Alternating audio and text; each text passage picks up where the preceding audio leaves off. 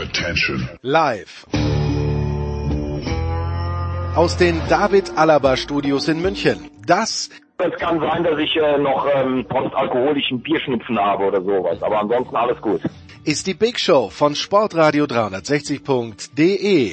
Ja, ja ich, ich war immer nie mit jemandem per se. Das Kaviarhäubchen auf der Sportartenmelange im Olympischen WM-Jahr 2014. Da wird so ein Charme versprüht von eurer Seite. Das gefällt mir eigentlich ganz gut. Die Big Show. Jetzt. Komm, Quatsch, jetzt nicht, das klären wir gleich alles on air. Los. Big Show 481 bei Sportradio 360. Ja, aufregende Woche. Und äh, ja, der Meister der Zahlen, Jens Huber, lässt sich für den ersten Teil der Big Show entschuldigen. Er muss noch ein paar Stimmzettel in Pennsylvania erzählen, damit die alle mal vorankommen. Deshalb übernehmen wir die Außenstudios Hamburg für den ersten Teil der Sendung und äh, wir fangen an mit Fußball. Wie immer in der Big Show haben wir drei Experten in den Leitungen. Zum einen Andreas Renner von der Sohn. Hallo Andreas. Hallo. Dann haben wir Christian Sprenger in der Leitung. Hallo Christian. Guten Tag zusammen. Und äh, ja, für, für die Dortmunder Note haben wir wieder Frank Pfleger am Start. Hallo Frank. Ich grüße euch, hallo. Dann fangen wir mal direkt mit Champions League an und auch mit Dortmund, wenn wir Frank schon da haben. Und Frank, äh, lässt sich das so zusammenfassen, der bisherige Auftritt von Dortmund in der Champions League, zwei gute Halbzeiten, sechs Punkte Tabellenführung oder ist das zu einfach? Och, ja, wenn du es so zusammenfassen willst, äh, dann ist mein Part jetzt schon vorbei, oder? Nein. Äh, Nein, äh, das war gestern, äh, finde ich, eine, eine relativ erwachsene Leistung. Ne? Also das war ja nach dem ersten Spiel bei Lazio äh, schon Weltuntergangsstimmung. Ähm, das war in der Tat eine schwache Leistung, äh, keine Frage. Äh, das zweite Spiel war alles andere als äh, großes Kino. Ähm, gestern war es eine richtig gute erste Halbzeit, sehr effektiv, äh, mit, mit viel Zug zum Tor. Das war in den letzten Wochen beim BVB ja häufiger mal das Manko, dass viel hinten rumgespielt wurde und quer gespielt wurde, wenig Läufe in die Tiefe da waren. Das war gestern viel besser, ein paar gescheite Pässe, äh, ein paar, paar Ideen, die zu gefährlichen Torabschlüssen geführt haben und dann vor allen Dingen auch eine effektive Chancenverwertung in der ersten Halbzeit. Und das Gute daran war, dass äh, der BVB dann eigentlich mit äh, Beginn der zweiten Halbzeit so ein bisschen in den Verwaltungsmodus ähm, umschalten konnte. Die zweite Halbzeit war nicht mehr wirklich attraktiv anzuschauen, äh, aber auch komplett nachvollziehbar angesichts des Programms, das die Vereine im Moment ähm, abspulen müssen und natürlich vor allen Dingen vor dem Hintergrund, dass am Samstag äh, das Spiel gegen den FC Bayern ansteht. Von daher glaube ich, alles richtig gemacht. Äh, jetzt mit sechs Punkten Tabellenführer. Der BVB hat in der Rückrunde der Champions League äh, zwei Heimspiele, nur noch ein Auswärtsspiel, hat die beiden Konkurrenten, wahrscheinlichen Konkurrenten im Kampf um äh, die ersten beiden Plätze noch bei sich äh, zu Hause. Also ich glaube, da, da ist die Tür jetzt ganz weit offen, um äh, eben auch dann die K.O.-Phase zu erreichen. Andreas, wir hatten diese Gruppe besprochen, also kurz nach der Auslosung, da war das Stichwort, dass wir zum BVB als Grundvoraussetzung für ein erfolgreiches Bestreiten dieser Gruppenphase äh, gefallen ist, das Wort Konstanz. Nun hat der BVB für mich ein bisschen Konstanz vermissen lassen, trotzdem sind sie vorne, also alles nochmal gut gegangen, ne? Ja, ich glaube, das mit der Konstanz ist natürlich äh, zum, äh, ein hehres Ziel. Äh, wir reden von der Champions League, wo es äh, ohnehin, ähm, also zuerst mal die Champions League ist das höchste Niveau, auf dem man im Fußball spielen kann.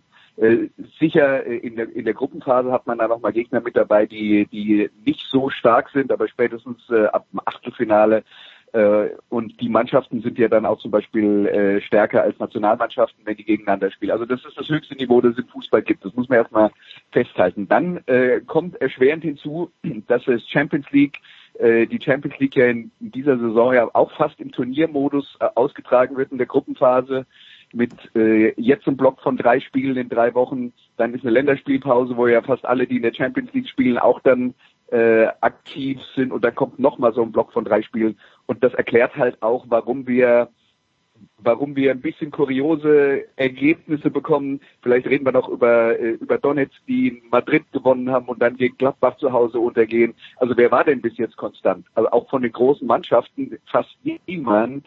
Äh, dieser äh, ähm, nach der Corona-Pause und dem verspäteten Saisonbeginn äh, der extrem hohen Belastung auch äh, geschuldet, dass, äh, dass es äh, tatsächlich ein bisschen, äh, dass es für, für alle noch schwieriger ist als sonst, die, die so gewünschte Konstanz äh, äh, zustande zu bringen. Äh, insofern, wenn wir jetzt sagen, äh, Dortmund war nicht so konstant, wie man das vielleicht erhofft hatte, ja, für wen gilt das denn nicht? Ich, wenn ich noch mal eben kurz dazwischen gehen darf, äh, um Nikola zu widersprechen. Ähm, ich, ich sehe es ehrlich gesagt auch ein bisschen anders. Äh, der BVB hat in dieser Saison bis jetzt äh, zehn Pflichtspiele gehabt, inklusive DFB-Pokal, und hat von diesen zehn Pflichtspielen achtmal zu null gespielt. Also Gegentore gab es nur in der Liga in Augsburg ähm, und in der Champions League bei Lazio. Alle anderen Spiele waren zu null. Das heißt, da ist schon, finde ich, gerade im Defensivbereich eine sehr hohe Konstanz da. Mit zwei Gegentoren nach sechs Spieltagen hat der BVB in der Bundesliga mit Abstand die wenigsten Gegentore. Das geht im Moment so ein bisschen, äh, sagen wir mal, zu Lasten des Spektakels, äh, dass man vom BVB vielleicht in den letzten Jahren in der Offensive eher gewohnt war und was man angesichts der Besetzung in der Offensive ja auch erwarten darf. Ähm, aber äh, unter dem Strich, glaube ich, dient gerade das äh, doch sehr der Konstanz.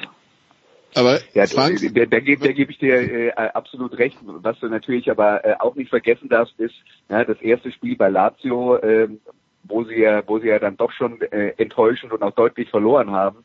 Äh, das setzt natürlich dann auch so ein bisschen äh, die, wie die Geschichte erzählt wird vom BVB äh, in, der, in der Champions League. Ne? Und äh, ähm, da kann man dann halt sagen, na gut, äh, dadurch, dass diese äh, Auswärtsniederlage dann doch äh, auch für, für den BVB sehr enttäuschend war, äh, dadurch äh, kann man dann zumindest über die Champions League sagen, dass da die Konstanz nicht so da war. Ich wollte gerade sagen, also mein Punkt wäre gewesen, Frank, wie hättest du denn, also wie war denn dein Fazit zur Halbzeit gegen Zenit vom Champions League Auftritt des BVB, des BVB bis dahin, ja? Ja, das, deswegen, ich sage ja, dass das Offensivspektakel, äh, und das war in diesem Spiel gegen Zenit natürlich insbesondere zu sehen, äh, leidet im Moment. Ne? Das war eine, eine sehr dürftige erste Halbzeit. Klar, und wenn man jetzt nach drei Halbzeiten äh, ein Zwischenfazit gezogen hätte, hätte man irgendwie gesagt, der BVB ist in der Champions League-Saison 2020, 2021 noch nicht angekommen. So, jetzt haben wir drei Halbzeiten mehr gespielt und äh, sagen, sie sind Tabellenführer, haben noch zwei Heimspiele in der Rückrunde. Läuft. Ja, sind wir uns doch fast alle einig. Christian, wie siehst du die Situation vom BVB in der Champions League? Oh, du hast doch jetzt alles gesagt. Also ich hatte tatsächlich jetzt zweimal Spaß in der Champions League diese Woche, weil ich äh, Konferenz geguckt habe und irgendwie es schepperte pausenlos. Da hatte ich dann mehr Spaß, als mich jetzt in irgendeinem Einzelspiel abzuarbeiten und äh, mir das dann anzugucken. Außerdem wisst ihr ja, ich bin ja Frühaufsteher, also wenn nach der ersten Halbzeit alles in trockenen Tüchern ist, habe ich noch mehr Spaß. Gut, dann wollen wir an dieser Stelle natürlich auch loben, weil ich glaube, von den, von den deutschen Teams äh, Gladbach hat mit Abstand die schwerste Gruppe erwischt, also für, auch vom eigenen Potenzial her, Christian. Real Madrid, Inter Mailand, Schachtja Donetsk.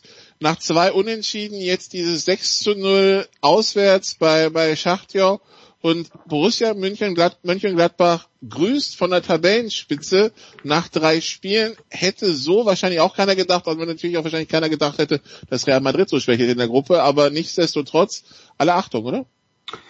Ich darf das ja als äh, in Köln lebender gar nicht so großartig sagen äh, oder so laut sagen. Auch das führte zum gelungenen Tag dazu. Du guckst dir vorher dieses Einzelspiel an, grandios, sensationell, wirklich sensationell. Vor allen Dingen hat es dann auch so ein bisschen die, die Wunden verheilt nach den letzten Spielen, wo sie dann halt eben irgendwann am Ende, wo du gedacht hast, ey, das kann jetzt nicht sein, wo sie dann doch noch irgendwie den Ausgleich kassiert haben und alles hergegeben haben. Also insofern habe ich äh, mich am Dienstag tatsächlich riesig gefreut und gedacht, super, verdient und vor allen Dingen stehen sie jetzt ja auch verdient da oben. Ich finde die Gruppe H von Leipzig fand ich jetzt äh, von vornherein gesehen auch nicht äh, viel schwächer als die der Gladbacher. Ja, aber Leipzig kommt als Champions League Halbfinalist da rein. Den Status hat Gladbach halt nicht, ne? Also. Ja, klar. Ah, ja, Andreas? Ja, ich äh, wollte nur sagen, das Allheilmittel gegen die späten Ausgleiche ist einfach kurz vor Schluss 6-0 führen. Das Drama aus Gladbacher Sicht ist ja, das traut man sich ja kaum zu sagen bei dieser Gruppe, ja, die, die könnten fast durch sein, ehrlich gesagt. Ja, und, und boah, ich hoffe nur wirklich, äh, dass das äh, darf man als Dortmunder auch nicht so richtig sagen, aber ich hoffe nur, dass die am Ende nicht genau äh, diesen äh, vier Punkten, die sie da in den Schlussphasen äh, verzockt haben, hinterher trauern. Andreas, was ist denn für dich das Erfolgsrezept von Gladbach in dieser Champions League? Also ich glaube, dass äh, was Gladbach halt hat und was sie haben, seit Marco Rose Trainer ist. Und das war ja dann eine Entscheidung von Max Eberl. Wenn wir uns erinnern, das war ja durchaus kontrovers, dass dann da äh, äh, damals äh, der neue Trainer kam. Ähm, aber äh, der, der schafft es schon, seine Mannschaft extrem gut auf die jeweiligen Gegner einzustellen äh, und äh, den richtigen Ansatz zu finden. Die sind immer unbequem zu spielen. Sie haben dazu spielerische Qualität. Also das ist schon das, das ist schon äh, wirklich stark und sie sind in den richtigen Momenten äh, absolut äh, dann da. Und äh, ich glaube, das äh, ist etwas, was man äh, was man nicht hoch genug einschätzen kann. Äh, Marco Rose, ich will jetzt nicht sagen, er ist ein in Anführungszeichen Turniertrainer, aber äh, ein was? hat ja damals mit ja, ein Turniertrainer, keine Turnier Turniermannschaft. Aber äh, der hat ja damals in der äh, in der äh, UEFA Youth League schon mit Salzburg gewonnen. Also das ist tatsächlich jemand, der der für diese besonderen Momente, glaube ich, auch immer wieder was Besonderes aus seinen äh, Mannschaften rausholt. Und dann kommt halt eben auch dazu diese Schwankungen. Ja, wir haben schon drüber geredet äh, vorhin mit mit mit Donetsk. Die, die haben die natürlich jetzt dann auch an einem extrem schlechten Tag erwischt. Ne? Okay, also Marco ähm, Rose muss ich natürlich widersprechen, ne? Wenn du jetzt auf die letzte, oder aber du sagst, die letzte Saison war auch ein Turnier, dann okay, dann bin ich bei dir.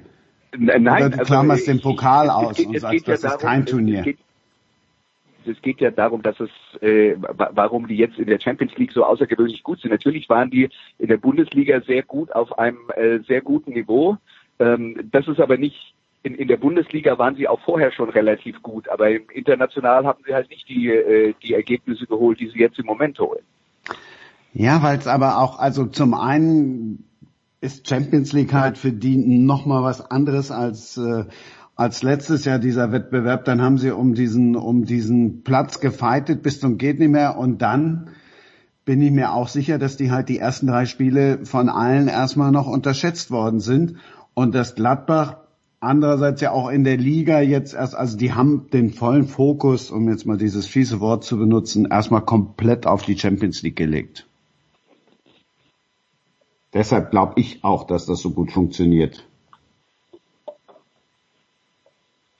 Okay, Schweigen vom Rest der Runde, dann äh, würde ich mal sagen. Schweigen heißt immer zustimmen, habe ich mal gelernt.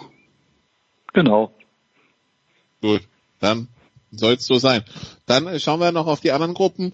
Äh, die Gruppe von Leipzig hat ja Frank eben angesprochen mit äh, Manchester United, und Paris Saint-Germain. Also Menu vorne, 8 zu 3 Tore, 6 Punkte vor Leipzig, 4 zu 6 Tore, 6 Punkte. PSG Dritter, 3 Punkte. Bei Schalke hier 3 Punkte. Ähm, ja, Frank, also Leipzig erst zurückgelegen, dann verschießt PSG noch einen Elfmeter, gewinnt trotzdem 2 zu 1. Ähm, ja, ich bin gespannt, wie es bei PSG weitergeht. Übrigens heute Morgen bei Europa, ein großer französischer Radiosender, gab es einen zweieinhalbminütigen Verriss von Thomas Tuchel. Ähm, wie der mit seinem Team umgeht. Wie, wie siehst du die Situation in dieser Gruppe, äh, Frank? Ja, ganz spannend. Also Leipzig könnte da vielleicht der Nutznießer äh, der äh, ja, ziemlich äh, wirren Situationen sowohl bei PSG als auch bei Menu sein. Also Menu spielt ja bis jetzt auch eine ziemlich gruselige Saison in der Premier League. Da läuft nicht viel zusammen, stehen da äh, jetzt schon eigentlich unter ferner Liefen. Ähm, und äh, da vielleicht ist da der Fokus jetzt auch tatsächlich auf äh, Champions League. Bei PSG, Thomas Tuchel hat ja auch die Woche schon äh, geäußert, äh, dass er ja im Moment keine Anzeichen dafür sieht, dass sein Vertrag verlängert werden soll dass man noch keine Gespräche miteinander geführt hat.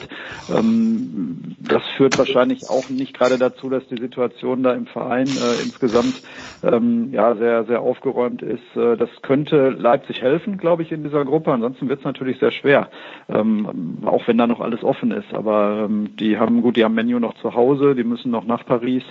Ähm, ich glaube, das ist ein relativ offenes Rennen zwischen den dreien, weil gerade auch Menu echt so eine Wundertüte ist, ne, die man überhaupt nicht einschätzen kann. Gestern wieder eine, eine gruselige, also ich habe das auch nur in der Konferenz äh, verfolgt, eine gruselige Leistung ähm, da in den Başakşehir. War schwer zu sagen, wer da, wer da weiterkommt. Christian, der, der wahrscheinlich jetzt in der Rückrunde mal sowas wie Konstanz zeigt, ne? So über Thema. Leipzig darfst natürlich eins nicht vergessen, wenn du, wenn du guckst, äh, wer da hinten spielt oder wie jung die auch sind. Also das tat mir gestern dann auch tatsächlich schon so ein bisschen leid, der arme Upamecano. Äh, aber wie die dann zurückgekommen sind, das also ich fand das großartig und bin gut, bin jetzt eh nicht so der riesengroße PSG-Fan gewesen, noch nie. ähm, insofern habe ich mich dann da schon schon tatsächlich auch gefreut. Und wenn wir jetzt mal so gucken, wie das da alles aussieht in der Champions League, das könnte ja ganz gut laufen für die deutschen Vereine. Also Gladbach ist Tabellenführer, Dortmund ist Tabellenführer, Leipzig ist Zweiter, hat drei Punkte Vorsprung auf den Dritten. Und Andreas, wenig überraschend finde ich, Bayern München ist äh, Tabellenführer in der einen Gruppe, hat neun Punkte, Atletico vier, Block Moskau zwei und Salzburg ein. Ähm, übrigens, das heißt für Bayern München schon, sie überwinden, sie überwintern europäisch, also Europa League haben sie schon sicher. Äh, das wird natürlich nicht der Anspruch sein, aber ich kann jetzt auch nicht sagen, dass ich wirklich überrascht bin. Nee, natürlich nicht. Und das ist jetzt dann auch eine Gruppe, wo, äh, wo die deutsche Mannschaft tatsächlich auch der klare Favorit auf den, äh, auf den Sieg war. Äh, das ist eh klar. Äh, was man, was man da nicht unter äh, den Tisch fallen lassen sollte, äh, so, so deutlich das Ergebnis jetzt war, ja, äh, also das 3 zu 2 für Bayern fiel in der 79. Minute. Bis dahin war das, war das äh, äh, eine starke Leistung von Salzburg, die auch im Europapokal gegen große Gegner, äh, vor allen Dingen zu Hause, immer mal wieder gute Ergebnisse äh, erzielen, bei denen noch so ein bisschen zählt, dass sie dann äh, über die letzte Hürde kommen und dann nicht nur gut mitspielen und knapp verlieren, sondern äh, sowas dann auch mal nach Hause bringen. Äh, in, in die Kategorie gehört dieses Spiel eben aufgrund des späten 3-2 für Bayern äh, für mich auch, selbst wenn das Ergebnis dann am Ende noch so ein bisschen aus dem Leim ging. Aber ähm, ja, die, die Bayern erledigen halt äh, ihre Aufgaben. Sie sind eine offensiv starke Mannschaft. Wenn man denen in der Offensive was anbietet, dann äh, selber schuld. Dann nutzen die das halt auch äh, und äh, zwar gnadenlos. Ähm, aber äh, ja, die Bayern sind halt insofern, haben den anderen Weg gemacht als Borussia Dortmund. Frank hat ja vorhin geschrieben, dass die Dortmunder äh, sich defensiv sehr verbessert haben und äh, da äh, eine Konstanz in ihre Leistung reingebracht haben, weil halt hinten nicht viel passiert. Äh, übrigens immer der einfachste Weg dafür zu sorgen, dass man konstant gute Ergebnisse hat, wenn man keine Gegentore kassiert. Ähm, und äh, bei den Bayern ist ja so ein bisschen der umgekehrte Weg. Die spielen ja defensiv immer extrem riskant und äh, verteidigen sehr hoch und attackieren früh, bieten dem Gegner auch immer ein bisschen was an, aber die haben halt auch eine Offensive, die können sagen, wenn ihr zwei schießt, dann schießen wir eben mehr. Oder wie in dem Fall auch mal vier. Äh, und das funktioniert halt für die Bayern, aber die Qualität haben halt wirklich nur sehr wenige Mannschaften in der Offensive. Ähm, insofern kann man dann auch sagen, äh, die Bayern, wenn die, wenn die Gegner sich nicht nur hinten reinstellen und nur aufs Verteidigen ähm, beschränken, dann ist bei Bayern immer Spektakel und unabhängig davon, ob man sie mag oder nicht, äh, wenn man wenn man unterhaltsame Fußballabende haben will, dann ist man beim FC Bayern und da haben sie Flick eigentlich ziemlich gut mit dabei. Ja, auch hier abseits vom Fußball ist es ja unterhaltsam, wenn sie sich jetzt wieder selber versuchen, die Unruhe da reinzubringen. Auch das ist ja sicherlich gerade in Dortmund die, die Fragen, die ich auch nicht mehr hören kann nach Favre. Das war von vornherein klar, wird erstmal so gespielt in dieser Saison. Sie setzen sich Anfang des Jahres zusammen. Das bügeln sie, bügeln sie wunderbar flach. Und dadurch hat Dortmund ja im Moment wesentlich mehr Ruhe als die Bayern, die dann mal eben ein Fass ohne Not aufmachen. Das war vor ein paar Wochen noch anders, Christian. Ja, aber wir reden ja über den Jetzt-Zustand. Okay. Ja, ja, klar, aber ähm, ja, da kommen, da kommen, da kommen wir gleich zuerst mal, Frank, äh, das hochgelobte Bergamo verliert 5, 5 zu 0 gegen Liverpool. Äh, was da passiert? Keine Ahnung. Ich auch da ja. habe ich Konferenz geguckt äh, und äh, hatte das Gefühl, dass Liverpool einen dieser Tage hatte, an denen äh, nahezu alles gelungen ist. Äh, und Jürgen Klopp hat äh, einmal mehr mit äh, Diogo Jota äh, alles richtig gemacht. Ein super Transfer, äh, der ich glaube 44 Millionen Euro gekostet hat, was für einen Spieler dieser Qualität heutzutage äh, dann ja fast schon in die Schnäppchenkategorie gehört. Ähm, und äh, der macht drei Buden an dem Tag und es war offensiv äh, von Liverpool äh, ein ziemliches Spektakel. Da passte aber auch alles. Da war nahezu jeder Schuss ein Treffer. Und äh, ich glaube, Bergamo war dann irgendwie einfach überfordert. Also äh, von dem Spiel habe äh, hab ich mehr gesehen, weil weil ich tatsächlich dachte, das ist äh, das ist auf dem Papier was, was äh, richtig interessant werden könnte.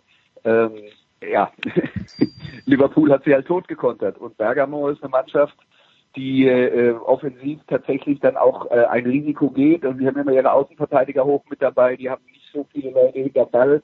Äh, und wenn man dann halt gegen äh, vielleicht die beste Kontermannschaft äh, in Europa und damit auch äh, auf der Welt spielt, dann kann das halt mal böse, böse schief gehen. Und das ist in dem Fall dann halt passiert, gerade Anfang der zweiten Halbzeit. Das waren ja drei Kontertore hintereinander. Und was Diogo Jota angeht, der jetzt dann schon eine Weile auch in der Premier League gespielt hat, das war immer ein ganz guter Spieler, äh, in, ein ganz guter Stürmer in Wolverhampton. Äh, die, der Preis ist ja mit für, äh, für das, was er im Moment spielt, mit 44 Millionen für Premier League Verhältnisse eher noch gering. Aber da hat man auch schon eine gewisse Fantasie gebraucht, um äh, um, um das, äh, was er an Leistungen in Wolverhampton gebracht hat, zu projizieren auf das höhere Level und dass das so gut bei ihm läuft, das ist schon äh, beeindruckend und äh, also zumindest für mich auch ein bisschen überraschend. Gut. Ja, das ist ähm, ja so eine Qualität, eine Qualität, die Jürgen Klopp in den äh, ganzen Jahren immer wieder gehabt hat, ne? dass er immer mal wieder so einen ausgebuddelt hat, äh, wo man eben Fantasie brauchte, wo manche auch gesagt haben, was will er denn mit dem? Das war schon in Dortmund damals so und das war äh, ist auch in Liverpool in den letzten Jahren immer mal bei dem einen oder anderen so gewesen und ja, zeigt sich aber irgendwie doch, dass der Mann offenkundig ein ganz gutes Näschen hat. Gut, dann würde ich mal sagen, schließen wir das Champions League Kapitel, machen eine kurze Pause und beschäftigen uns mit dem, was in Deutschland ist und was in Deutschland am Wochenende sein wird. Kurze Pause hier in der Big Show 481. Bis gleich.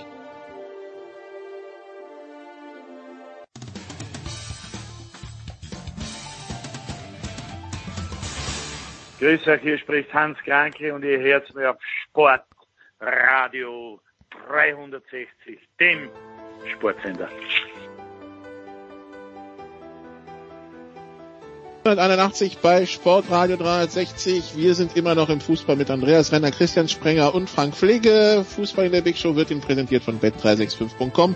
Heute noch ein Konto eröffnen und bis zu 100 Euro Einzahlungsbonus bekommen. Ja, Christian, du wolltest das Fass ja eben aufmachen, dann machen wir es eben jetzt auf. Diese Geschichte rund um David Alaba.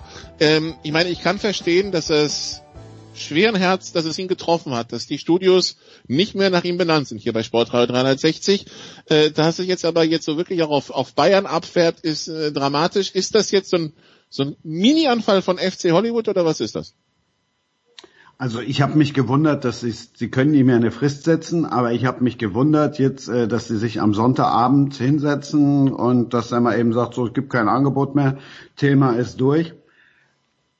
Also hätte man vielleicht noch eine Woche mit warten sollen wie man ja auch an den Reaktionen, der hat mir am meisten leid getan. Also mein Mitleid mit David Alaba und Konsorten hält sich da in Grenzen, auch das mit Herrn Heiner. Aber Hansi Flick hat mir leid getan, weil der musste es dann letztlich ausbaden. Und in jeder PK, gerade in dieser Woche, wo es wirklich um Sportliches ging, und was Andreas ja eben auch schon gesagt hat, Salzburg war jetzt ja auch nicht mal eben so einfach vom Feld gefegt. Die haben sich ja schon ein bisschen schwer getan.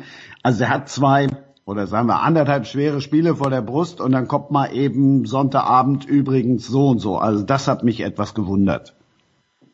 Äh, Frank, wie, der, ich meine, der Dortmund, der freut sich ja bestimmt, wenn es beim Bayern, beim FC Bayern nicht komplett rund läuft. Wie hast du das wahrgenommen? Ja, ich habe mich auch über den Zeitpunkt gewundert und ich würde mal behaupten, das wäre Uli Hoeneß und Kalle Rummenigge nicht passiert. Ähm, da hat Herr Heiner, glaube ich, seinem, seinem Trainer auch irgendwie echt einen Bock mitgeschossen. Nichtsdestotrotz äh, glaube ich nicht, dass das die Mannschaft mit Blick auf das Spiel am Wochenende jetzt äh, großartig äh, beeinträchtigen wird oder diese Diskussion. Also ich glaube, das Gegenteil wird eher der Fall sein. Dass David Alaba genießt ja in der Mannschaft offenkundig nach wie vor äh, größten Rückhalt. Äh, da gibt's ja eher äh, Bemühungen und Tendenzen, äh, ihn irgendwie auch äh, nochmal zu, zum Bleiben zu bewegen. Ähm, also das wird keine Auswirkungen haben, genauso wenig wie die Diskussion über Lucien Favre hier in Dortmund, die von ein paar Medien ähm, ja immer wieder mal äh, angezettelt wird, äh, großen Einfluss auf die Leistung der Mannschaft hat im Moment. Also das sind so Nebenkriegsschauplätze, die in den, in den äh, Vereinen oder in den Mannschaften selber, glaube ich, äh, keine entscheidende Rolle spielen werden. Ähm, von daher, äh, glaube ich, startet man am Samstag um 18.30 Uhr ähm, einfach äh, rein sportlich in dieses Spiel Erster gegen Zweiter. Aber Andreas, dass die Personalie Beine werden würde, das hat uns ja Alexi schon eigentlich im Frühjahr erzählt. Ne? Also es kam, kommt jetzt nicht überraschend, dass es da um, dass es da Poker und so weiter gibt. Ja, ich weiß auch, also wenn, wenn es da Poker gab, dann äh, war das ja der Versuch des FC Bayern, diesen, diesen Poker zu beenden. Und äh, wenn man dann ein bisschen nachliest, worum es geht, letzten Endes haben die Bayern halt eine Gehaltsstruktur, das ist eine sehr luxuriöse Gehaltsstruktur. Sie waren billig, Alabas Gehalt äh, deutlich zu erhöhen, aber er wäre halt gerne auf dem äh, Niveau bezahlt worden wie die absoluten Topstars, was jetzt in dem Fall wohl, wenn ich es recht verstanden habe, äh, Neuer und Lewandowski sind, also die bestbezahlten Spieler im Bayern-Kader, wo dann die Bayern-Verantwortlichen gesagt haben, also wir finden dich super, aber so super dann doch nicht. Äh, und äh, ja, wenn, wenn wenn es daran dann scheitert, äh, dann, ich meine, da, da gibt es dann halt auch irgendwo eine Grenze, ja. Und dann würde die ganze Geschichte auch nicht vorangehen. Und letzten Endes war es ja wohl so, dass es äh, nochmal intensive Verhandlungen gab mit dem Berater, der auch im Ruf steht, kein besonders äh, leichter Verhandlungspartner zu sein, mit dem Vater von äh, David Alaba. Und äh, die, die andere Seite, also aus Sicht der Bayern, die andere Seite war halt nicht bereit, von, von ihren Forderungen abzugehen. Und die Münchner haben dann halt irgendwann mal gesagt, äh, okay, dann ist halt rum. Sie hatten ja vorher schon gesagt, äh, das Angebot wird nicht mehr erhöht. Und wenn die das dann halt auch in einer weiteren Beratungsrunde, wenn man dann nur am Tisch sitzt und sich anguckt und sagt, äh, wir bewegen uns nicht und ihr bewegt euch auch nicht, dann ist halt auch irgendwann mal vorbei. Ja? Und das dann halt jetzt passiert. Über den Zeitpunkt kann man immer diskutieren, so wie die äh, Saison im Moment äh, äh, gestaffelt ist, ist die Frage, wann da jemals ein guter Zeitpunkt ist. Man hätte vielleicht ja tatsächlich bis zur Länderspielpause warten können. Dann äh, wäre der Trainer vielleicht mit den Fragen nicht ganz so bombardiert worden, der ja sowieso weder bei den Verhandlungen dabei ist, noch äh, da letzten Endes äh, vermutlich großen Einfluss auf die finanzielle Seite hat. Aber na gut, so ist es halt. Das Bittere für die Bayern ist natürlich, dass sie ihn dann ja ablösefrei verlieren würden, weil sein Vertrag 2021 ausläuft. Und wenn man sich das mal vor Augen führt, ein Spieler wie David Alaba, der noch im allerbesten Fußballalter ist, der äh, ein grandioser Außenverteidiger und ein sehr, sehr guter Innenverteidiger mittlerweile auch ist, äh, der würde normalerweise eine Ablöse erzielen, äh, die auch im, im hohen, höheren zweistelligen Millionenbereich ist ähm, wenn er eine Vertragslaufzeit noch von, von zwei Jahren hätte. Ähm, und den dann ablösefrei abgeben zu müssen, tut schon weh, gerade auch in so einer Phase, wo du durch äh, Corona sowieso äh, finanziell massive Einbußen hast. Klar, aber ich meine, wenn der Spieler bereit ist, ähm, seinen Vertrag äh, runterlaufen zu lassen, und ich bin mir sicher, er hat diverse Angebote und äh, keine Probleme zum anderen Verein zu wechseln. Äh, und äh, den nehmen halt viele mit Kusshand. Das weiß der ja. ja. Also er, er, hat ja die, dieses, äh, dieses Verhandlungspotenzial. Jetzt könnten die Bayern sagen, wir versuchen den jetzt noch äh, irgendwie zu verkaufen. Äh, weiß ich halt auch nicht, wenn du, äh, wenn du halt auf dem Niveau spielst wie, äh, wie der FC Bayern und du hast eine absolute Top-Mannschaft, hat letztes Jahr die Champions League gewonnen, bist gut genug besetzt, wenn du dich im Vergleich äh, zu den anderen Top-Mannschaften in Europa siehst, um, um deinen Titel vielleicht zu verteidigen, ähm, dann dann ist vielleicht Alaba halten, selbst wenn man ihn hinterher ablösefrei äh, äh, verlieren wird, ist dann vielleicht äh, ein Opfer, das man bringen muss, um seine Chancen zu bewahren. Das ist dann auch immer wieder ein, ein Abwägen äh, der Vereinsführung, aber wenn das dann halt passiert, dann könnte ich es nachvollziehen. Also äh, das ist dann ein, eine die Chance, eine weitere Champions League zu gewinnen, ist vielleicht äh, wichtiger als jetzt noch keine Ahnung 30 Millionen für ihn zu bekommen, weil sein Vertrag ja eh schon fast ausgelaufen ist. Ja, du setzt aber ja auch ein falsches Zeichen, wenn du dann jetzt als Verein irgendwann sagst, okay, dann zahlen wir dem jetzt genau, genau auch noch das. Also auch wenn David Alaba sagt, die ersten Angebote gab es schon vor Corona und er hat schon vor Corona die Wertschätzung vermisst, äh, ja, dann frage ich mich, okay, aber dann muss er ja auch mal nachdenken, dass wir jetzt halt in der Corona-Zeit sind. Das sollte er mal berücksichtigen. Er setzt definitiv äh, auch mit diesem komischen Berater da ein falsches Zeichen. Und ich bin mir sicher, der wird bei keinem anderen Verein so durchstarten. Also guckt einfach mal, wie lange der jetzt bei den Bayern ist. Und wenn der da jetzt rauskommt aus dieser Wohlfühloase, wo ihn wirklich alle hatchen, wo ihn alle in den Arm nehmen und und und, äh, jetzt vielleicht nicht mit Millionen überschütten, ich bin mir sicher, der wird woanders nicht so durchstarten.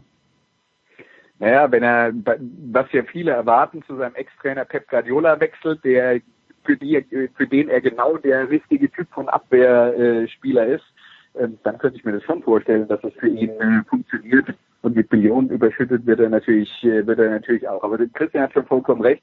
Ähm, es geht halt um die Wertschätzung. Wir haben ja darüber geredet. Wie würdest du ihn jetzt einschätzen im Kader des FC Bayern? Gehört er zu den zwei, drei äh, Unverzichtbaren? Ähm, oder ist er nur ein sehr guter Spieler in einer sehr guten Mannschaft? Und äh, ja, ich würde so wie der FC Bayern auch eher zur Kategorie Nummer zwei äh, äh, tendieren und ich finde David Alaba super. Ja? Aber würde ich ihn so bezahlen wie Lewandowski? Nein, würde ich nicht. Gut, dann so viel zu Alaba. Ähm, dann, weil wir Christian in der Leitung haben und ich mich im Frühjahr an eine flammende Rede hier zu Bruno Dabbadia erinnern kann. Ähm, ja, Hertha BSC, Christian, nach sechs Spieltagen auf Platz 14 der Tabelle mit vier Punkten. Was ist los mit dem Bruno? Ja, hoffen wir mal, dass der FC am Wochenende vorbeizieht. Ähm, oh. war jetzt nichts gegen Bruno. So, so weit ist es her mit deiner Liebe. Wahnsinn. Nein, war jetzt nichts gegen Bruno. Ich bin mir auch äh, nicht sicher, dass der FC daran vorbeizieht und äh, sicherlich nicht äh, den einen Punkt holen wird. Aber das ist ein anderes Thema. Was ist los mit Bruno? Der muss, also wenn du siehst, auf wen er verzichten muss, wir haben auch alle über Kalu geschimpft, ja. Äh, aber Ibisevic, also da sind ja schon so zwei, drei Säulen weggebrochen. Die muss er jetzt ersetzen. Er muss äh, mehr oder weniger eine komplett neue Mannschaft aufbauen. Und er kann ja jetzt, das haben wir ja jetzt auch gelernt äh, oder auch offiziell gelernt, zu, zu, zu hören, war es ja schon länger. Also ich kannte die Gerüchte jetzt tatsächlich, ausnahmsweise kannte ich sogar die Gerüchte schon mal seit fünf, sechs Wochen, dass jetzt plötzlich doch nicht so das Geld äh, sprudelt von diesem Menschen, den die ältere Generation wie wir jetzt ja auch durchaus auch noch als äh, das Wort zwielichtig darf man in dem Zusammenhang, glaube ich, benutzen, äh, als zwielichtig kennengelernt haben. Also insofern, das ist ja nicht so einfach. Der sitzt da ja jetzt nicht und kann aus dem Vollen schöpfen, sowohl bei der Mannschaft als auch jetzt dann plötzlich beim Finanziellen. Insofern ähm, absolutes Verständnis für Bruno Labbadia. Der ist jetzt erstmal wieder gefordert als Trainer, muss eine komplett neue Mannschaft aufbauen, hat dann sicherlich ähm, ein Umfeld, das mehr will ja, die Ansprüche sind, äh, sind gestiegen und äh, nur um das nochmal zu unterstreichen, was Christian gesagt hat, dass wir wirklich von der äh, vom, vom, vom Tor bis in, in den Sturm äh, ist, ist eine Achse weggebrochen, ist vielleicht nicht der richtige Begriff, weil die haben sich ja tatsächlich dann auch absichtlich dafür entschieden, andere Spieler zu verpflichten und auch den Stil der Mannschaft ein bisschen umzustellen. Ähm, das ist aber immer noch äh, Work in Progress und wir wissen, wie die äh, Situation im Moment getaktet ist, da ist es äh, ähm, äh, ist es halt wirklich auch schwierig, die Trainingseinheiten äh, unterzubringen, um äh, die die Leute dann da ähm, äh, alle äh, wirklich auf den neuen Stil einzuschwören und und das Ganze zu einem zu einem Gebilde zu machen, das zusammenpasst. Das heißt, das ist das wird eine gewisse Zeit dauern, gerade im Mittelfeld. Äh, muss man dann sagen, ich habe es letzte Woche gegen, äh, gegen Wolfsburg gesehen, gerade im Mittelfeld ist dann so, wenn du dann quasi auf der Zehnerposition mit dem Wladimir Darida spielst, da, das ist auch schon so ein Anzeichen dafür, dass du nicht auf allen Positionen äh, die Ideallösung hast. Und da muss man jetzt dann auch erstmal suchen und finden, was da wie zusammenpasst.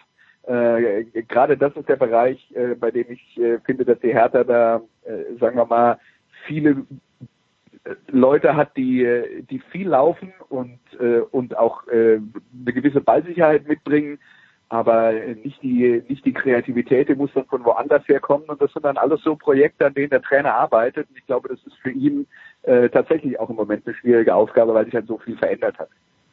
Ich kann mich auch an eine Big Show-Diskussion vor einigen Wochen oder Monaten erinnern, wo es auch um Hertha und Bruno Labbadia ging. Da habe ich damals schon gesagt, das ist doch nicht so, äh, dass man, dass man auf den Knopf drückt, ja, nur weil da jetzt einer äh, im Hintergrund ist, der Geld in den Verein pumpt. Ähm, wobei man ja nochmal, äh, wie Christian eben richtig äh, gesagt hat, auch in Frage stellen muss, ob das Geld da jetzt wirklich so fließt, wie das ähm, immer gesagt worden ist.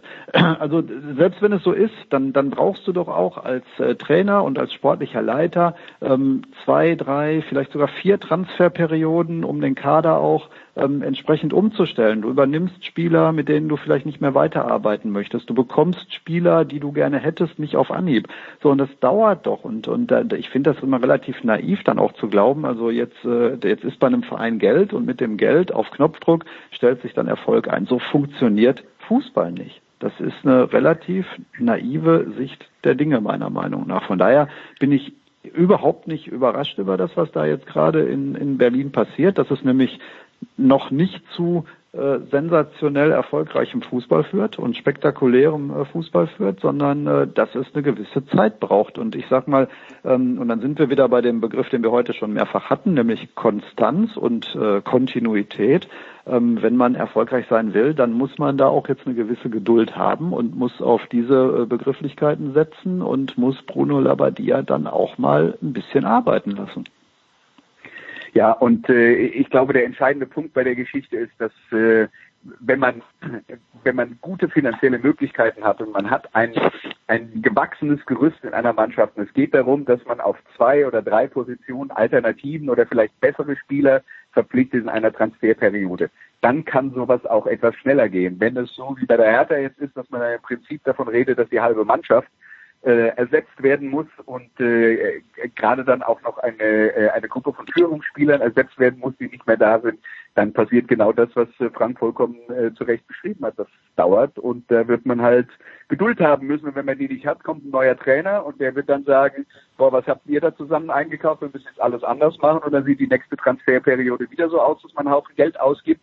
Und dann hat man richtig Probleme. Ne? Also das wäre der sichere Weg, sich äh, äh, sich in eine Situation zu begeben, wo man die ganze Kohle, die man, äh, die man dann möglicherweise zur Verfügung gestellt bekommen hat oder dann vielleicht auch doch nicht so wie angekündigt, äh, wo die dann sehr schnell ausgegeben ist und man hat am Ende eine Mannschaft, die überhaupt nicht zusammenpasst und fünf Trainer verschlissen und dann äh, wird es ein Desaster. Also das ist jetzt auch der, der Test für einen Verein wie Hertha BSC. Sind sie in Lage, in dieser Situation die Ruhe zu bewahren? Äh, selbst wenn in dieser Saison es eine Weile dauert und selbst wenn sie dann am Ende nicht im Europapokal landen, wenn sie das nicht hinkriegen, dann glaube ich, werden sie sich mehr Probleme machen, als sie lösen. Gut, dann schauen wir voraus das Wochenende, Frank, und natürlich das Spiel der Spiele, um das die Bundesliga, also nee, um das alle anderen Ligen die Bundesliga beneiden, Frank. Samstag 15.30 Uhr Mainz gegen Schalke. Ach Gott. Ach Gott, ein grandioses Spiel. Ich freue mich wie Bolle. Äh, ja, ein richtungsweisendes Spiel. Äh, und äh, für, für beide Mannschaften logischerweise. Mainz noch ohne Punkt, Schalke mit zwei Punkten. Ähm, wenn Mainz gegen Schalke nicht zu Hause gewinnt, wird man sich die Frage stellen müssen, gegen wen wollen die denn überhaupt äh, mal punkten? Und äh, ja, umgekehrt ist es ja fast genauso. Äh, ich habe äh, im Moment das Gefühl, dass Schalke äh, tatsächlich, und ich habe das aber auch vor der Saison schon gesagt, äh, gibt es Zeugen für, ähm, Gefahr läuft in dieser Saison abzusteigen. Das äh, halte ich für, für sehr real und sehr realistisch, dieses Szenario. Und äh, das wäre dann aus meiner Sicht auch nicht nur ein Abstieg, sondern angesichts der finanziellen Situation auf Schalke, die dahinter steht, ähm, droht da dann in der Folge noch viel Schlimmeres. Ähm, das, äh, glaube ich, dieses Szenario, das da über als Damoklesschwert über dem FC Schalke 04 im Moment schwebt, ist äh, wirklich sehr, sehr beängstigend. Ähm, das wird Abstiegskampf pur am siebten Spieltag. Ruven Schröder hat ja schon schon äh, im Kicker gesagt, äh, dass das einen Endspielcharakter hat, dieses dieses Spiel und bin auch sehr gespannt. Ich hatte jetzt das Vergnügen, die Zusammenfassung für DFB TV zu machen von Schalke gegen Schweinfurt. Wenn Schweinfurt den Elver reinmacht und es steht 2-2, dann bin ich mir fast sicher, hätte Schalke äh, auch das Spiel noch aus der Hand gegeben. Die erste halbe Stunde hast du tatsächlich nur eine Mannschaft spielen sehen, die seit vier Monaten irgendwie kein Fußball mehr spielen darf, äh, wo ich gedacht habe, was ist das denn bitteschön? Und dann irgendwann kam dann Alessandro Schöpf und dann wurde alles gut. Aber wenn jetzt schon, hörte, hörte Producer noch zu, wenn jetzt schon ein Österreicher Schalke retten muss, dann herzlichen Glückwunsch. Ja, ähm, ja der Producer hört immer zu. Der Producer hört immer zu. Ja, der Producer hört immer. Jetzt weiter Nein, aber, aber ohne Flachs jetzt, also wenn du dieses Pokalspiel gesehen hast, äh, dann kann ich das nur unterstreichen, was Frank äh, gesagt hat, dann wird dir echt, äh, dann wird dir echt Angst und Bange. Gut, äh, Andreas, äh, das, also Krise ist, äh, gibt es eine Steigerung von Krisenduell? Nee, wir müssen ja auch nicht alles immer noch steigern, das reicht ja. Die Begriffe, die wir haben, müssen ja auch irgendwann mal gut genug sein, um äh, zu beschreiben, äh, zu beschreiben, was dann da stattfindet. Das ist ja eher so äh, ein, ein moderner Trend, dass immer alles noch, noch, noch äh, entscheidender und wichtiger und so weiter und so fort. Nee, da spielen halt zwei Mannschaften gegeneinander, die noch einen weiten Weg zu gehen haben, um dahin zu kommen, äh, wo sie äh, wo sie hin wollen. Auch bei Mainz 05 muss man sich ja Sorgen machen. Und äh, da würde ich mir dann eher tatsächlich Sorgen machen um die Personalstruktur in der Mannschaft. Das hat man letzte Saison schon mal gehört, ähm, dass das äh, nicht so richtig äh, zusammenpasst. Jetzt äh, haben sich da diverse Trainer dran probiert und äh, die Ergebnisse werden ja, werden ja nicht besser. Die Leistungen, naja, beim letzten Spiel gegen Augsburg, die erste Halbzeit war ein totaler Stillstand, wo eigentlich auf beiden Seiten nichts passiert ist. Aber da sind dann so Sachen dabei, äh, der, der spielt dann ein Mateta, der ja eine Weile nicht so viel Einsätze bekommen hat, dann hat er eine gute Leistung gebracht. Bei dem Spiel gegen Augsburg wäre er dann früher ausgewechselt, wo ja, wo er, wo er dann halt wirklich teilweise desinteressiert gewirkt hat, wo er dann im Abseits rumtrödelt, während die anderen ihn anspielen wollen und solche Sachen. Das, sind dann schon so eine Geschichten, wenn das dann die entscheidenden Leute sein sollen, auf die du äh, angewiesen bist, um Spiel zu gewinnen. Also das, das ist schon, äh, das ist schon bitter und äh, ja, die, die Mannschaft hat man halt jetzt erstmal, aber äh, ich bin mir halt nicht sicher, ob äh, wie viel in diesem ganzen Konstrukt dann tatsächlich Trainersache ist und wie viel dann bei dem Konstrukt auch was damit zu tun hat, dass dann die äh, die Persönlichkeitsstrukturen in der Mannschaft nicht zusammenpassen und das irgendwie Gebilde ist, äh, dass äh, ja, dass, dass man eigentlich auseinanderreißen müsste. Und normalerweise bin ich ja kein großer Freund vom Auseinanderreißen. Aber bei Mainz bin ich langsam an dem Punkt, wo ich den Eindruck habe, da müsste man tatsächlich mal äh, was Drastisches tun, was natürlich nicht so schnell geht. Okay. Ich glaube, das, ich glaube, das Schlimme bei den, bei den beiden ist auch wirklich Schalke und Mainz. Die sind sicherlich, wenn du jetzt mal auf die Spieler guckst, ähm, dann sind die nicht schlechter besetzt als jetzt, äh, als jetzt Köln oder ganz zu schweigen von Arminia Bielefeld. Aber Arminia Bielefeld, da stimmt's halt eben in der Mannschaft und den Eindruck hast du weder bei, bei Schalke noch jetzt bei Mainz.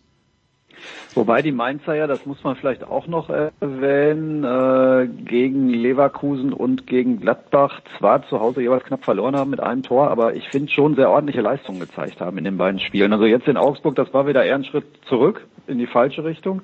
Aber davor die beiden Spieltage äh, haben sie eigentlich auch ein bisschen Pech gehabt, dass sie äh, in dieser Phase dann auch sehr starke Gegner äh, getroffen sind. Äh, vielleicht hätten sie es gegen eine Mannschaft äh, aus dem Mittelfeld oder aus der unteren, unteren Tabellenregion äh, an diesen Spieltagen in der Form mit der gezeigten Leistung auch gewonnen. Also ich, ich glaube so, mein Bauch sagt mir und auch so die, die Form und das, was ich von beiden Mannschaften äh, in dieser Saison schon gesehen habe, ähm, dass Mainz da schon Favorit ist. Und ich glaube eher, dass Schalke das Spiel verlieren wird. Also bisher die Bilanz zwölf Spiele, die beiden kombinieren zu zwei Unentschieden und zehn Niederlagen, 8 zu 38 Tore. Wir springen mal hoch. 0 zu 0 als Endergebnis. Wären wir doch alle zufrieden mit. Minus eins gegen minus eins geht ja, zu minus eins geht ja nicht.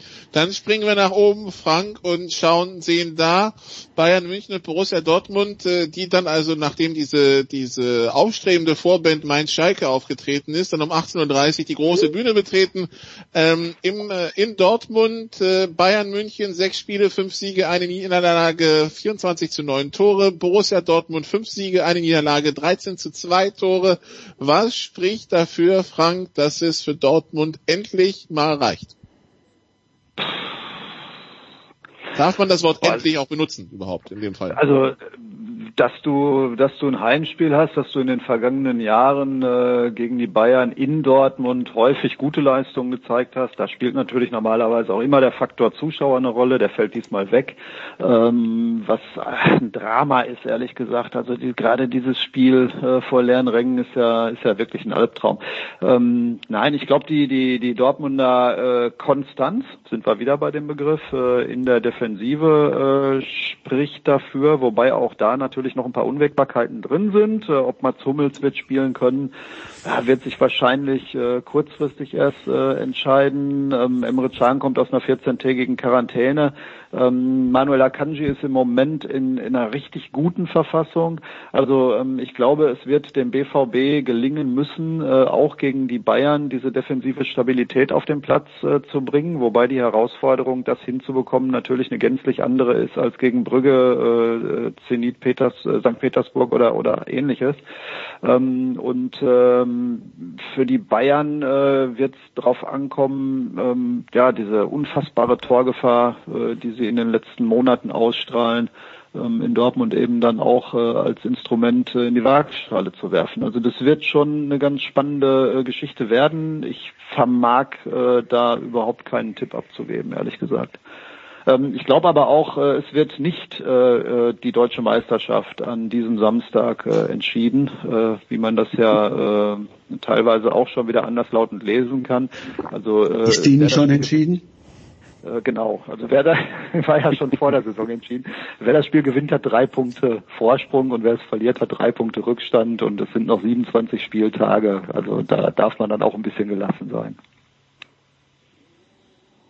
Wie, wie sehen Sie an, Andreas, äh, dieses äh, Spitzenspiel im deutschen Fußball? Ausgabe, ich habe aufgehört zu zählen.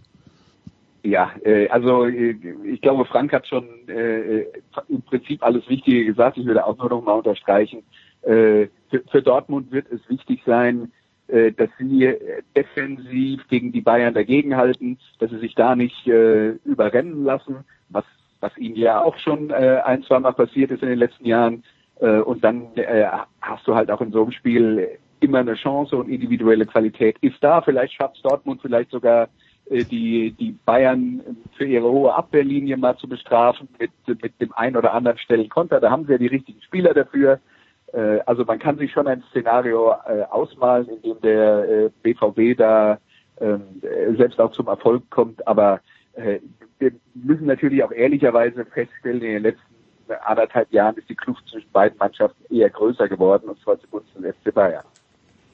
Naja gut, diesmal muss Marco Reus nicht Mittelstürmer spielen, also insofern bin ich da hoffnungsvoll, dass das dann eben nicht äh, 1 zu 4 endet, sondern vielleicht tatsächlich 3 zu 3. Also das Personalpuzzle beim BVB, das glaube ich wird äh, ganz spannend sein. Ja, also Favre hat ja relativ viel rotiert in den letzten Wochen ähm, und hat dabei meistens äh, richtige Entscheidungen getroffen. Moda Hut beispielsweise, der vor der Saison eigentlich verkauft werden sollte und, und gar keine große Rolle gespielt hat in den Überlegungen, kriegt relativ viel Spielzeit, hat gestern ähm, ein sehr gutes Spiel gemacht. Äh, in Brügge äh, wirklich Akzente gesetzt, war sehr aktiv, ist äh, nicht abgetaucht, wie er das äh, in den letzten Jahren, wenn er dann mal gespielt hat, sehr häufig getan hat. Ähm, spannende Frage, ob der am Samstag ran darf oder er nicht. Äh, Jude Bellingham ist reingekommen, ähm, lässt Favre so jemanden mit 17 Jahren in einem Spiel gegen den FC Bayern von Anfang an spielen, ja oder nein? Also das sind echt eine ganze Menge spannende Fragen. Ich glaube, es gibt äh, unglaublich viele äh, personelle Möglichkeiten, die, die der BVB hat, äh, um vielleicht auch ähm, Hansi Flick da ein paar Aufgaben zu stellen. Ich glaube auch, die, äh, die, ich sag mal, ja, defensive Anfälligkeit wäre ein zu großes Wort äh, beim FC Bayern, aber sie, sie bieten eben doch Räume, sie bieten äh, Chancen an, ähm, und kassieren auch äh, mal das ein oder andere Gegentor mehr als in den äh, vergangenen Jahren. Kompensieren sie damit, dass sie vorne unglaublich viele machen. Für den BVB wird es ein anderes Spiel werden als die meisten Spiele, die sie üblicherweise haben, weil äh, es wieder ein Spiel werden wird, in dem sie eben nicht diejenigen sind, die 70 oder 80 Prozent Ballbesitz haben werden und äh, gegen, äh, gegen eine Fünfer und eine davor stehende Viererkette anlaufen müssen, sondern vielleicht auch tatsächlich mal äh, mit äh, tiefen Läufen und mit Pässen in die Schnittstellen ähm, hinter die ja relativ hochstehende äh, Abwehr äh, oder Defensive des FC Bayern kommen werden. Also das alles, ich, es könnte ein sehr attraktives Fußballspiel mit vielen Toren werden. Dann sind wir mal gespannt. Äh, dann jetzt, hat, jetzt hat das ja beigeredet. Es wird, es wird ein 1-0. Oder 0-0, genau. ähm, wir bedanken uns bei Frank Fligge und Christian Sprenger. Kollege Renner bleibt noch ein Segment für Football und das gibt's nach einer kurzen Pause hier bei Sportradio 360 in der Big Show 481.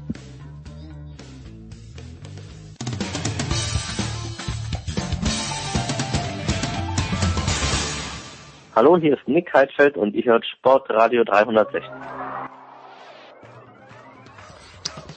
Big Show 481 hier bei Sportradio 360 und wir sind angekommen im äh, Football und äh, ja, wir haben immer noch Andreas Renner in der Leitung und neu dazugekommen äh, Günther Zapf von der Sohn. Hallo Günther. Servus, hallo. Gut, dann sprechen wir erstmal über Monday Night. Die Bucks äh, war, ha, haben gegen die Giants gespielt in, äh, in, in New Jersey äh, Günther 25, 23 gewonnen. Hört sich jetzt auch knapper an, als es wahrscheinlich viele vor dem Spiel vermutet haben. War es so knapp und äh, ja, was, was können beide Teams aus diesem Spiel mitnehmen? Es war deutlich knapper als, äh, als es eh schon ist. Also mit zwei Punkten. Äh, zum einen natürlich, wenn man aufs, aufs reine Ergebnis schaut, am Ende die, äh, die Two-Point-Conversion der, der Giants ja erst mit Foul belegt, dann zurückgenommen kann man ja so oder so sehen. Also ich will mich da natürlich raushalten, ob zu Recht oder nicht. Solche Flaggen wurden oft genug schon geworfen, oft genug auch nicht. Aber äh, auf der anderen Seite, äh, Daniel Jones hat die Chance, viel früher zu werfen, dann gibt es überhaupt keine Diskussion und uns steht unentschieden und dann muss man mal schauen. Dann im Spiel selber die Giants überraschend äh, erfolgreich und gut und äh, sowohl in ihrer Defense, was man ja überhaupt nicht vermutet hat, dass Brady wirklich große Probleme hatte, äh, freie Receiver schnell zu finden. Ab und zu, klar, das, das kennt man im System, aber musste dann öfter mal ein bisschen länger warten, wurde dann auch tatsächlich zweimal gesackt, was ja äh, eine Ausnahme ist bei dieser Tampa Bay Offense Line und bei dem System.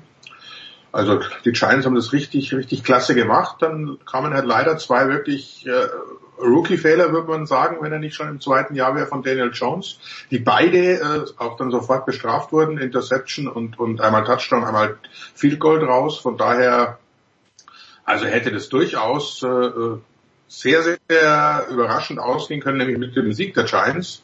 Äh, Tampa war nicht schlecht, um Gottes Willen, aber die Defense vor allem äh, war nicht so dominant, wie man es erwartet hatte. Die Giants sind vielleicht ein bisschen zu früh weggegangen vom Laufspiel, das äh, überraschenderweise dann doch gut funktioniert hat. Aber super schönes Spiel, sehr, sehr, sehr, sehr schön anzusehen. Äh, ganz wenig Strafen, wenig, äh, äh, keine, gar keine Challenge, glaube ich, also keine Verletzungen, das ist ja ganz wichtig heutzutage. Also war, war ein richtig gutes Spiel und es hätte also es wäre keine Überraschung gewesen vom Spielverlauf her, wenn die Giants das gewonnen hätten. Und daran können sie anknüpfen, können aufbauen. Und in der NFC East, äh, das haben wir oft genug diskutiert, äh, kannst du ja locker die Division gewinnen und so die Playoffs erreichen. Ja, die NFC East äh, natürlich ganz großes Kino. Ähm, ja, heute Nacht, Andreas, sollen die 49ers gegen die Packers spielen. Man kann sich natürlich fragen, wer diesen Spielplan gestaltet hat, in dem die 49ers innerhalb von vier Tagen gegen Seattle und Green Bay spielen. Aber gut, das, das ist halt so, äh, das wird ein sowieso, das wird ein sowieso schon von den Ausfällen interessantes Spiel, weil also bei den 49ers fehlt Garoppolo verletzt, Kittel verletzt, unter anderem plus die ganze Liste, die eh schon verletzt fehlt. Jetzt fehlen bei den bei den Packers sämtliche Running Backs, weil sie Kontaktfall von äh, Corona äh, positiven sind. Äh, bei den 49ers jetzt auch zum Beispiel Ayuk und äh, andere Receiver. Wer, wer spielt denn da noch heute Nacht? ja, da bin ich auch mal gespannt. Also wenn wir jetzt mal auf die Receiver-Position bei den 49ers schauen, also Receiver Nummer eins, Timo Samuel, der ist äh, äh, sowieso verletzt. Also der hat, äh, der hat eine, eine, eine Zerrung. Ja? Äh, dann äh, ist äh, die Option Nummer drei, Kendrick Bourne, das war der mit dem positiven Corona-Test. Als äh, Kontaktperson ist Brandon Ayuk auf der Covid-Liste. Das ist eigentlich Receiver Nummer zwei. Äh, hinter den ersten dreien wird es bei San Francisco sowieso schon dünn. Ja? Dann fehlt dir mit George Kittle äh, der beste Teil der Liga, der ja möglicherweise äh, so gut als Receiver ist, dass er den Verlust eines Receivers wettmachen kann. Äh, der ist nicht mit dabei. Vielleicht kommt Jordan Reed von der Verletzungsliste zurück als ähm, äh, als Tight End, der könnte tatsächlich eine große Rolle spielen. Und dann ansonsten bist du bei Trent Taylor, Slot Receiver, der keine große Rolle gespielt hat in dieser Saison. Dann bist du bei ähm, Kevin White, den sie letzte Woche nicht von der Practice Squad äh, hochholen konnten, weil sie nicht genug Geld auf der äh, unter der Salary Cap hatten. Das hat, haben wir jetzt mit dem Trade gelöst, das Problem. Und äh, River Craycraft, falls den äh, noch jemand kennt, ist äh, vielleicht auch ein Kandidat. Also das ist äh, das ist natürlich hammermäßig und dann bist du bei äh, Big Mullins als Quarterback und auf der Running Back Position können einem die Packers leid tun, aber bei San Francisco, die, was ist da in den letzten Wochen passiert? Äh, Running Back Nummer eins, Mostert, äh, ein, äh, war verletzt, kam zurück, hat ein super Spiel gemacht, sich sofort wieder verletzt. Jeff Wilson war verletzt, äh, eigentlich Option Nummer drei auf der Running Back Position, hat ein super Spiel gemacht mit drei Touchdowns, hat sich wieder verletzt. Die beiden sind nicht mit dabei. Das heißt, äh, bei San Francisco bist du jetzt wirklich an dem Punkt, äh, wo, wo, wo man dann auch sagen muss, da ist aufgrund von Verletzungen fehlt so viel, dass man, dass man gar keine Erwartungen mehr an dieses Spiel knüpfen kann, weil man, weil man sagen kann, die müssen da jetzt so viel zusammenmixen und von den spielentscheidenden Leuten fehlen so viele, äh, weiß der Himmel, ob die das hinkriegen. Ja. Ich habe noch gar nicht äh, erwähnt, Trent Williams, der linke Tackle, auch einer der besseren in der Liga, fehlt auch wegen äh, Kontaktperson äh, Kendrick Bourne.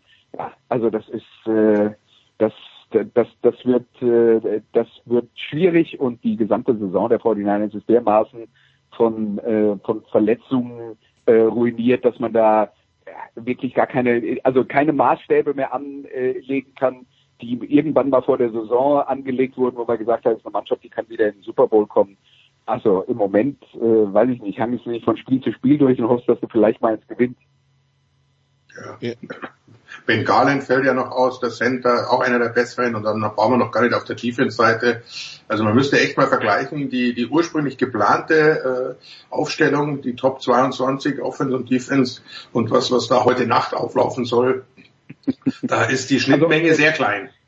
Ja, da, da, da habe ich, ein, ein, ein, ja, hab ich eine lustige Zahl dazu gesehen. Äh, äh, bei den 49ers, äh, die, die Gesamtzahl, die, die, die Kohle, die sie in, in, die Salary Cap einbezahlen, die Hälfte davon ist aber ja. Richard Sherman und so weiter, Bosa, ja. haben wir ja alle mitbekommen. Was, was mich halt wirklich ein bisschen äh, verwundert, äh, dass sie trotzdem offensichtlich versuchen, das Spiel heute Nacht durchzuziehen. Denn, die Regeln äh, würden ja erlauben, dass ein Spieler, der in Close Contact war, aber dann negativ getestet wird, was ja die Hoffnung bei Detroit mit, mit Matthew Stafford ist, dass der dann spielen kann. Das geht natürlich heute nicht mehr. Also die, die Heute können die nicht eingesetzt werden, aber sie könnten, wenn man es auf Sonntag oder Montag verlegen würde, äh, wäre das eine Option. Von daher finde ich es schon ein bisschen, äh, bisschen sehr, sehr hart, dass sie offensichtlich auf jeden Fall das Spiel heute Nacht durchziehen wollen. Wir, wir, wir werden sehen, ob es äh, ob's nicht doch noch eine, eine Verschiebung gibt, wer weiß. Gut, auf jeden Fall, ja, das ist also das Problem der 49ers. Dann, äh, Günther, wir kommen nicht drum rum, wieder über die Cowboys zu sprechen.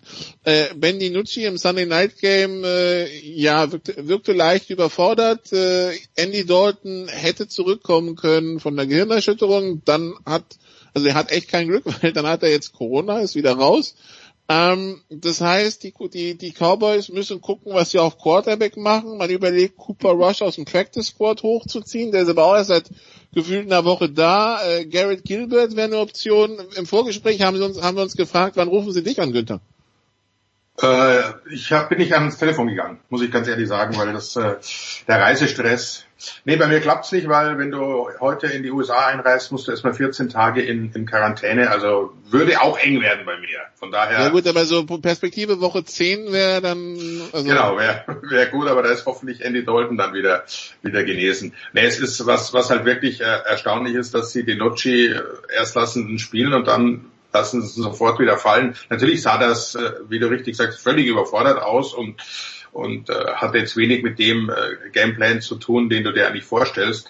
Auf der anderen Seite weiß ich auch nicht, wer das besser machen soll. Aber der Plan ist ganz offensichtlich, dass sie jetzt unter der Woche testen, ob Cooper Rush, von dem er mal große Stücke gehalten hatte, oder, oder Gilbert der, der Richtige ist, das Team zu führen. Und damit sind wir dabei im vierten Starting Quarterback im äh, achten Spiel oder neunten Spiel. Also das äh, spricht jetzt auch nicht für die Konstanz.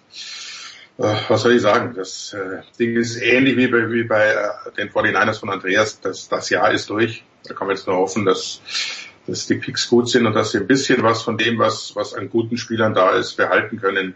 Weil Salary Cap nächstes Jahr wird ja auch nicht einfacher. Und wir also hoffen bei, einfach, bei, bei Cooper Rush, ja, bei, bei Cooper Rush äh, kann man ja dann immerhin sagen, der war schon mal im Team, das heißt, der müsste, äh, das, was sie jetzt offensiv machen, müsste ihm zumindest einigermaßen bekannt sein. Und Garrett Gilbert ist ja einer, der äh, der vor anderthalb Jahren in der AF, AAF gespielt hat, letztes Jahr Backup Quarterback in der äh, NFL war. Das heißt, ein, da ist dann, also da weiß man ein bisschen mehr, was man bekommt als bei äh, Dinucci. Äh, also ein, ein, ein Grundlevel an Kompetenz ist da auf jeden Fall äh, gegeben, aber ja. Äh, ja, ja, Cooper Rush haben sie ja. Trotzdem, äh, ja. trotzdem, äh, trotzdem äh, zusammengestoppelt, weil kurzfristig und äh, ohne Eingewöhnungszeit. Ja, genau. Cooper Rush haben sie erst hochgejubelt als den nächsten Tony Romo.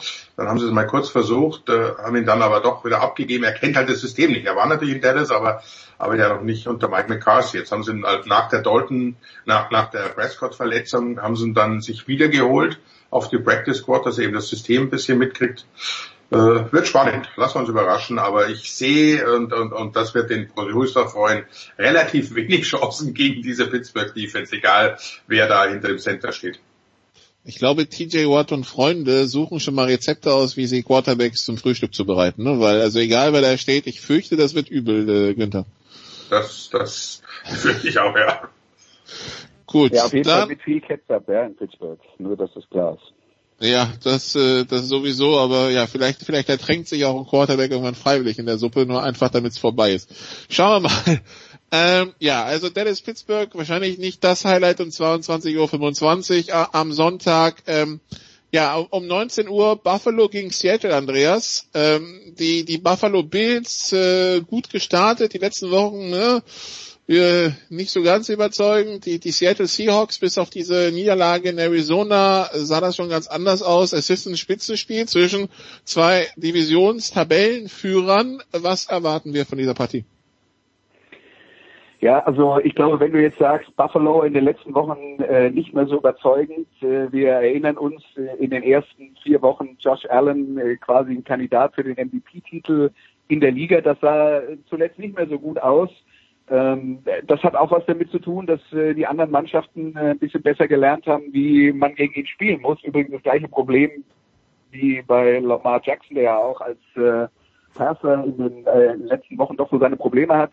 Äh, man spielt ein bisschen mehr äh, zonenorientiert, man äh, schaut auf die Quarterbacks, man läuft nicht mit den Receivern mit, man hat immer im Blick, was die Quarterbacks machen, man sagt ihnen hier, äh, du musst die Abwehr lesen, du musst in der Lage sein, die richtigen Leute zum richtigen Zeitpunkt anzuspielen. Und das hat sowohl bei Josh Allen als auch bei Lamar Jackson nicht mehr so gut geklappt in den äh, letzten Wochen wie, wie vorher. Äh, das, das wird ein wichtiger Schlüssel sein. Die Seattle Defense ist ohnehin äh, eher zonenorientiert äh, vom, vom, vom Grundprinzip her. Und ähm, ich denke, das, äh, das wird halt ein wichtiger Schlüssel sein für Buffalo, äh, ist äh, Josh Allen in der Lage, diese Herausforderung äh, anzunehmen? Ist er ihr gewachsen? Äh, die Seahawks werden offensiv Punkte machen. Das, äh, das wissen wir schon. Äh, die Frage ist, ob Buffalo äh, auf diesem Niveau mithalten kann, was das Punkten angeht. Und da habe ich so meine starken Zweifel. Das Wetter übrigens kein Faktor. Sonntag Sonnenschein und 18 Grad in Buffalo, also Celsius, nicht Fahrenheit. Ähm, das heißt, also das typische unangenehme Wetter da am, am See bleibt uns erspart. Ähm, Günther, Andreas hat es ja schon gesagt, Josh Hellen die paar ersten paar Wochen äh, durchaus als MVP-Kandidat gehandelt. Äh, ein weiterer Name, der immer fiel und der immer noch fällt, ist Russell Wilson, der steht auf der anderen Seite. Auch für dich MVP-Kandidat, also der MVP bisher in dieser Saison? Ja, absolut. Also da, da hat, er, hat sich nichts geändert. Durch seine vier Touchdown-Pässe am vergangenen Wochenende hat das doch durchaus nochmal untermauert. Nee, der, der trägt das Team, das ist, äh, das ist offensichtlich äh, offensiv ja sehr, sehr stark. Äh, momentan Nummer eins in der Offensivleistung. Äh, Probleme sind auf der anderen Seite, schlechteste Defense. Äh, also kann man sich auf, auf paar Punkte freuen. Interessant wird sein, was Josh Allen eben mit der, mit der schwächsten Pass-Defense der Liga anstellt, ob er wieder zurückfindet in die Spur. Aber Russell Wilson ist, äh, also sehe ich momentan auch keinen, der rankommt. Da wird, er wird immer genannt. Aaron Rodgers natürlich, aber ich glaube, das hat sich jetzt auch so ein bisschen relativiert man sollte ihm mal Receiver geben, die auch fangen können, aber trotzdem ist, ist es nicht die, die überragende Vorstellung, die ich von dem MVP erwarte und vor allem ein Team zu tragen. Äh, Pat Mahomes kannst du natürlich äh, immer nehmen, aber momentan ist Russell Wilson der, der am meisten, glaube ich, für, für sein Team äh, darstellt und äh, wünschen wir ihm alles Gute, dass, dass er nicht ein Opfer von Covid oder, oder Verletzungen in diesem vermaledeiten Jahr wird. Ja, das ist, äh, das ist ja eine seiner Qualitäten, dass er immer gesund ist. Russell er ist immer da, eine, genau. Eine, nicht, eine nicht zu übersetzende äh, Qualität, aber gerade bei dem Spiel gegen San Francisco, äh, da hat er eben auch mal wieder gezeigt, was in Ausmaß. Es geht jetzt noch nicht mal unbedingt um die Zahl von vier äh, vier Touchdown-Pässe, sondern äh, DK Metcalf hat ja ein super Spiel. Das ist natürlich ein Teil DK Metcalf, der schwer zu verteidigen ist mit seiner Physis und seiner, seiner Schnelligkeit. Aber wie viele Situationen da dabei waren, wo die, die Manndeckung der 49ers wirklich auf den Punkt da war, aber der Pass von Wilson war halt so gut, äh, dass, äh, dass der Verteidiger gar keine Chance hat, das äh, richtig zu, zu verhindern. Und das, äh, das war schon eine äh, extrem hohe Qualität. Und dann war auch der eine Touchdown fast im Vorwärtsfallen äh, an der äh, kurz vor kurz vor der Goal Line äh, bei bei, äh, bei bei den 49ers. Also das das sind schon außergewöhnlich gute Aktionen äh, mit dabei gewesen und die die Zielgenauigkeit, die Präzision von Wilson, über die wir ja oft äh, gar nicht genug reden, weil immer darüber geredet wird, wie äh, wie toll seine tiefen Bälle sind und wie wie beweglich er ist und wie viel er kreiert, äh, wenn der eigentlich geplante Spielzug zusammenbricht. Aber äh, die, die Zielgenauigkeit seiner Pässe, das war letzten Endes der Schlüssel, wie sie San Francisco geknackt, geknackt haben. Das war vor allen Dingen zu Beginn des Spiels äh, sah das gar nicht so danach aus. Und im, im ersten Quarter hat die 49ers Defense nämlich richtig guten äh, Job gemacht. Aber äh, dann äh, kam Wilson und, und Metcalf und äh, die beiden haben dann das Spiel für Seattle gewonnen. Und das war eben zum großen Teil das Verdienst der Präzision von Russell Wilson, kann man gar nicht hoch genug schätzen. Okay, das also zu dem Spiel und dann Sunday Night äh, haben wir das Spiel Bucks gegen Saints, Andreas. Das haben wir in Woche 1 schon gesehen. Damals haben sich die Saints 34-23 durchgesetzt. Danach war der Eindruck eigentlich, dass Tampa, also das komplettere Team war. Das Spiel, das Spiel in Woche 1 war ein Spiel, wo irgendwie beide Offenses ihre Probleme hatten. Jetzt treffen sie also beide wieder aufeinander. Ähm, es ist auch das erste Spiel, wo Antonio Brown spielberechtigt wäre für die Bucks. Wie er zum Einsatz kommt, äh, werden wir noch sehen. Aber ähm, das auf jeden Fall ein Spiel, wo Spitzenspiel draufsteht und das natürlich auch Implikationen hat, weil ähm, der Sieger ein groß, also zumindest mal einen ersten Schritt Richtung äh, Tabellenführung und Divisionssieg macht. Was erwartest du von dem Spiel, Andreas? Ja, es wird auf jeden Fall interessant. Äh, bei den Saints äh, muss ich zugeben, habe ich mich jetzt noch nicht genau damit befasst, wer äh, auf der Receiver-Position eigentlich diese Woche spielen kann, weil der, denen ist ja auch vieles ausgefallen zuletzt. Und wenn sie da nicht äh, top besetzt sind, dann mache ich mir schon Sorgen. Äh, Tampa's Defense, Güter hat vorher gesagt, Montag haben sie nicht so gut ausgesehen. Das ist jetzt dann vielleicht äh, eine Gelegenheit, äh, das, das wieder gerade zu rücken äh, gegen, äh, gegen New Orleans. Die Explosivität fehlt sowieso äh, äh, bei den Saints. Das heißt, da wird es auf Präzision ankommen. Bin, bin sehr gespannt. Äh, also für, für mich haben sich die beiden Mannschaften seit Woche eins eher in entgegengesetzte Richtung entwickelt und ich sehe die Buccaneers insgesamt besser als die Saints. Und nachdem ich das jetzt gesagt habe, wird wahrscheinlich New Orleans mit drei Touchdowns gewinnen. Das wäre dann aber, Günther, wenn New Orleans mit drei Touchdowns gewinnen, auch der endlich der Knoten, der platzen würde, was man irgendwie äh, im Saints-Lager und wahrscheinlich auch bei den Saints-Fans so langsam auch mal erwarten würde, weil wir sind ja auch schon äh, jetzt in Woche 9.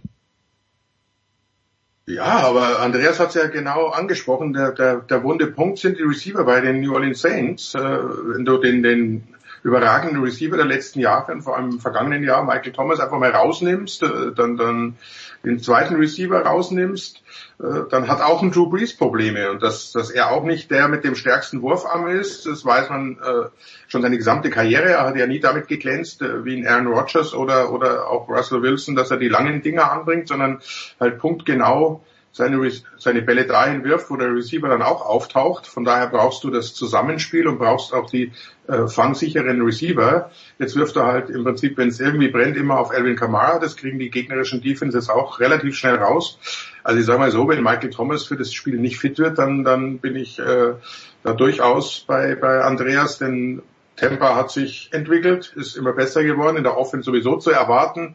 Diese relativ äh, aufwendige äh, Bruce Arians Offense ist natürlich, äh, das dauert auch für einen Tom Brady ein bisschen, sich da reinzufinden. Das klappt immer besser. Die Defense äh, spielt sowieso auf einem sehr, sehr hohen Niveau. Also da passt in, in Tampa momentan alles.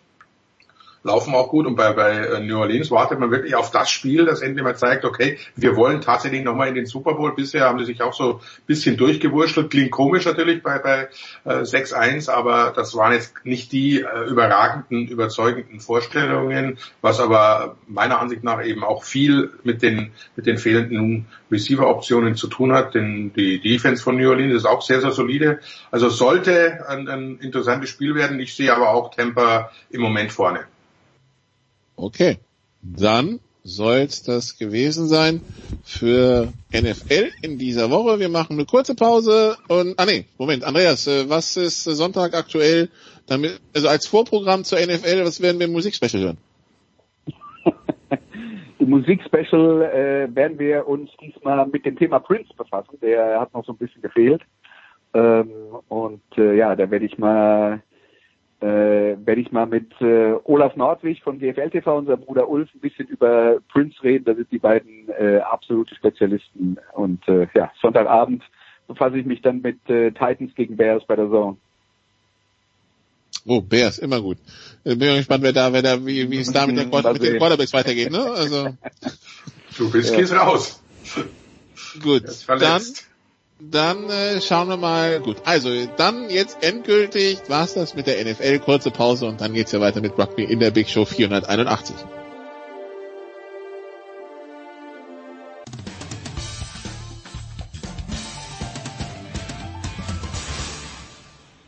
Servus, hier ist der Heiko Vogel und ihr hört Sportradio 360.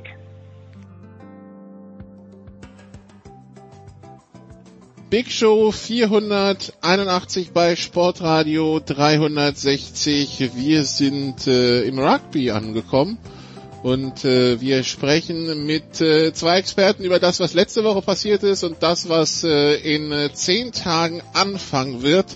Wir haben zum einen in der Leitung äh, Jan Lüdecke von äh, Telekom, RAN, The Zone und was weiß ich noch alles genau, von den Eierköpfen vor allen Dingen. Hallo Jan. Hallo Jan. Hi, Servus. Und äh, ja, dann Eierköpfe-Kollegen und äh, auch ran, der Sohn Simon Jung haben wir auch dabei. Hallo Simon. Hallo, danke. Ja, die Six Nations sind also vorbei und die Six Nations haben einen Sieger und Simon, nachdem es dann äh, im zweiten Spiel gelaufen ist, hatte England schon eine erhebliche Option genommen. Also es war dann in dem Moment eigentlich schon klar, äh, es geht wohl entweder über England oder über Irland mit Bonuspunkt, aber wenn wir über dieses Spiel von England gegen Italien reden, sind wir wieder beim Punkt, wo wir sagen müssen, ja, so Italien phasenweise können sie es, aber für 80 Minuten Six Nations reicht einfach nicht? Ja, ich glaube, äh, das ist ein Punkt, äh, an dem wir schon vor ein paar Jahren angekommen sind und die Italiener haben noch nicht den Weg zurückgefunden äh, zu der Stärke, mit der sie auch Teams wie Frankreich, Schottland und Wales in der Vergangenheit schlagen konnten. Ähm, positive Dinge auf jeden Fall auch zu sehen bei den Italienern sind die jungen Spieler, Paolo Garbisi, der als 20-jähriger Verbinder da wirklich ein richtig sauberes Spiel macht, auch gegen England unter hohem Druck seine Kicks richtig setzt, äh, individuell immer wieder stark läuft. Und eben versucht, seine Leute in, in, Szene zu setzen.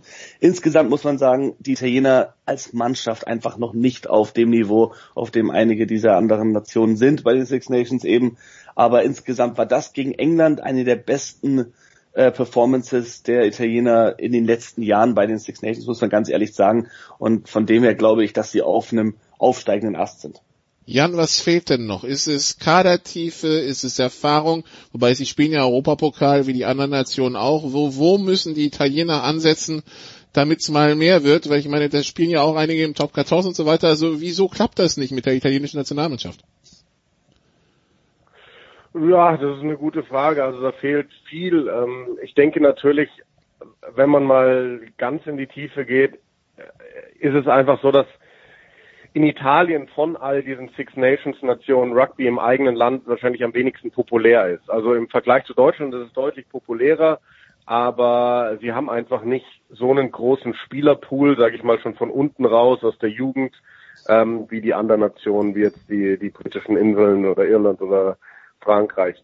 Dann, wenn wir uns das oben anschauen, wir haben am Wochenende ein bisschen gequatscht, Simon und ich und Manu Wilhelm und haben gemeint, irgendwie scheint selbst bei der Fitness was zu fehlen. Also oft ist es ja in vielen Nationen so, die haben sehr viele gute Spieler, aber die, die dann wirklich am Ende für die Nationalmannschaft spielen, die heben sich von anderen nochmal irgendwo ein Stück weit ab. Und das ist oft auch diese absolute Fitness, im Zweifel auch 100 Minuten gehen zu können.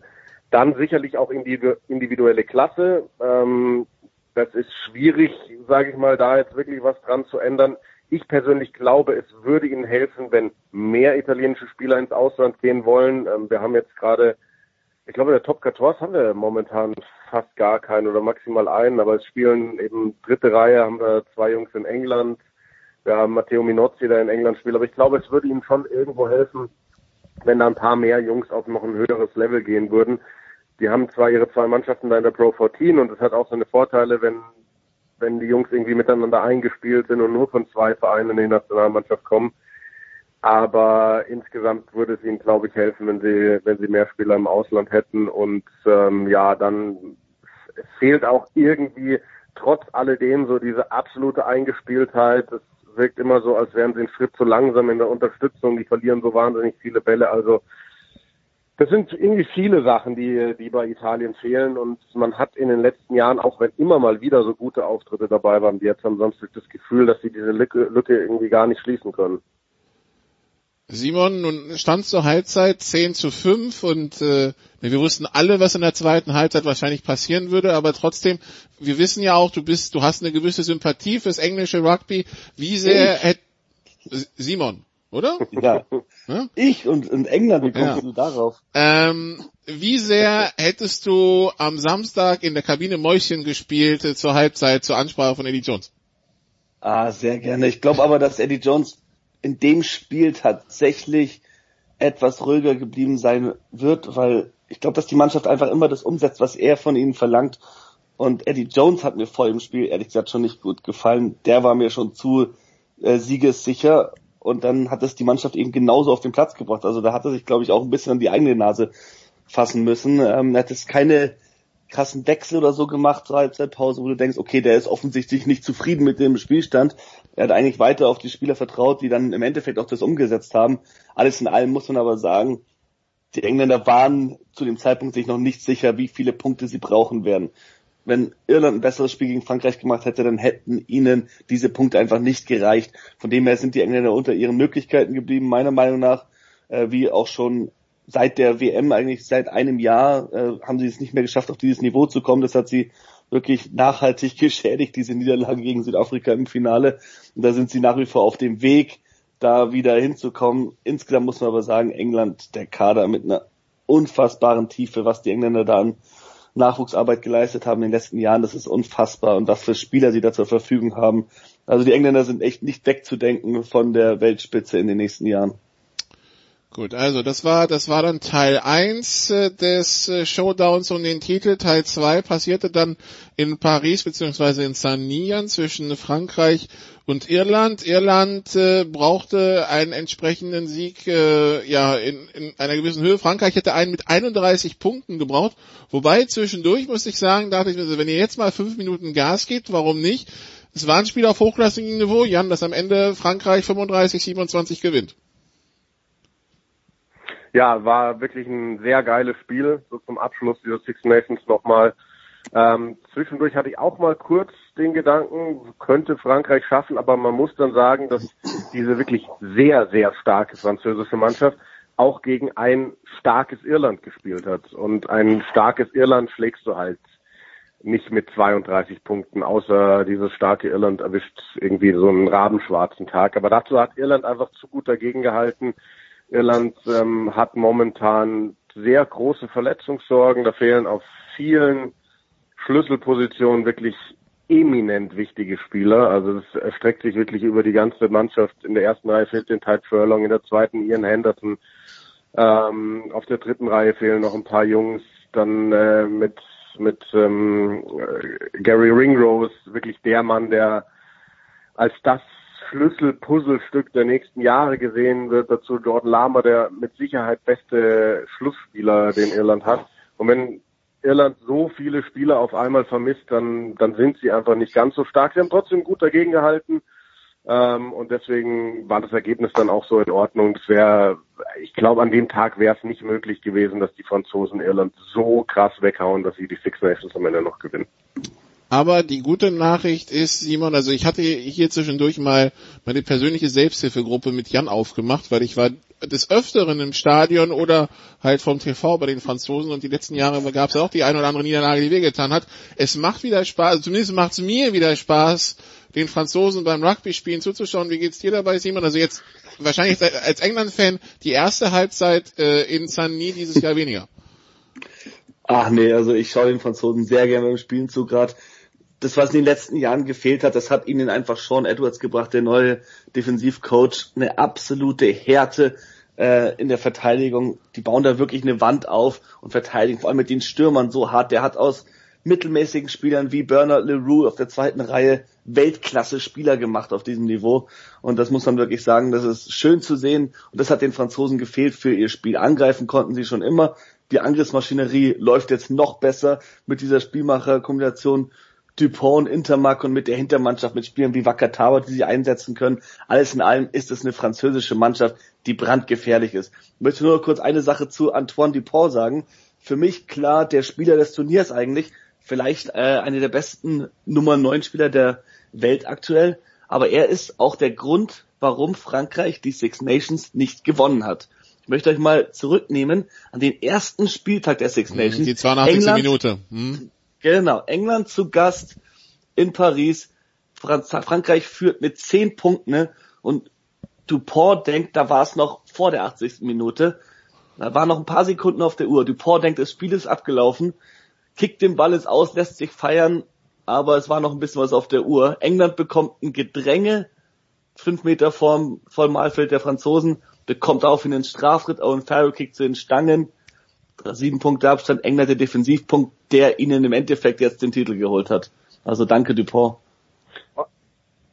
Wenn ich da ganz kurz äh, einen ähm, haken darf, ähm, ich habe gestern ähm, den, den BBC ähm, Rugby Union Weekly Podcast gehört und da wurde auch genau das nochmal besprochen, diese Szene, wo sie dann alle gesagt haben, eigentlich sehen sie England nicht als Six Nations Sieger, weil sie dieses Punktesystem, was sich ja mittlerweile im internationalen Rugby sehr gut äh, verbreitet hat, mit diesem, diesem Bonuspunkt ab vier Versuchen und dem defensiven Bonuspunkt, wenn du mit maximal sieben Punkten verlierst, die sagen, eigentlich müsstest du diesen defensiven Bonuspunkt bei den Six Nations streichen. Das ist ein Turnier, da geht es nur ums Gewinnen, da geht es nicht darum, am Ende noch irgendwie ein Pünktchen abzustauben, weil du ein Spiel verloren hast und England hat es am Ende wirklich nur wegen diesem defensiven Bonuspunkt verloren. Und das fände ich eigentlich wirklich einen guten äh, Anstoß für die Zukunft, dass man darüber nachdenkt, ähm, zwar einen Offensivbonuspunkt ab vier Versuchen zu geben, aber diesen defensiven Bonuspunkt rauszunehmen. Man könnte es auch einfach drehen, indem man sagt, die Punktedifferenz ist nur noch das zweite Kriterium und wir nehmen als erstes den direkten Vergleich. Wenn zwei Teams punktgleich sind, das dann, auch. Ja, dann hat das Definitiv. gewonnen, das äh, das direkte Duell gewonnen hat. Aber gut, ja. Äh, gut, also Simon hat ja schon gesagt, für, für, für ihn Spieler des Turniers äh, wäre Antoine Dupont die Wahl. Also in, in der offiziellen Wahl, äh, Jan, haben wir Mauro Itoje Ben Youngs, äh, die Engländer, dann haben wir CJ Stender, äh, von Irland und halt äh, drei Franzosen, Tamac, Dupont und Aldred. Äh, wer ist für dich Spieler des Turniers? Äh, ganz klar auch Antoine Dupont, auch wenn er diese Aktion am ersten Spieltag gebracht hat. Ähm, ich glaube aber, dass sie es wahrscheinlich am Ende Greg Aldred geben, weil der hat in, in, in den Spielen dreimal Man of the Match gewonnen. Ähm, wir haben letztens äh, so ein bisschen gescherzt und haben gesagt, das machen sie wahrscheinlich nur, weil der der einzige Franzose ist, der einigermaßen gut Englisch sprechen kann, weil er ja da Wurzeln hat. Äh, weil eigentlich war Dupont in, in den meisten Spielen, wo er Man of the Man Match gewonnen hat, äh, der bessere Spieler. Aber ich glaube, aufgrund der drei Man of the Match Performances ähm, werden sie es eher Greg Aldred geben. Ich bin auch ein bisschen überrascht, ehrlich gesagt, dass Charles Olivon da nicht auftaucht in der Liste der Kapitän der Franzosen. Der hat, glaube ich, vier Versuche gelegt, vier äh, Versuche vorbereitet. Das auf der dritten Reihe, das sind Wahnsinnswerte. Der war in meinen Augen auch nicht weit weg von dem, was Aldred geliefert hat, von dem, was äh, Dupont geliefert hat. Ähm, den hätte man in meinen Augen da vielleicht eher reinnehmen können in diese Auswahl als ein CJ Stander, der auch ein tolles Turnier gespielt hat, gar keine Frage, aber ob ich da jetzt mit dem Endergebnis einen wirklich einen Iren drin haben muss, ähm, lasse ich jetzt mal dahingestellt. Gut, dann haben wir noch Wales, Schottland, Simon, was, also Wales, äh, nee, Schottland gewinnt 14-10, aber ja, es war schwere Kost. Enttäuschend von beiden Mannschaften. Die hatten wirklich die Chance, ohne Druck frei aufzuspielen. Für die ging es wirklich nur noch um die goldene Ananas. Äh, und die Schotten mit einer wirklich starken Mannschaft, mit der Chance, das erste Mal in Wales zu gewinnen, seit Jahren auch, und sie haben es am Ende getan, aber wie, das ist nicht, war nicht schön mit anzuschauen. Schwierige Bedingungen, klar, aber trotzdem. Also Schottland, da hätte ich mir offensiv deutlich mehr erwartet. Und bei Wales, da muss man sagen, da ist gerade kompletter Umbruch. Die Waliser, die suchen noch ihre eigene Identität auf dem Rugbyplatz und das ist schwer mit anzuschauen, was die gerade durchmachen. Gut, dann also so viel zu den Six Nations. Wir werden viele dieser Teams weit wiedersehen im, im November. Ähm, wir schauen mal kurz im, im Süden. Die, die Tri-Nations werden jetzt, äh, also ausgespielt als Neuseeland, Australien, Argentinien, also ohne Südafrika, äh, versucht sich Südhalbkugel mit einem kleinen Turnier in Sydney bis Dezember. Das erste Spiel haben wir schon gesehen, Jan. Ähm, das war Neuseeland gegen Australien, die dritte Ausgabe in diesem Jahr.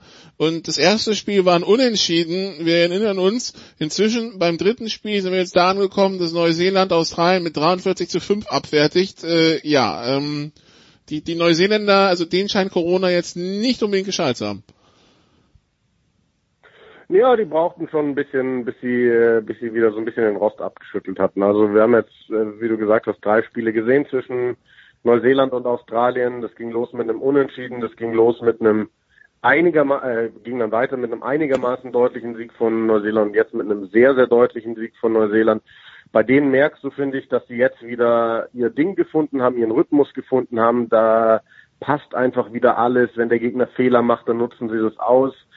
Ähm, Australien sah trotzdem insgesamt gut aus. Jetzt im dritten Spiel, wo es so deutlich war, da sind ihnen mit äh, James O'Connor und James Tumur ist die bisher brutal starke Spielmacherachse weggebrochen, weil die beide verletzt waren. Dann sind da zwei Debütanten reingekommen, die beide 20 oder Anfang 20 sind.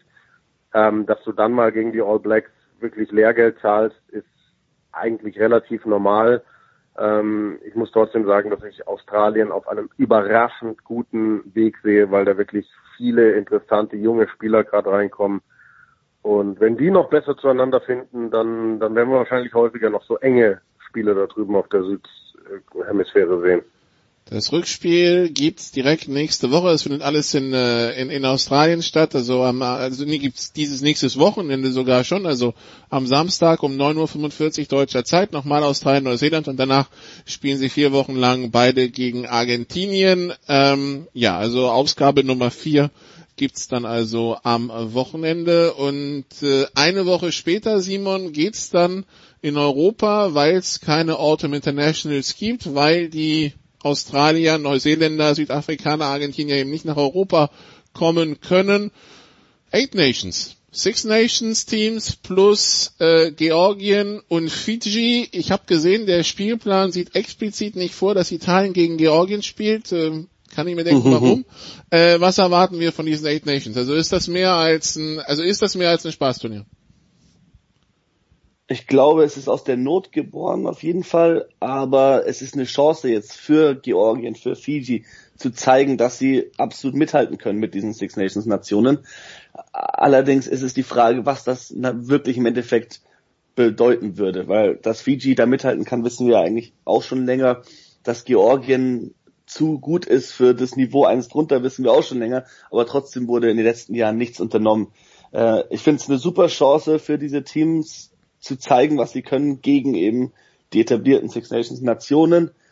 Aber im Endeffekt fehlt mir auch ein bisschen, ja, also dieser, dieser ganze Wettbewerb, dieser, dieser Autumn Nations Cup oder Eight Nations, ah, das ist ein bisschen, ja, weil er aus der Not heraus geboren ist, glaube ich, dass es den Teams auch nicht ganz so wichtig ist, mit dieser zwei Gruppen, ähm, diesem zwei Gruppenspielplan, dann dem Überkreuzspiel und mit dem Ganzen. Ich finde das sehr schwierig und ich glaube auch für die, für die Rugby-Fans in Europa, die halt einfach so diese simplen Strukturen gewohnt sind, ist es ein neues äh, Ding, das denen nicht unbedingt gefallen wird. Bin mal gespannt. Also ich finde es absolut cool, dass was passiert, dass wir was Neues zu sehen bekommen. Aber ob sich das dann durchsetzen wird im Endeffekt, das wage ich zu bezweifeln. Jan, wie siehst du's?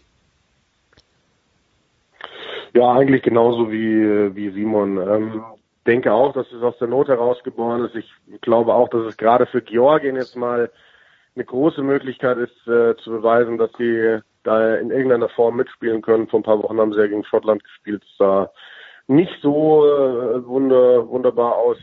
Ähm, ich weiß nicht, ob es da jetzt einen zusätzlichen Wettbewerb braucht. Ich habe irgendwie ein bisschen das Gefühl, dass sie das so von von dieser Fußball UEFA Nations League abgekupfert haben. Jetzt der Nations Cup und am Ende gibt es einen Sieger, weil die am Ende nochmal über Kreuz spielen. Ähm, braucht es in meinen Augen nicht. Ähm, aber ich sag mal so, Hauptsache, äh, es finden im Herbst Spiele statt und das ist ja in der aktuellen Situation nicht unbedingt selbstverständlich. Der Spielplan sieht dann immer vor, drei Spiele samstags, ein Spiel am Sonntag, das also ab übernächsten Wochenende durch, genau drei Spiele erstmal in den Gruppen und dann spielen, so wie ich es verstanden habe, dann die Gleichplatzierten in den Gruppen dann gegeneinander um die um die Endposition. Ähm, ja, äh, für die WM hat das keinen Einfluss, Simon, weil World Rugby hat ja entschieden, dass man für die Auslosung die Ergebnisse von diesem Jahr nicht nimmt, sondern die Weltrangliste nimmt, so wie die nach der WM war, ne? Ja, so schaut's aus. Deshalb glaube ich für die Teams auch nochmal die Chance, ein bisschen was auszuprobieren. Also für jetzt die, die Home Nations und, und Frankreich vor allem, die dann da vielleicht auch mal ein paar jüngere Spieler ausprobieren können, weil es eben um nicht ganz so viel geht. Und genauso aber die Chance dann für Georgien vielleicht gegen ein bisschen schwächere äh, Six Nations Mannschaften dann doch was reißen zu können. Trotzdem glaube ich, wenn ich ganz ehrlich bin, dass Georgien noch nicht auf diesem Niveau ist. Und ich glaube auch, dass Fiji sich schwer tun wird, weil die Fijianer einfach nicht so viel miteinander trainieren konnten jetzt im Vorlauf dieses äh, Autumn Nation Cups. Also mal schauen. Ja, aber wie sollen sie besser werden, wenn sie nie gegen die, die Six Nations Teams spielen außerhalb von, ähm, außerhalb von, von WMs? Ich meine, World Rugby hat es ja, glaube ich, äh, ein bisschen aufgeweicht, also hat ja auch gefördert, dass jetzt Teil, Teil 1 Teams äh, auf Tier 2 runter, äh, auf Tier 2 Teams treffen, aber nur so wirst du ja eigentlich besser, oder nicht? Ja, natürlich. Also das ist ganz klar. Ich weiß noch nicht, ob jetzt dieser Autumn Nations Cup der richtige Weg okay, gut, ist oder ja. ob du eher diese, diese Teams äh, zusammenführst, also jetzt sagen wir mal Georgien, Fiji, da unten von den, von den pazifischen Inseln kannst du noch Samoa und Tonga da in diese Gruppe mit reinnehmen, USA, Kanada, das sind alles Teams, die sich so zwischen Tier 1, Tier 2 befinden und die gegeneinander mehr spielen lassen. Das würde, glaube ich, allen helfen. Gut. Dann haben wir, glaube ich, alles besprochen, was es rund um Rugby erstmal für diese Woche zu besprechen gab. Dann danke Jan, danke Simon. Ähm, das war's auch von mir in der Big Show 481. Hier übernimmt jetzt wieder der Producer äh, mit welchem Thema auch immer. Lassen Sie sich überraschen nach einer kurzen Pause hier in der Big Show.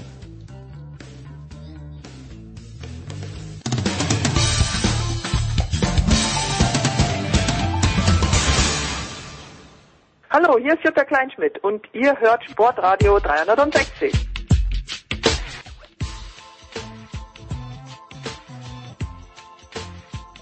Herrschaften, es geht weiter in der Big Show 481. Danke Nicola, wie immer Banner Work und wir, ja, wir machen, wir, wir machen einfach ein großes Fass auf. Wir machen das zum einen mit Sebastian Kaiser von der Bild. Grüß dich Sebastian.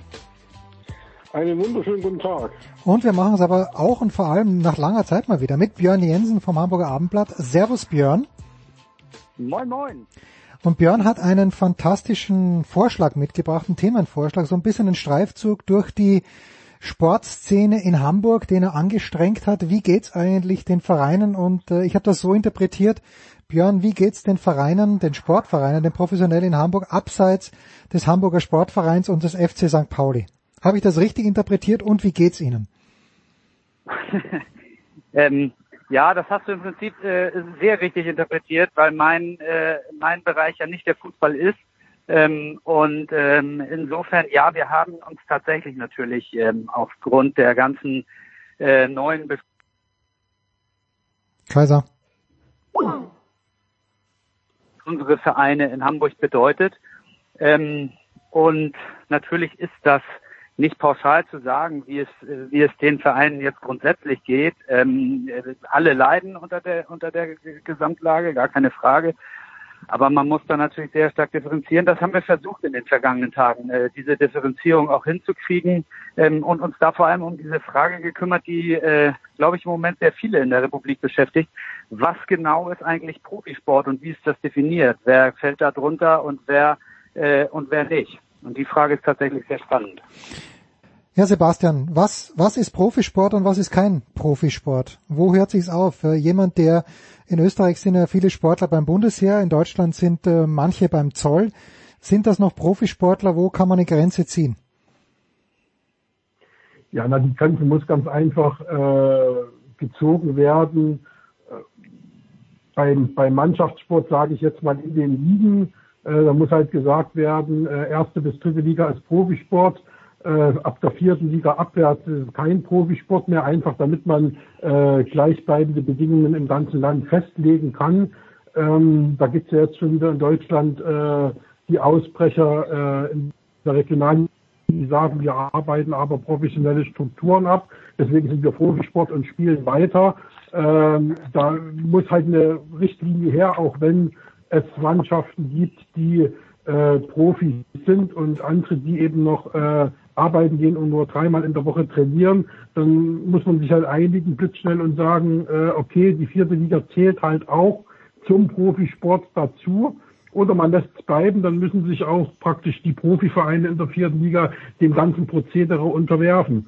So, äh, das zu den Mannschaftssportarten und die Grenze bei den ähm, Individualsportarten. Letztendlich ist es doch so, wer äh, zum Hauptzeitvertreib und zum Geldverdienen Sport betreibt, der ist natürlich Profi. Also sind praktisch diejenigen, die bei äh, Bundeswehr, äh, ähm, Bundespolizei, Landespolizei angestellt sind und ihrem Sport nachgehen, mit dem, also im Leistungssport, sind dann natürlich äh, äh, äh, unter die Profi-Gesetze zu stellen. Genauso wie äh, zum Beispiel ein äh, Profisportler, der jetzt nicht bei diesen öffentlichen Institutionen angestellt ist, aber der meinetwegen in einem Profiteam äh, Rad fährt und äh, über Sponsorengelder oder über ein Gehalt äh, bezahlt wird und wo das sein Broterwerb ist. Das sind ganz klare äh, äh Trennungslinien, die man da machen kann. Und äh, da gibt's eigentlich, also verstehe ich da die ganze Aufregung und das ganze äh, Kuddelmuddel da nicht. Da gibt's Aufregung, gibt's Kuddelmuddel. Absolut. Ähm, dafür lieben wir ja die Bildzeitung, dass sie immer nach der einfachen, sehr verständlichen Lösung sucht. Äh, das finde ich grundsätzlich auch richtig. Ähm, wir haben nur, ich, ich kann das in Hamburg an einem ganz oder an zwei ganz konkreten Beispielen festmachen, wie schwer sich die äh, Institutionen damit tun, das festzulegen. Ähm, der Hamburger Senat sagt, eigentlich ist Profisport das, äh, äh, wo überwiegend äh, der Lebensunterhalt mitverdient wird. Damit wäre eine klare Grenze gezogen. Ähm, zum Beispiel unsere Zweitliga-Volleyballerinnen äh, vom Eimsbüttler TV, die äh, verdienen, da verdient niemand Geld, hm. sind aber zweite Liga. Die Volleyball-Bundesliga sagt, wir sind Profis, also muss die zweite Liga weiterspielen. Hamburg sagt, da verdient keiner Geld, die fallen nicht unter Profisport. So, was passiert? Die Volleyballerinnen müssen jetzt eine Ausnahmegenehmigung stellen, dass sie trainieren und auch weiterspielen dürfen und darauf hoffen, dass die Stadt das genehmigt, damit kein Wettbewerbsnachteil entsteht. Genau daran krankt im Moment die Lage, dass, äh, dass eben die Definition leider doch nicht so klar ist, wie sie vielleicht sein könnte und äh, wie man sie machen müsste. Und äh, weil Seka das eben ansprach, ähm, vielleicht sogar bis dritte Liga runter, äh, äh, das als Profisport zu erklären, ähm, da sagen eben die Volleyballerinnen, wir haben alle Jobs, äh, wir verdienen alle kein Geld mit Volleyball und wenn wir in Quarantäne müssen, zwei Wochen, weil irgendwo ein positiver Fall ist, kriegen die Hälfte unserer Mannschaft riesige Probleme mit ihrem Arbeitgeber, deswegen würden wir eigentlich lieber nicht weiterspielen. So, Sie beugen sich natürlich dem in Anführungszeichen Votum der Liga, die sagt, äh, wir wollen aber weiterspielen. Nur ähm, einfach ist das alles nicht. Und ich kann das durchaus nachvollziehen. Und da entsteht ja, die ganze wär, Problematik. Ja, es wäre schon einfach, wenn es so ist, wie ich eben gerade gesagt habe, dass man sich eben äh, festlegt, was ist Profisport und da kann es nicht sein, dass dann der Bund sagt, das ist Profisport und dass dann die Stadt Hamburg sagt, äh, das ist Profisport, sondern es muss eine einheitliche bundesweite Festlegung geben. Fußball, erste bis vierte Liga Profisport, Volleyball, erste, zweite Liga Profisport und so weiter und so fort. Das lässt sich ganz einfach ja. regeln. Dann muss es einfach eine Festlegung geben und da muss man das, ja. und das muss, dann muss man das einfach dann äh, im, im Bund halt festlegen oder äh, äh was weiß ich, im DOSB oder wo auch immer, was dann für alle gilt und wo es nur diese eine entscheidende Institution gibt. Aber in einem, in einem Staat, wo der Sportminister in Fakt gar nicht existiert, wo der praktisch äh, im Hauptjob Innenminister ist, da kann man natürlich äh, die Uhr danach stellen, dass alles zusammenbricht und dass alles hier äh, im Bach runtergeht und, und, und dem Sportler keiner mehr weiß, äh, an welcher Stelle des Körpers sein Kopf sitzt. Was mich jetzt ein bisschen überrascht hat, Björn, ja, äh, entschuldige, aber was ja. nur noch ganz kurz, was mich überrascht hat, war, dass du sagst, die Volleyballerinnen wollen eigentlich gar nicht zwingend spielen, aus ganz verständlichen Gründen, nämlich wirtschaftlichen Gründen. Ich wäre eher, äh, ich bin ja hier in der Situation, natürlich kein Profisportler zu sein, aber ich denke mir, je mehr Sport, umso besser. Aber natürlich gibt es valide Gründe dafür, zu sagen, in der zweiten Volleyball-Bundesliga, wenn ich keine Kohle verdiene oder in der ersten Hockeyliga, dann spielen wir lieber nicht.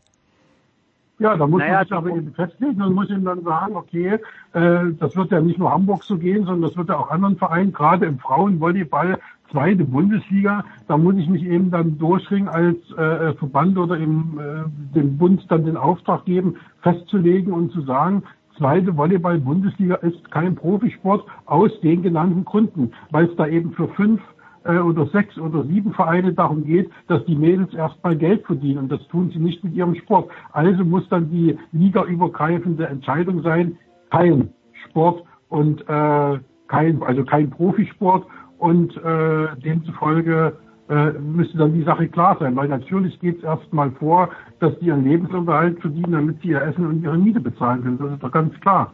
Und da müssen eben dann die sechs oder sieben Profivereine der Frauen in der zweiten Volleyball-Bundesliga, wenn es die überhaupt gibt, habe ich jetzt keine Ahnung, aber äh, die müssen eben dann äh, sich dem unterwerfen. Da sind wir wieder bei diesem sehr strapazierten Begriff Solidargedanke, dass eben dann die Mädels aus den Vereinen äh, die da praktisch äh, keinen Profisport betreiben, dass die eben ihr Leben, ihr Leben finanzieren können. So.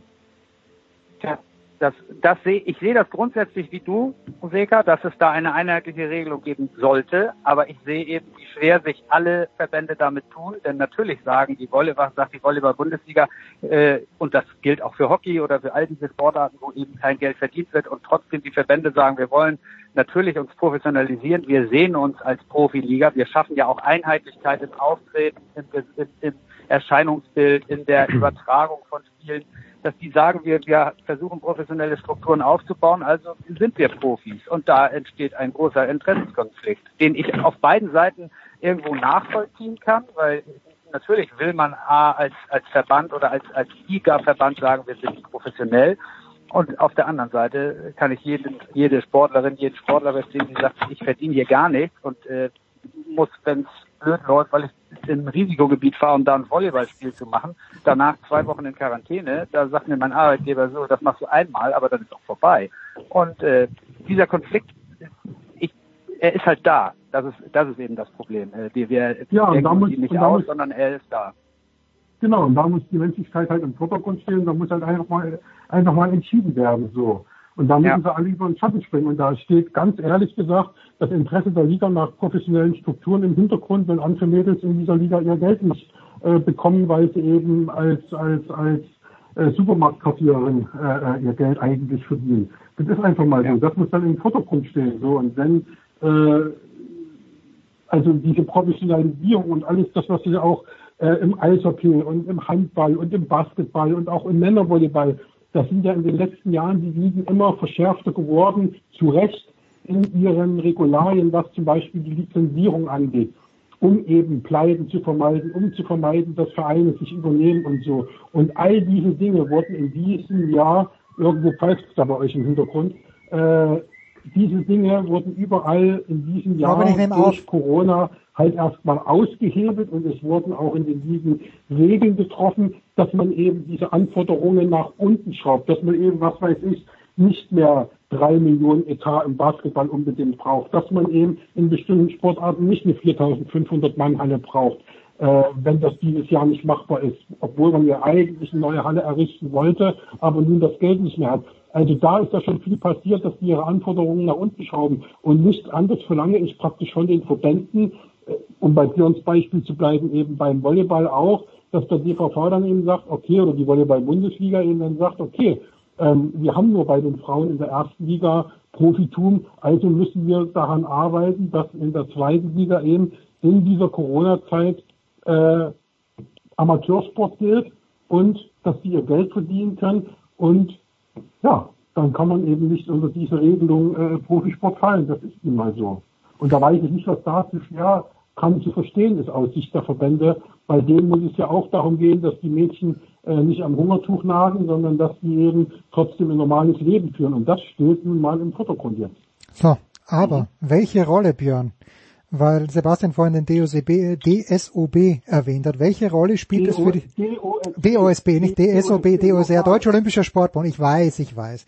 Äh, ja, Björn, äh, weil äh, für die Verbände geht es ja auch darum, äh, Olympia ist zwar verschoben worden, aber gerade äh, die, ja, eigentlich alle Sportverbände in Deutschland, mit Ausnahme des DFB, sind ja auf Olympia mehr oder minder angewiesen. Welche, welches Interesse, welche Rolle spielt der DOSB?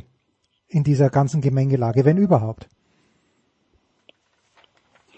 Naja, es ist ja tatsächlich so, dass, ähm, dass äh, ich weiß es aus Hamburg äh, nun, nun ganz sicher, aber ich meine, dass auch dass äh, diese Regelung für alle anderen äh, Bundesländer gilt, dass Bundeskaderathleten und Olympiakaderathleten äh, von, den, von, von der, vom Trainingsverbot ausgenommen sind. Das heißt, dass die in Anführungszeichen unter diese Profisportregelung fallen und weiter trainieren dürfen das ist äh, sicherlich etwas, äh, was auch absolut sinnvoll und richtig ist, denn äh, wir wissen, dass, äh, dass natürlich äh, ein Training, eine Trainingsunterbrechung, wir reden ja gar nicht von Wettkämpfen, die fallen ja sowieso meistens aus, aber eine Trainingsunterbrechung von, von mehreren Wochen äh, kann ja kann ja eine ganze Olympia-Vorbereitung äh, ad absurdum führen. Insofern dass es diese Ausnahme gibt und der DOSB da natürlich sich auch für eingesetzt hat, äh, dass das, dass das kommt, ähm, ist wichtig und richtig.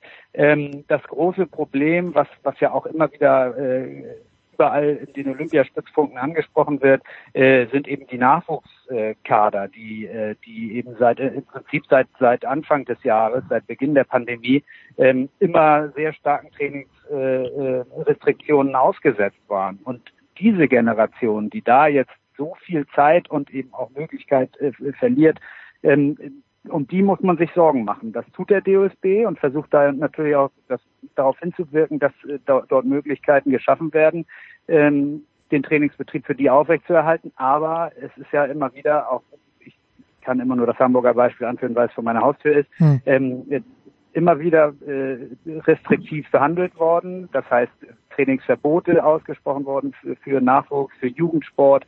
Ähm, auch die Jugendsportregelung, die jetzt getroffen wurde, ist ja leider föderalistisch. Äh, das heißt, in Hamburg ähm, darf äh, und äh, Schleswig-Holstein beispielsweise darf nicht äh, kein Kinder- und Jugendsport äh, auch draußen in, in, in Mannschaftsstärke durchgeführt werden, während hingegen in Berlin und Mecklenburg-Vorpommern das erlaubt ist. Das ja, das ist doch ja genau. Das, ist, doch, das ist doch das Irre, genau.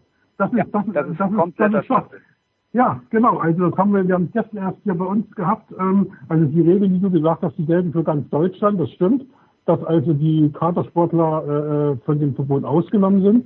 Ähm, aber wir haben das gestern gehabt hier äh, beim Wasserball zum Beispiel. Da sagt eben äh, unsere Wasserball-Ikone haben Stamm, die ja auch schon in dieser glorreichen Sendung zu Gast war, äh, dass die Kinder der äh, Sportschule da ganz normalen Unterricht halt haben aber nachmittags zum gemeinsamen Wasserballtraining dürfen dieselben Klassen nicht. Und ja. wir haben es auch gehabt mit, mit, mit Eltern, ähm, die halt ihre Kinder beim, beim, in, in, der Schule haben und wo hinterher die halbe Klasse äh, zum selben Verein zum Fußballspielen geht. Da sollen die auf ja. einmal da nicht zusammen Fußball spielen. Also auch nicht in diesen äh, sogenannten kleinen Gruppen mit sechs, sieben Mann oder so. Ne? Also das sind ja. solche Schwachsinnsregelungen, die nur von irgendwelchen Bürokraten kommen, die noch nie in ihrem Leben ihren Schreibtisch verlassen haben und überhaupt nicht wissen, über was sie da entscheiden. Und das ist das, was mich in diesen Tagen so ankotzt, weil das in vielen Lebensbereichen genau der Fall ist. Dass Leute entscheiden, die in der Praxis aber auch gar nichts mit dem zu tun haben, über was sie da entscheiden. Plakativ der Kaiser heute wieder.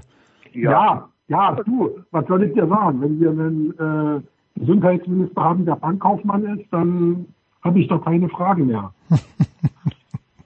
Tja, was sollte der Gesundheitsminister für eine berufliche Ausbildung haben? Ich weiß nicht, vielleicht lizenzierter DFB-Trainer. Ja, äh, Björn, wie, wie, wie, wie hoffnungsvoll sind wir, dass äh, nach diesem, es ist ja im Grunde genommen, es ist ein Mini-Lockdown, aber es betrifft halt auch mit Ausnahme von Tennis mh, sehr viele Sportarten. Also in München Hockeytraining ist nicht erlaubt, aber Tennis äh, Einzel ist erlaubt.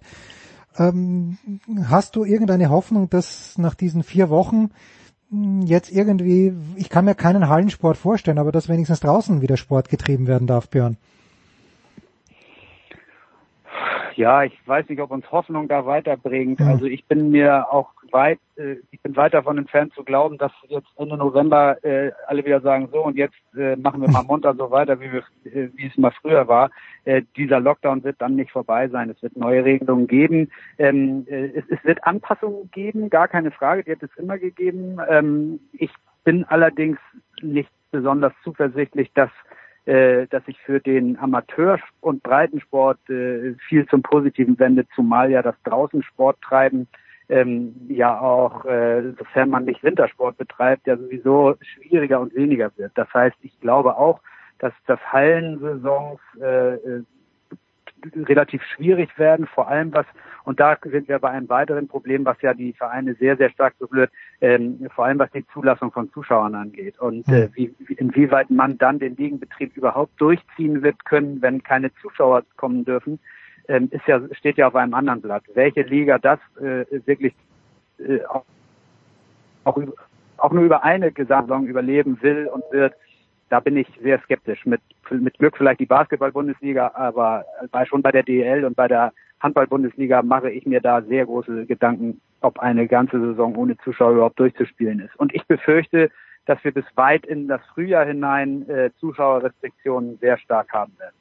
Und wie aufs Stichwort. Das kann ja auch keiner verstehen mittlerweile, warum äh, die Leute nicht in die Hallen oder in die äh, äh, Stadien dürfen. Ja, die gehen ja auch in den Supermarkt, sie fahren öffentliche Verkehrsmittel, da stehen sie enger zusammen, als sie im Stadion oder in der Halle sitzen müssten. Also äh, versteht kein Mensch diese Regelung, dass ich jetzt hier den Sport äh, unter Ausschluss der Öffentlichkeit austragen muss. Das ist auch so ein totaler Humbug, um nur zu zeigen, wir haben die Macht. Also das ist unglaublich, was da passiert und dass noch so viele Vereine, wie Björn gerade gesagt hat, äh, in die Pleite reisen, das können die sich alle noch gar nicht vorstellen. Und das ist eben so eine Geschichte, die auch die Sportler mittlerweile nicht mehr verstehen. Wir haben jetzt hier auch äh, die Problematik innerhalb einer Sportart zum Beispiel oder innerhalb von, von einer Sportgruppe sogar. Ähm, beim Bahnradsport, da hat der Verband offiziell die EM abgesagt, die Teilnahme an der EM in, in Plovdiv nächste Woche. Äh, weil Bulgarien zum Risikogebiet erklärt wurde, aber Maximilian Levy, äh, praktisch der Star der deutschen Mannschaft, der sagt, ihr könnt mich mal, ich fahre trotzdem und startet eben jetzt als einziger Deutscher auf eigene Kosten mit eigenem äh, Organisationstalent, sage ich mal, äh, und ohne Bundestrainer, sondern mit seinem Teamchef äh, äh fliegt er darunter und sagt, ich bin Profisportler, da haben wir genau wieder die Problematik und das wäre für mich Berufsverbot, wenn ich da nicht äh, starten dürfte. Also ich nehme das auf mich und nirgendwo bin ich sicherer als in, in, in so einer Blase, die ja auch Tennisspieler kennen und äh, Fußballer kennen und äh, ja, insofern finde ich so ein Vorgehen richtig und da müsste es eben viel mehr Leute äh, geben, die sich da richtig dagegen wehren. Und wie aufs Stichwort kommt nach einer kurzen Pause, weil wir über die BBL, der Björn doch ein paar Chancen gibt, gesprochen haben, kommt wie aufs Stichwort nach einer kurzen Pause. Michael Körner. Danke Sebastian, danke Björn, äh, exzellent kurze Pause.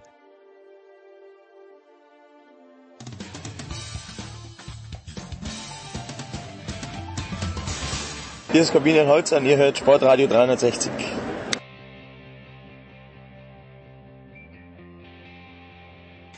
Herrschaften, wenn Michael Körner am anderen Ende der Leitung ist, dann freue ich mich immer ganz besonders. Guten Morgen, lieber Michael. Guten Morgen, Jens. Es geht los, Michael, aber wie geht's los? Äh, also in der, wir sprechen von der Easy Credit BBL Göttingen zu Gast bei Ludwigsburg. Das wird das Auftaktspiel sein am Freitagabend. Mehr Freude bei dir oder mehr Sorge, dass es, dass es irgendwie nicht lange gehen wird? Ähm, beides würde ich sagen. Also ähm, wir haben heute Donnerstag, den 5. November. Man muss ja immer sehr genau momentan ja. schauen, was ist für ein Tag, weil man hat ja gefühlt äh, so, äh, dass die Welt sich jeden Tag verändert, in welche Richtung auch immer gerade. Ähm, und äh, wir werden sicherlich am Wochenende tatsächlich auch am ersten Spieltag noch Probleme bekommen. Ähm, das wird heute, das ist Stand der Dinge. Hm. Also zur, zur Ausstrahlung deines äh, Podcastes hier wird es wie viel Uhr sein am Donnerstag? 17 Uhr. Ja, da werden wir schon ein bisschen mehr wissen.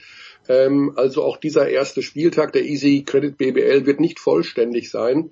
Ähm, ja, wir werden damit leben müssen. Also äh, ich, im Grunde, wir können, wir haben zwei Möglichkeiten. Erstens, wir gehen einfach mit dem Kopf in den Sand und sagen, bitte weck mich auf. Es vorbei ist. Januar 2022 und äh, habe mich in der Zwischenzeit geimpft mit dem, der Spritze im Arsch, während mein Kopf im Sand steckte. Und dann lass uns normal weiterleben oder wir arrangieren uns mit dieser momentanen Wirklichkeit, wie sie ist. Ich bin ein Befürworter der zweiten Variante und die besagt, dass wir uns diesen Herausforderungen stellen müssen und uns in einem gesellschaftlichen und politischen Diskurs versuchen müssen, den bestmöglichen Weg zu finden, gesund und gleichzeitig glücklich durch dieses Leben zu gehen. Den Spielbetrieb in der BBL aufrecht zu erhalten, zähle ich mit dazu, weil wir ansonsten der Sportart einen gewaltigen Schaden zufügen, der auf absehbare Zeit, glaube ich, auch nicht wieder gut zu machen ist. Mhm. Und dementsprechend kann ich mit ein oder zwei Spielabsagen immer wieder mal leben. Natürlich muss man im Hinterkopf behalten, auf welcher Grundlage diese Spielabsagen ähm, stattgefunden haben. Wir wissen mittlerweile im Nachklang, dass die äh, Tatsache, dass die Spieler von Medi Bayreuth nach dem positiven Test eines Spielers und einer Person aus dem Umfeld nicht an einem Samstag hätten in Quarantäne geschickt werden müssen. Ja. Äh, was aber getan wurde, weil der zuständige Mitarbeiter des Gesundheitsamtes in Bayreuth um 14 Uhr auf der Couch erwischt wurde an diesem Samstag und völlig überfordert war mit der Situation und dann hinaus posaunte alle in Quarantäne. Hm. So, Jetzt habe ich sehr, sehr viel gesprochen über dieses Thema. Ich freue mich auf den Saisonauftakt. Ich freue mich auf das Spiel Ludwigsburg gegen Göttingen, wo ich nämlich vor Ort sein werde.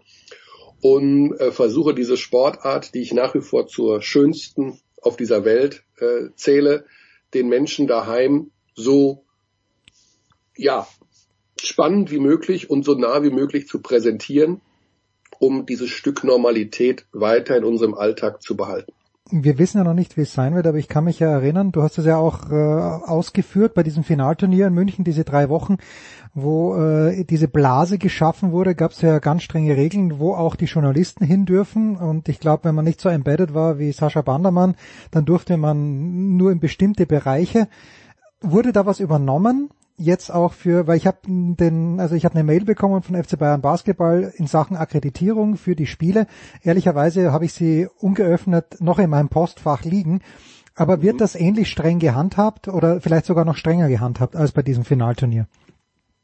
Ähm, es wird strenger gehandhabt, ähm, mit dem Unterschied, dass ähm, die Mannschaften sich ja nicht, also man muss es strenger handhaben, hm. den Kontakt zwischen den Spielern, die auf dem Feld stehen und dem ganzen Kram drumherum, wozu wir Reporter gehören oder eben auch äh, Menschen, die unabkömmlich sind, um den Spielbetrieb dort durchzuführen, also Anschreibetisch, äh, Menschen, die einfach da sind in der Halle, um sie überhaupt betreiben zu können.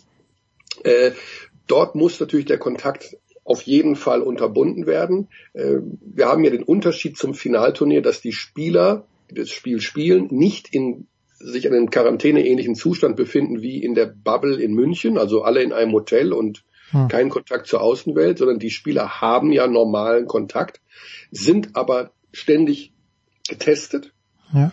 Ähm, die Auflagen für uns, die das Spiel nicht betreiben, sind härter als in München. Ähm, also wir dürfen uns tatsächlich nicht nur, dass wir uns in der Halle nur in ganz, ganz besonderen ähm, Bereichen bewegen dürfen und auch zum Beispiel unser Moderator mit Mundschutz, ähm, mit äh, Mund-Nasenschutz äh, moderieren muss, was mhm. in im Juni nicht so war.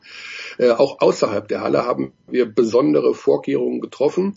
Ähm, zum Teil freiwillig, zum Teil aber auch unter Auflagen. Ähm, ein Beispiel ist, dass wir äh, als Team, also wir sind ja mit mehreren Leuten fort, wir haben äh, ein Ü-Wagen-Team, äh, dort sitzt zum Beispiel der Regisseur, die Regisseurin oder äh, ja mehrere Menschen einfach. Ja. Und als Beispiel gebe ich jetzt, ähm, dass am, am Freitag zum Beispiel, also morgen beim Spiel Duisburg gegen Göttingen, äh, die Regisseurin und ich, wir kommen beide aus München, äh, wir sind sehr gut befreundet, äh, aber wir fahren nicht zusammen. Wir sehen uns auf der Fahrt nicht, wir sehen uns auch vor Ort nicht. Also wir sehen uns zwar, aber wir winken uns zu aus zehn Meter Entfernung. Und sie sitzt das heißt, in ihrem Ü-Wagen und du sitzt in der Halle. Genau, und die sitzt, die, also die Ü-Wagen-Crew zum Beispiel hat keinerlei, darf sich nicht treffen, eigentlich, also treffen uns ja auch nicht, wir sehen uns, aber wir mhm. halten eine Besprechung ab, die nichts mit dem zu tun hat wie in der Vor-Corona-Zeit. Das heißt also, das Team, was in die Halle geht, also noch etwas näher dran ist als an den Spielern als zum Beispiel die Ü-Wagen-Crew, ist aufgefordert, sich natürlich erst recht von allem fernzuhalten, die du an dem Tag triffst. Verstehst du, was ich meine? Also, ja, ja, ja, ja. wir haben eine Ü-Wagen-Crew nicht treffen, auch nicht mit denen nach München zurückfahren oder äh, wo auch immer hin. Also ich, äh, wir werden, also wir, wir haben keine Fahrgemeinschaften mehr, wie wir sie früher hatten. Äh, jeder macht es im Grunde alles auf eigene Faust. Ähm, den ich am nächsten sehe, weil ich mit dem natürlich auch kommuniziere während des Spiels und weil er im Grunde ja auch nur zwei Meter neben mir sitzt, ist der Moderator.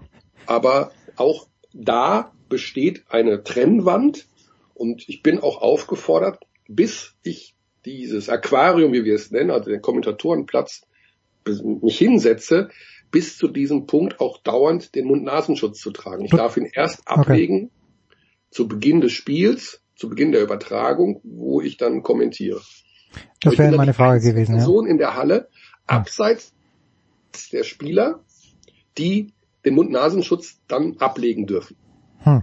Das ist äh, Wahnsinn, aber es ist, äh, es ist auch noch strenger als in München aber es ist einfach um das Maximale ähm, zu geben für dieses Hygienekonzept, um ja, soweit es in unserem Rahmen möglich ist, äh, Infektionen auszuschließen. Also gut, wenn man da natürlich jetzt äh, Mittwochabend, ich habe ein bisschen die Konferenz geschaut in der Fußball Champions League, überall leere Stadien und bei Ferenc Varos gegen Real Madrid hm, das Stadion zu einem Drittel, wenn ich äh, mein Auge mal Pi gesehen habe, voll.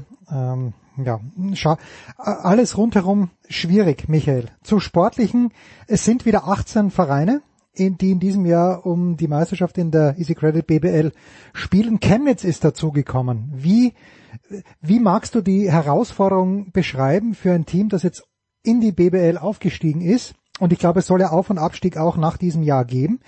Äh, Im vergangenen Jahr hat es das nicht gegeben, aber wo ist denn die besondere Herausforderung? Die armen Chemnitzer, die steigen auf und müssen äh, ohne Publikum spielen. Reicht da die Power der lokalen Sponsoren? Ja, das ist im Grunde die ganz große Gretchenfrage. Wir haben zwei Herausforderungen in diesem Jahr in der BBL. Die sportliche, wer wird deutscher Meister, wer steigt ab, so ungefähr, also wie halt jedes Jahr, wenn wir den Spielbetrieb normal durchbekommen. Äh, und die zweite ist, wer überlebt äh, wirtschaftlich. Hm. Da machen wir uns auch überhaupt gar nichts vor. Das wird für sicherlich eine Handvoll Vereine eine riesige Herausforderung. Man muss sich das so vorstellen, dass die Vereine in etwa budgetiert haben, äh, dass sie über die Saison gesehen im Schnitt äh, 20, 30 Prozent Zuschauer in die Halle bekommen. Hm. Äh, man hat damit gerechnet, dass es zu Saisonbeginn wenige oder gar keine sein werden, aber die Hoffnung natürlich, dass sich im Laufe der Saison diese äh, Geschichten sich ändern, bis hin vielleicht zu 50 Prozent ab März, April. Äh, davon, wie gesagt, 5. November. Die Welt ändert sich ständig jeden Tag. Äh, wir haben nicht die geringste Ahnung, äh, wie was sein wird in, in vier Wochen. Ja, und da geht es ums wirtschaftliche Überleben. Äh, Aufsteiger äh, haben, man könnte sagen, traditionell natürlich etwas mehr zu kämpfen. Würde ich in dem Fall äh, nicht so unterschreiben. Äh, die Hamburg Towers sind wirtschaftlich, so wie man hört, eigentlich besser aufgestellt als manch anderer etablierter Bundesligist. Die Chemnitzer über das Budget bin ich nicht so richtig informiert, hm. deswegen möchte ich nicht mit Halbwissen glänzen, haben sicherlich das andere große Problem, dass sie diesen Aufstiegs Vibe, diese, diese, ja, diese Stimmung, die einen ja dann trägt am Anfang einer neuen Saison, nicht so richtig, ähm, wahrscheinlich nicht so richtig aufs Parkett bringen können, weil die Zuschauer fehlen. Äh, der Kader ist okay, ähm, aber die Chemnitzer würde ich tatsächlich auch eher in das untere Drittel der Tabelle äh, platzieren. Aber wie gesagt, ähm, wir werden mit einer Wahrscheinlichkeit von 90 Prozent in der übernächsten Spielzeit keine 18 Vereine mehr in der BBL haben und das hat keine sportlichen Gründe. Hm. Ja, also Stefan Koch hat auch noch äh, den MBC und Gießen unten drinnen. Würdest du da, da zustimmen, dem großen Koch?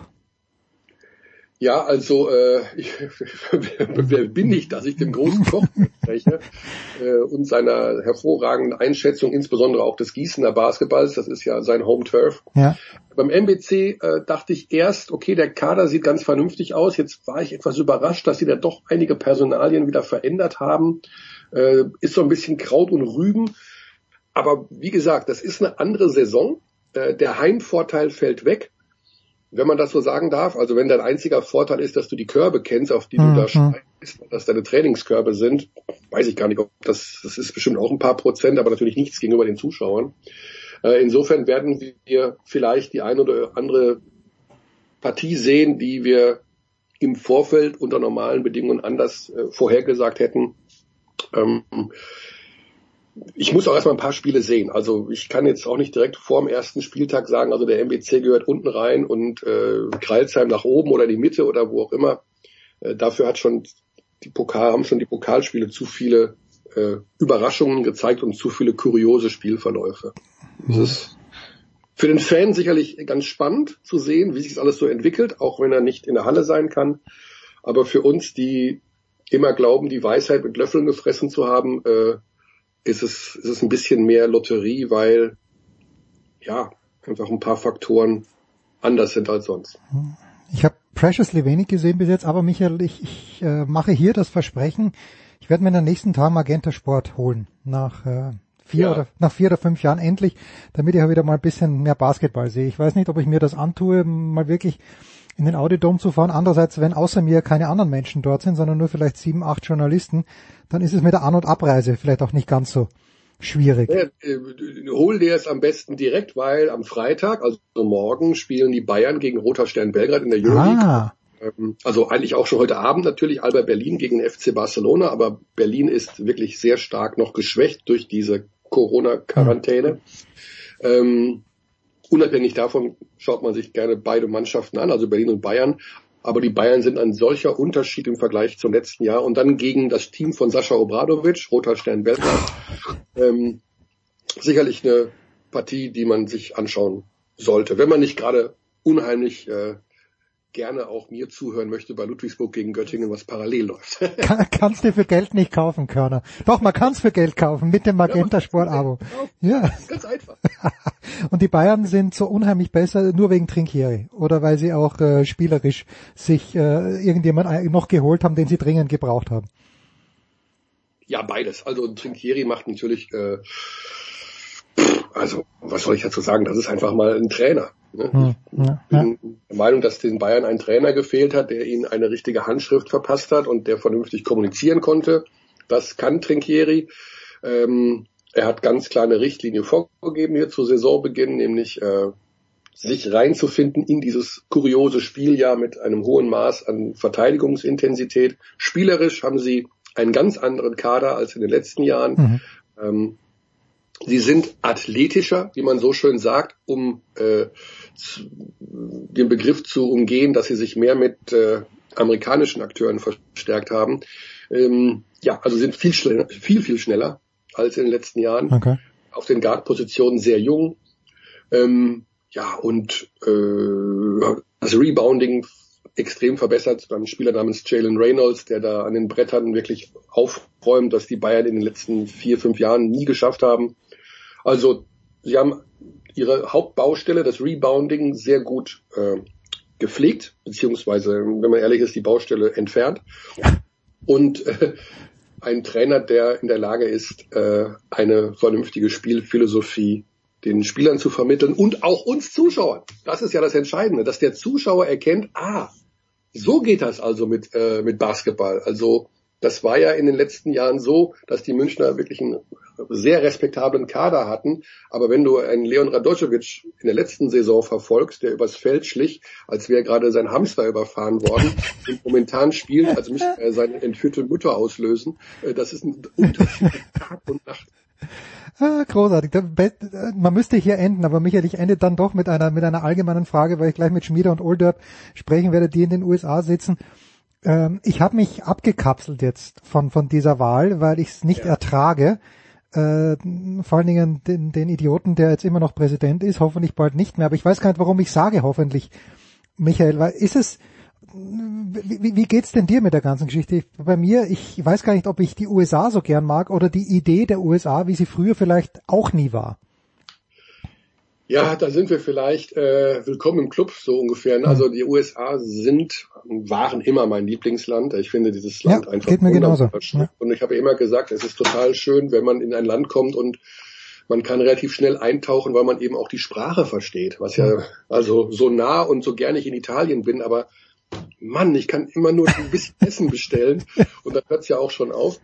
Ähm, Genau, und die, bei den Amerikanern, ähm, also da bin ich jetzt auch hin und her gerissen. Wenn ich, ich habe gestern auch eine Zeit lang Fox News geschaut.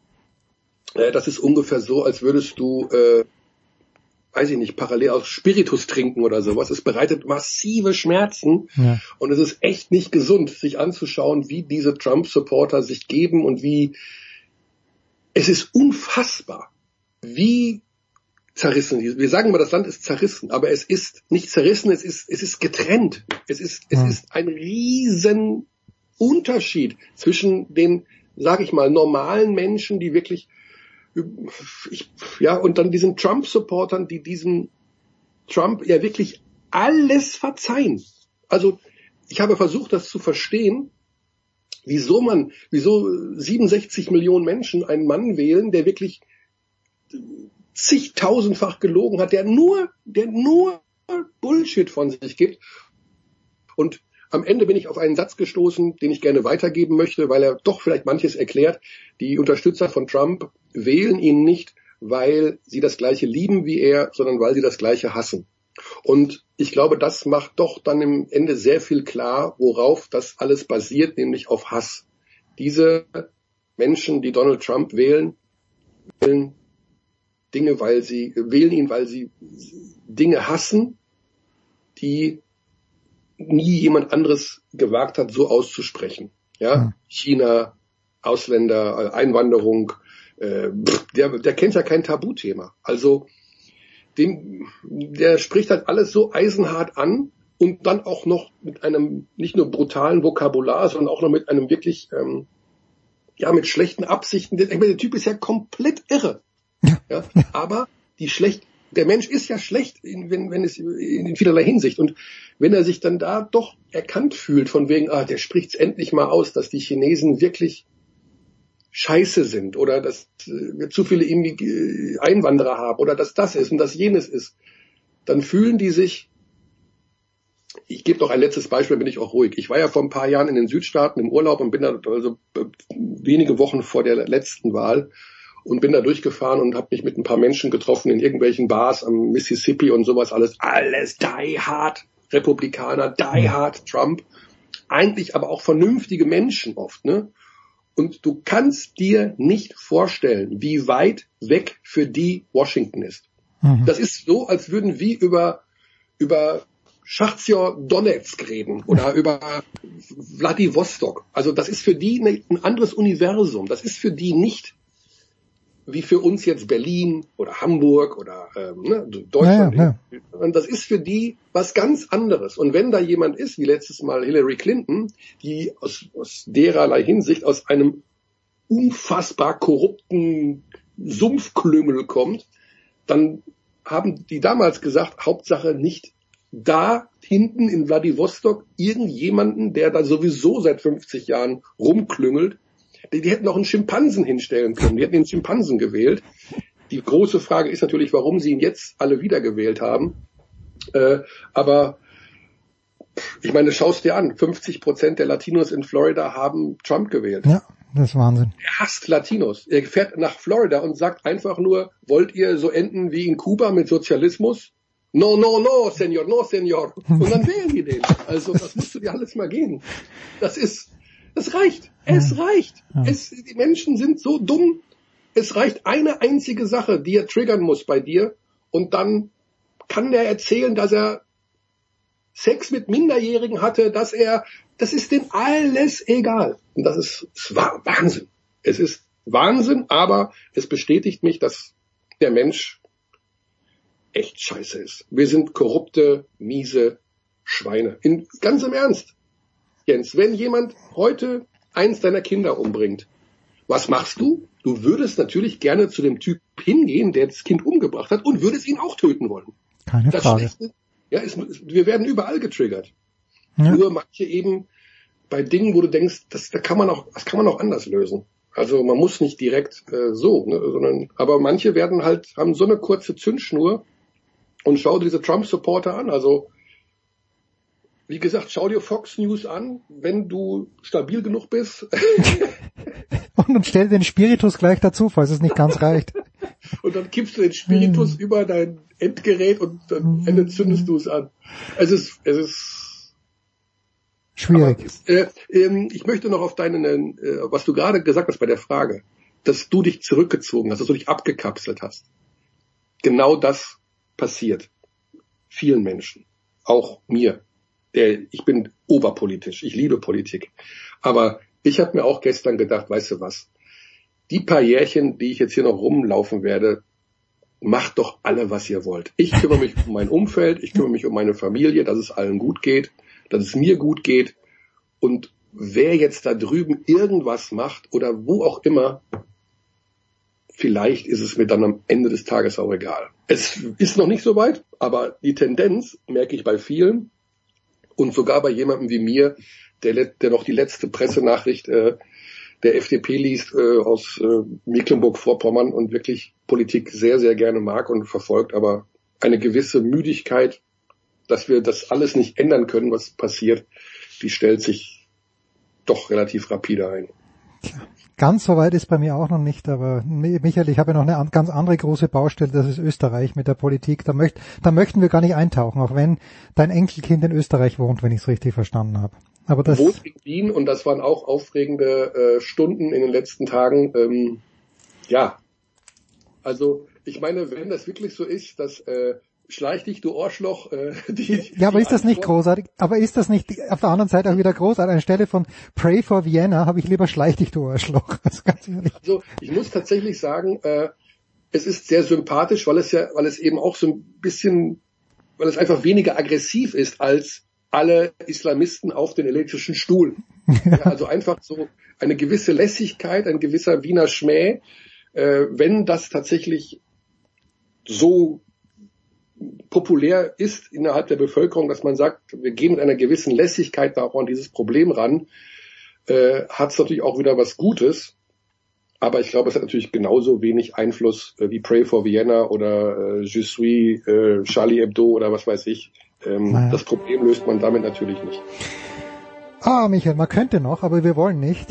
Äh, vielen, vielen Dank, Michael. Kurze Pause in der Big Show 481.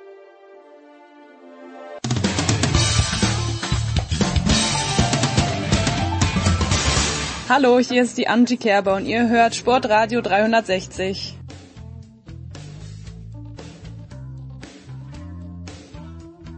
Es geht weiter in der Big Show 481 mit dem Motorsport, mit dem Grand Prix der, ich habe schon vergessen, der Emilia Romana war es, glaube ich, in, in Imola und wir ähm, haben auch heute wieder die beiden Stefans am Start. Zum einen Stefan der Voice Heinrich, grüß dich der Voice. Ich grüße euch. Und dann Stefan Ehlen von motorsport.com. Servus Stefan. Hallo und natürlich sehr schön, dass wir uns mal wieder über Imola unterhalten können in der Formel 1. Ja, das ist wäre meine Frage. Werden wir das auch in den nächsten, welche Zukunft, Stefan Ehlen, um bei dir zu bleiben, wenn du schon ansprichst, es war ein Trip in die Vergangenheit, äh, 14 Jahre waren es ja, glaube ich, seit dem letzten Grand Prix davor. Äh, Gibt es eine Zukunft für Imola? Ha, das ist eine gute Frage. Ähm, also es gibt ja auch schon einen ersten Kalenderentwurf für nächstes Jahr ohne Imola. Hm. Und das bedeutet im Prinzip nichts anderes. Dieses Jahr war Imola mehr oder weniger der Lückenbüßer, war halt verfügbar und liegt natürlich auch in der Region, die auch im späteren Jahresverlauf, also im Oktober, im Herbst noch gute Wetterbedingungen zulässt. Deswegen hat man Imola genommen als Ersatzrennen in Europa, weil Übersee nicht stattgefunden hat. Aber sehr wahrscheinlich ist ein Formel 1 Comeback in der Zukunft nicht unbedingt, es sei denn, man braucht Corona-bedingt oder aus welcher Situation heraus auch immer mal wieder jemanden, der der kurzfristig einspringen kann. Also eigentlich glaube ich, dass das Flair von Imola, wir hatten es glaube ich auch letzte Woche schon so ein bisschen beschrieben, das ist schon echt grandios, das hat schon was. Da, da siehst du wirklich Historie, es ist auch eine einfach geile Rennstrecke. Das ist eine Naturrennstrecke, die ist da ins Gelände eingepflegt und hat wirklich auch hervorragende Passagen. Sie wurde umgebaut, ja, das stimmt, aber Imola ist immer noch vom Charakter her Imola. Und ähm, insofern eigentlich eine Rennstrecke, wo hinterher die Fahrer schwärmen und sagen, boah, das hat richtig Spaß gemacht. Allerdings, und das ist der Haken an der Geschichte, ja, das, es wird nicht allzu viel überholt. Die Strecke ist stellenweise echt schmal und es gibt halt nicht so viele Möglichkeiten, dass du da wirklich überholen kannst. Deswegen werden die Rennen meist eher spannend nicht dadurch, dass viel überholt wird, sondern spannend dadurch, dass es halt, ja, schwierig ist eben das Überholen. Früher zum Beispiel, da waren Imola-Rennen oft äh, so, dass sie an der Box entschieden wurden. Man hat sich da also vorbeigestoppt, in Anführungszeichen, durch weniger Sprit und so. Ähm, das ist natürlich jetzt auch weniger geworden, weil die Formel 1 im Prinzip einmal pro Rennen die Reifen wechselt unter normalen Bedingungen. Und das war's dann. Also von diesen Faktoren her muss man eigentlich sagen, war es wahrscheinlich jetzt erstmal für Imola dieses eine Rennen. Und äh, ansonsten denke ich, dass die Formel 1 sich woanders hin orientieren wird. Der weiß, warum schwärmen die Fahrer davon? Mir gefallen ja immer Kurse gut, man weiß, ich bin großer Fan von Austin, weil es dort bergauf, bergab geht. Mhm. Ja, du, die Ondulationen sind natürlich äh, klar auch das, was die Fahrer möchten. Die möchten nicht auf einer äh, Billardtischebenen Rennstrecke mit endlos weiten Auslaufzonen ähm, fahren, die da äh, nach vier, vier Runden eigentlich Intus hast, sondern Strecken wie Imola oder auch wie Portimao oder wie Austin machen tatsächlich den Unterschied bei den Fahrern noch auch aus, auch wenn man mit Computersimulationen sich schon nah an die Perfektion, was die Fahrzeugabstimmung geht, herantasten kann. Aber das sind einfach die, die Leib- und Magenstrecken. Und Stefan hat es ja gerade ganz gut beschrieben, im letzten Wochenende oder vor dem letzten Wochenende, der letzten äh, Motorsport-Diskussionsrunde haben wir in der Vorschau ist eigentlich ja auch schon erwähnt, diese Vollblut-Rennfahrerstrecken, da steigt jeder aus und sagt hinterher, boah, ähm, die von, von Stefan auch skizzierten Probleme, ähm, Einschränkungen mit dem Überholen, äh, das ist ja interessant. Imola ist eine von den wenigen Rennstrecken, die sowohl als Auto wie auch als Motorradrennstrecke hervorragend funktioniert. Und die Motorradrennen, da macht dieser in einigen Passagen schmale Strecke nicht viel aus. Also Superbike, MotoGP da schon gefahren, waren fantastische Rennen. Hm. Ähm, ich glaube aber trotzdem, dass im nächsten Jahr sie nicht dabei sein wird, nicht nur im provisorischen Kalender nicht, sondern wir hören, dass so oder so ähm, Chase Carey respektive dessen Nachfolger jetzt Stefano Domenicali und Liberty Media nächstes Jahr wieder Antrittsgelder verlangen werden. Und da hat dann Imola auch das Problem, dass es denen finanziell nicht so wahnsinnig gut geht. Also sollte man vergleichbare Summen aufrufen wie in der Vergangenheit noch unter Bernie Ecclestone, ähm, also 15 bis 25 Millionen ähm, Dollar aufwärts als Antrittsprämie für die Formel 1 werden eh einige Strecken rausfallen. Im provisorischen Kalender sind sie nicht drin, obwohl wir da tatsächlich 25 Rennen aktuell drin haben. Was damit zusammenhängt, dass wir am vergangenen Imola ja auch ein Zweitages-Grand Prix hatten, also ein exakt ausgerechnet 29 Stunden Experiment vom ersten Fahren der Autos auf der Rennstrecke bis zum Ende des Grand Prix. Das war so ein Versuch. Am Nürburgring hatten wir das ja auch. Aufgrund der Witterungsbedingungen konnte Freitag nicht gefahren werden. Ähm, da war es aber mehr erzwungen. Dies jetzt in Imola war gewollt. Und hinterher gibt es unter den Teams und Fahrern da doch ziemlich gemischte Reaktionen, ob das die Zukunft sein kann und soll. Ja, das kenne ich ja vom Tennis Davis Cup, diese Diskussion, wo man früher über drei Tage, jetzt aber schon seit 2016, glaube ich, oder 2017 nur noch über zwei Tage spielt. Was, Stefan Ehlen, ist eigentlich mit diesen ganzen Rahmenprogrammrennen passiert. Gibt's die noch in diesem Jahr? Weil äh, als ich das allererste Mal am Österreichring hieß er damals noch, in Zeltweg war, damals war er noch anders mit diesem, mit dieser Steigung gleich zu Beginn, gerade mit diesem S, wo, wo es immer eine Kollision gegeben hat, aber da weiß ich, der R5 Cup war damals, der Renault 5 Cup war damals en vogue. Gibt's in, in 2020, gibt's dieses Rahmenprogramm überhaupt noch mit diesen ganzen anderen zusätzlichen Rennen? Gibt's schon, aber das war im Prinzip sehr beschränkt, sehr eingeschränkt auf so eine Kernsaison in Europa. Hm. Und die Formel 2 und ich glaube die Formel 3, die ist schon durch, die ist schon seit ein paar Wochen äh, fertig. Die hat nur zwei, drei Monate lang gefahren, das war alles. Die Formel 2, die macht gerade eine Pause, die fährt dann nochmal in Bahrain dann mit in ein paar Wochen. Ähm, aber so, aber so kleinere, also so, so richtig, wo eigentlich der, der ambitionierte Amateur mitfährt, sowas gibt's nicht. Doch, das gibt's im Prinzip schon. Das äh, wechselt sich teilweise ein bisschen ab. Ich glaube, in Portimao war irgendwie eine lokale Renault, Clio, ah, okay. irgendwas Serie dabei. Ja, also irgendwie ein tatsächlich sehr lokaler äh, Markencup war da am Start. Jetzt in Imola, glaube ich, war es eine Formel 4. Ja. Ich weiß es nicht genau, aber ich glaube, der Formel 4 war es. Genau, also man, man kriegt schon irgendwie ein Rahmenprogramm hin. Ja, es ist allerdings dieses Jahr generell dürftig. Zum Beispiel am Nürburgring war es ja auch so, dass da nicht sehr viel passiert ist insgesamt. Der Mick Schumacher war zwar da, aber die Formel 2 fuhr am Nürburgring nicht. Hm. Und ähm, das ist allerdings Corona-bedingt tatsächlich. Ansonsten reist die Formel 1 ja mit ihrem üblichen Paket an. Das ist dann die Formel 2 und die Formel 3 und der Porsche Cup zum Beispiel. Aber ja, dieses Jahr ist alles ein bisschen anders und das Programm, muss man tatsächlich sagen, ist wirklich eher dürftig was die Rahmenserie angeht. Also nicht von, von der Klasse oder so. Ich spreche jetzt einfach mal von der reinen Menge. Es passiert einfach zu wenig an der Rennstrecke. Dann kann man natürlich auch sagen, ist jetzt auch eh kein Problem, weil ohnehin kaum Zuschauer ja, vor Ort ja. sind. Und äh, das wird sich dann allerdings dann nächstes Jahr wieder ändern. Das hoffen wir doch. Wobei wir vielleicht noch ganz kurz sagen sollen, dass das äh, die Veranstalter natürlich ganz gerne und immer durchaus bemüht sind, noch andere Rennserien dazu zu bekommen. Es ist von Liberty Media und vorher von Bonnie Ecclestone eigentlich in den letzten zehn Jahren kaum noch gewünscht. Weil ähm, wenn sie ihre Formel 2 dabei haben, ihre Formel 3 läuft es unter deren Ägide, es ist leicht zu organisieren. Äh, wenn Formel Renault kommt oder Clio Cup oder was auch immer, ähm, sind das wiederum andere Veranstalter, dann gibt es Kommunikationsprobleme, es ist der Formel 1 eigentlich gar nicht recht. Sie wollen eigentlich so mehr unter sich bleiben, immer wieder mit der Begründung, dass der Zuschauer ähm, eh nicht mehr heutzutage nicht mehr von morgens bis abends auf der Rennstrecke unterhalten werden möchte. Er möchte eben auch Zeit haben, ein bisschen zu spazieren, ein bisschen was sich zu essen zu holen.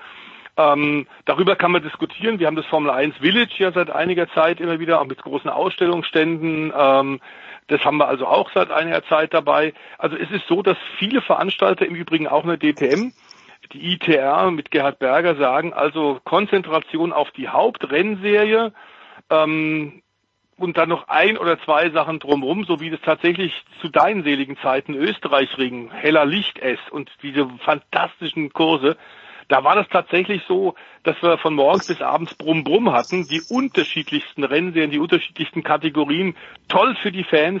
Das scheint aber heute bei den Machern nicht mehr so angesagt zu sein. Ja, Schauen wir mal, äh, also wenn, man sagt, ich bin Rennfahrer, ja, in welcher Klasse fährst du denn? Im Clio Cup. Ich weiß nicht, ob das so viel Sexappeal hat. Das ist aber was anderes. Schauen wir zurück nach Imola noch ganz kurz. Nicht ganz kurz, können wir auch länger mal. Äh, Stefan Eden für mich war am Ende dann schon erstaunlich, dass Daniel Quiert nicht in der Lage war, den Ricciardo zu überholen. Äh, war das fahrerisch so stark von Ricciardo oder war das fahrerisch dann so schwach von Quiert? Hm, vielleicht weder noch, vielleicht war der Hauptgrund einfach die Reifen. Imola, das, das Überholen. Also das Überholen nicht ging, okay. Also der Daniel Ricciardo hatte zum Schluss ja gebrauchte harte Reifen drauf mhm. und ist da sehr, sehr lang schon damit rumgefahren und der Danny Kwiat, der war auf Soft unterwegs. Das heißt also, da lagen schon wirklich große Stücke dazwischen von der Reifen-Performance her. Eigentlich hätte er das Überholmanöver machen müssen. Andererseits ist der Ricciardo zum Schluss wirklich gut gefahren, hat das clever rausgefahren, ähm, hat auch da verteidigt, wo er wusste, da muss ich verteidigen. Und im Prinzip die einzige Überholstelle, die es wirklich gibt, wenn du es nicht gerade mit der Brechstange äh, versuchen willst, das ist halt dann die lange Zielgerade, das ist die Einfahrt Tamburello. Und da hat er halt keine Chance gehabt, sich daneben zu setzen, so richtig, mhm. der Daniel Kwiat. Und damit war es vorbei. Man kann natürlich jetzt sagen, wenn die Safety-Car-Phase ein bisschen kürzer gewesen wäre, also wenn am Ende noch mehr Runden unter Grün gewesen wären, dann hätte er wahrscheinlich eine Überholchance gekriegt und dann hätte er es sehr wahrscheinlich auch gepackt. Also jede weitere Runde, die hätte dem Danny Kwiat in die Karten gespielt, da wären die Reifen von Ricciardo älter geworden und der Reifenvorteil wäre noch mehr auf seiner Seite gewesen, dann hätte er es wahrscheinlich auch gepackt. Also grundsätzlich muss man sagen, war eine super Leistung von ihm, von Danny Kwiat. Ähm, Pierre Gasly, der ist ja mit technischem Defekt ausgeschieden, der wäre wahrscheinlich ebenfalls in der Region rumgeturnt, der wäre möglicherweise sogar vor Ricciardo angekommen, weil er vor ihm gestartet war wissen wir nicht, äh, graue Theorie, aber Danny Kwiat, das ist schon so ein bisschen Ironie, der ist im Prinzip so gut wie raus bei Red Bull oder Alpha Tauri aus der Formel 1 generell und dann leistet er mal so ein Rennen. Da muss man dann hinterher im Prinzip eigentlich sagen, ja, gut, aber davon hätte es ein bisschen mehr gebraucht schon vorher. Dann wäre die Formel 1 Karriere vielleicht jetzt nicht unbedingt zu Ende. Hm. Komplett gebrauchtes Wochenende der Voice für Red Bull. Verstappen fliegt raus, Albon kommt zwar ins Ziel, aber nur als 15 oder wird als 15. gewertet, so rum. Ähm, jetzt gibt's im Hintergrund, und ich verstehe das nicht mehr so ganz, aber deswegen habe ich euch beide ja in der Leitung. Dr. Helmut Marko hat einen Entwicklungsstopp ge gefordert. Warum? Was ist da der Hintergrund? Entwicklungsstopp für die Motoren. Ähm, ah, okay. Denn Honda zieht sich ja zurück. Das haben wir hier bei dir auch schon mehrfach thematisiert, äh, Sportrat, lieber Jens. Ähm, und klar ist, äh, dass die beste Lösung aus Sicht von Red Bull, die haben natürlich verschiedene Szenarien durchgespielt. Was machen wir denn jetzt, wenn die Japaner tatsächlich Ende 2021 aufhören? Ähm, Version A und das, äh, der Lieblingsplan war ganz offensichtlich, wenn es ein Motorenmoratorium gibt, tatsächlich die äh, Honda-Gebäude äh, zu übernehmen ähm, und die Motoren äh, selbst zu warten. Aber das geht natürlich nicht, wenn man kein Motorenhersteller ist wie Red Bull, wenn man die auch noch weiterentwickeln muss. Also unter der Voraussetzung hat er immer wieder gesagt, Dr. Helmut Marko, dass äh, die anderen Hersteller, äh, Ferrari, Renault, Mercedes einverstanden sind. Und alle sind gerade in Corona-Zeiten auch durch den Wandel in der Automobilindustrie natürlich bemüht, die Kosten einigermaßen im Rahmen zu halten. Man hat sich ja tatsächlich auf den Kostendeckel insgesamt schon geeinigt, aber jetzt geht's rein um die Motoren, das Herzstück der Formel 1. Und da hat er äh, tatsächlich gesagt, also wenn wir uns darauf schnell, zügig einigen können, dann würden wir tatsächlich Honda quasi, die Honda äh, Racing Anlage übernehmen mit auch relativ vielen Mitarbeitern, würden die Motoren selber warten, bis das neue Motorenreglement kommt, das Corona bedingt ja ein bisschen verschoben worden ist nach hinten. Ähm, Mercedes war wohl dafür, äh, aber ganz offensichtlich sind Renault und Ferrari absolut strikt dagegen. Und insofern ist dieser Plan A, von Red Bull, ähm, der platzt ganz offensichtlich, da wird nichts draus. Jetzt bleibt tatsächlich Red Bull und daneben natürlich das B-Team Alpha Tauri eigentlich nur noch die Möglichkeit, dann Kundenmotoren äh, zu kriegen, zu kaufen von äh, Renault oder von Ferrari. Und das war im Grunde nicht das, was sie eigentlich wollen. Ähm, deswegen wird da auch teilweise wurde ein bisschen kokettiert von Dr. Helmut Mark mit einem möglichen Rückzug dieser vier Autos, der beiden Red Bull Teams ähm, ich glaube, dass das nicht sehr realistisch ist. Aber klar ist, dass die Zeit jetzt wirklich massiv drängt Anfang November. Und ähm, klar ist auch, dass Ferrari und Renault jetzt in, nach Portimao in einer großen Videokonferenz ziemlich deutlich gemacht haben, mit ihnen dieses, dieser Plan von Red Bull sicherlich nicht. Ähm, sie würden selbstverständlich, das ist ja auch im Reglement festgeschrieben, sollte Renault das wünschen, die vier Autos mit Motoren ausrüsten. Mercedes hat da schon abgewunken, weil die an ihrer Kapazitätsgrenze sind, ähm, nicht noch mehr Autos ausrüsten können. Das ist wohl auch richtig. Äh, aber klar muss man auch sagen, Mercedes hätte das, glaube ich, auch ungern gemacht, denn die wollen ja den Hauptgegner nicht mit ihren eigenen starken Motoren ja. äh, noch stärker machen. Das ist auch klar. Aber es kommt momentan wirklich nur noch auf Ferrari und Renault läuft's raus. Ähm, und da ist immer die Frage und die Befürchtung, von Red Bull und Dr. Helmut Marko und Christian Horner, dass die möglicherweise eine B-Version der Motoren kriegen werden, wenn Renault das Werksteam gerade ja tatsächlich gestärkt mit einem zweiten, dritten Platz nach dem Nürburgring nun eben auch in Imola durch Ricciardo mit der Ankunft von Alonso, der aktuell gerade in gerade den Renault, den älteren Renault testet und nächstes Jahr ja wieder zurückkommen wird als Nummer eins Fahrer bei Renault. Äh, und bei Ferrari wissen wir, dass aktuell das Werkteam strauchelt und auch die Kundenteams ordentlich Probleme haben, weil der Motor mit Abstand der schwächste ist und dazu auch noch unzuverlässig. Also das ist nun natürlich für Red Bull, die äh, gehofft haben, ihre Aufholjagd Richtung Mercedes im nächsten Jahr fortsetzen zu können, den Abstand weiter zu verkürzen, keine so richtig prickelnde Perspektive. Ja. Ja, abschließend noch, äh, wir haben ein bisschen Zeit, der nächste Grand Prix findet in der Türkei statt, da werden wir nächste Woche drüber sprechen, aber ähm, Stefan eben, der, dieser provisorische Kalender, der ist ja schon öfter erwähnt worden, es soll wieder losgehen im März in Melbourne. Und dort äh, finden, wie der Teufel so will, äh, knapp äh, ein Monat davor, ne, ein bisschen mehr als ein Monat davor, die Australian Open statt. Jetzt weiß ich, dass die Tennisspieler schon Mitte Dezember rüberfliegen, weil man ja nach wie vor dort pflichtgemäß in eine zweiwöchige Quarantäne muss. Ist so etwas für die Formel 1 mit diesem ganzen Wahnsinnstross, der da mit ist, ist sowas überhaupt denkbar, dass die ihre ganzen Teams rüberschicken, die dann wirklich zwei Wochen nichts tun und im Hotel herumsitzen müssen, bis sie eben dann wenn, wenn diese Regelung noch gilt im März, bis sie dann wieder raus dürfen?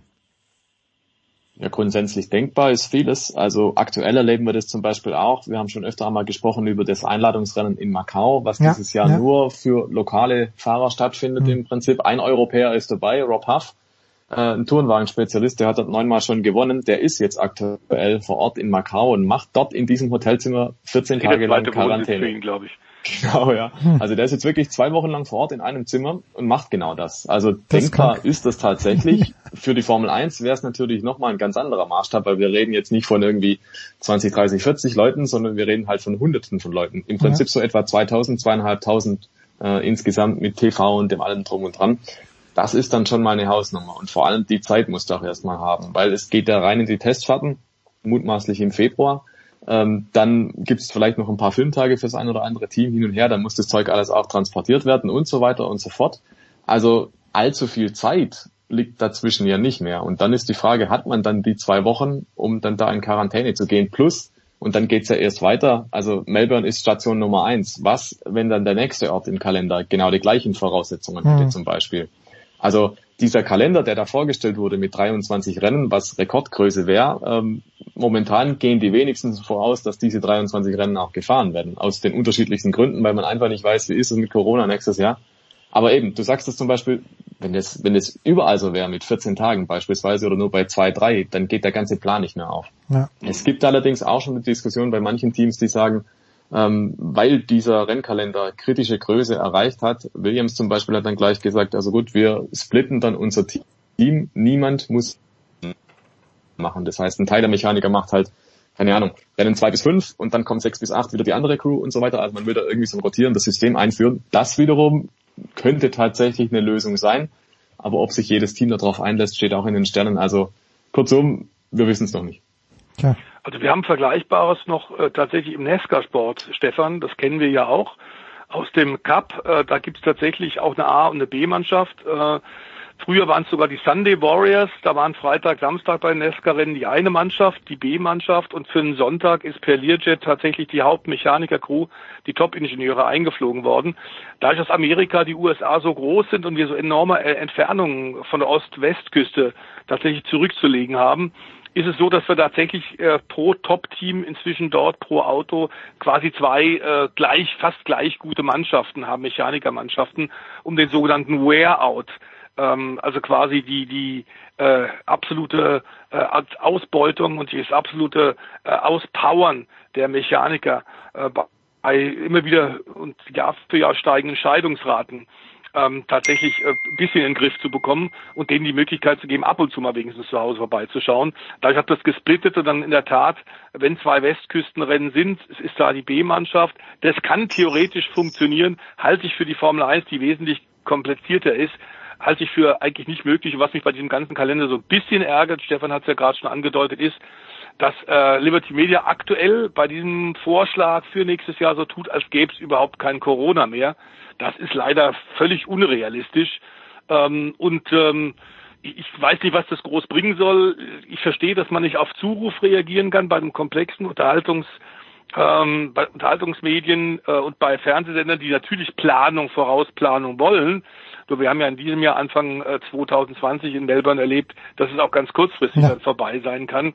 Also äh, ich, der sittliche Nährwert bei diesem aktuell vorgestellten Formel 1 Plan 2021 äh, erschließt sich mir wirklich nicht. Tja, kurze Pause, darüber müssen wir nachdenken. Bedanken uns bei Stefan Ehlen. Nach einer kurzen Pause kommen wir zurück mit The Voice und mit Eddie Mielke.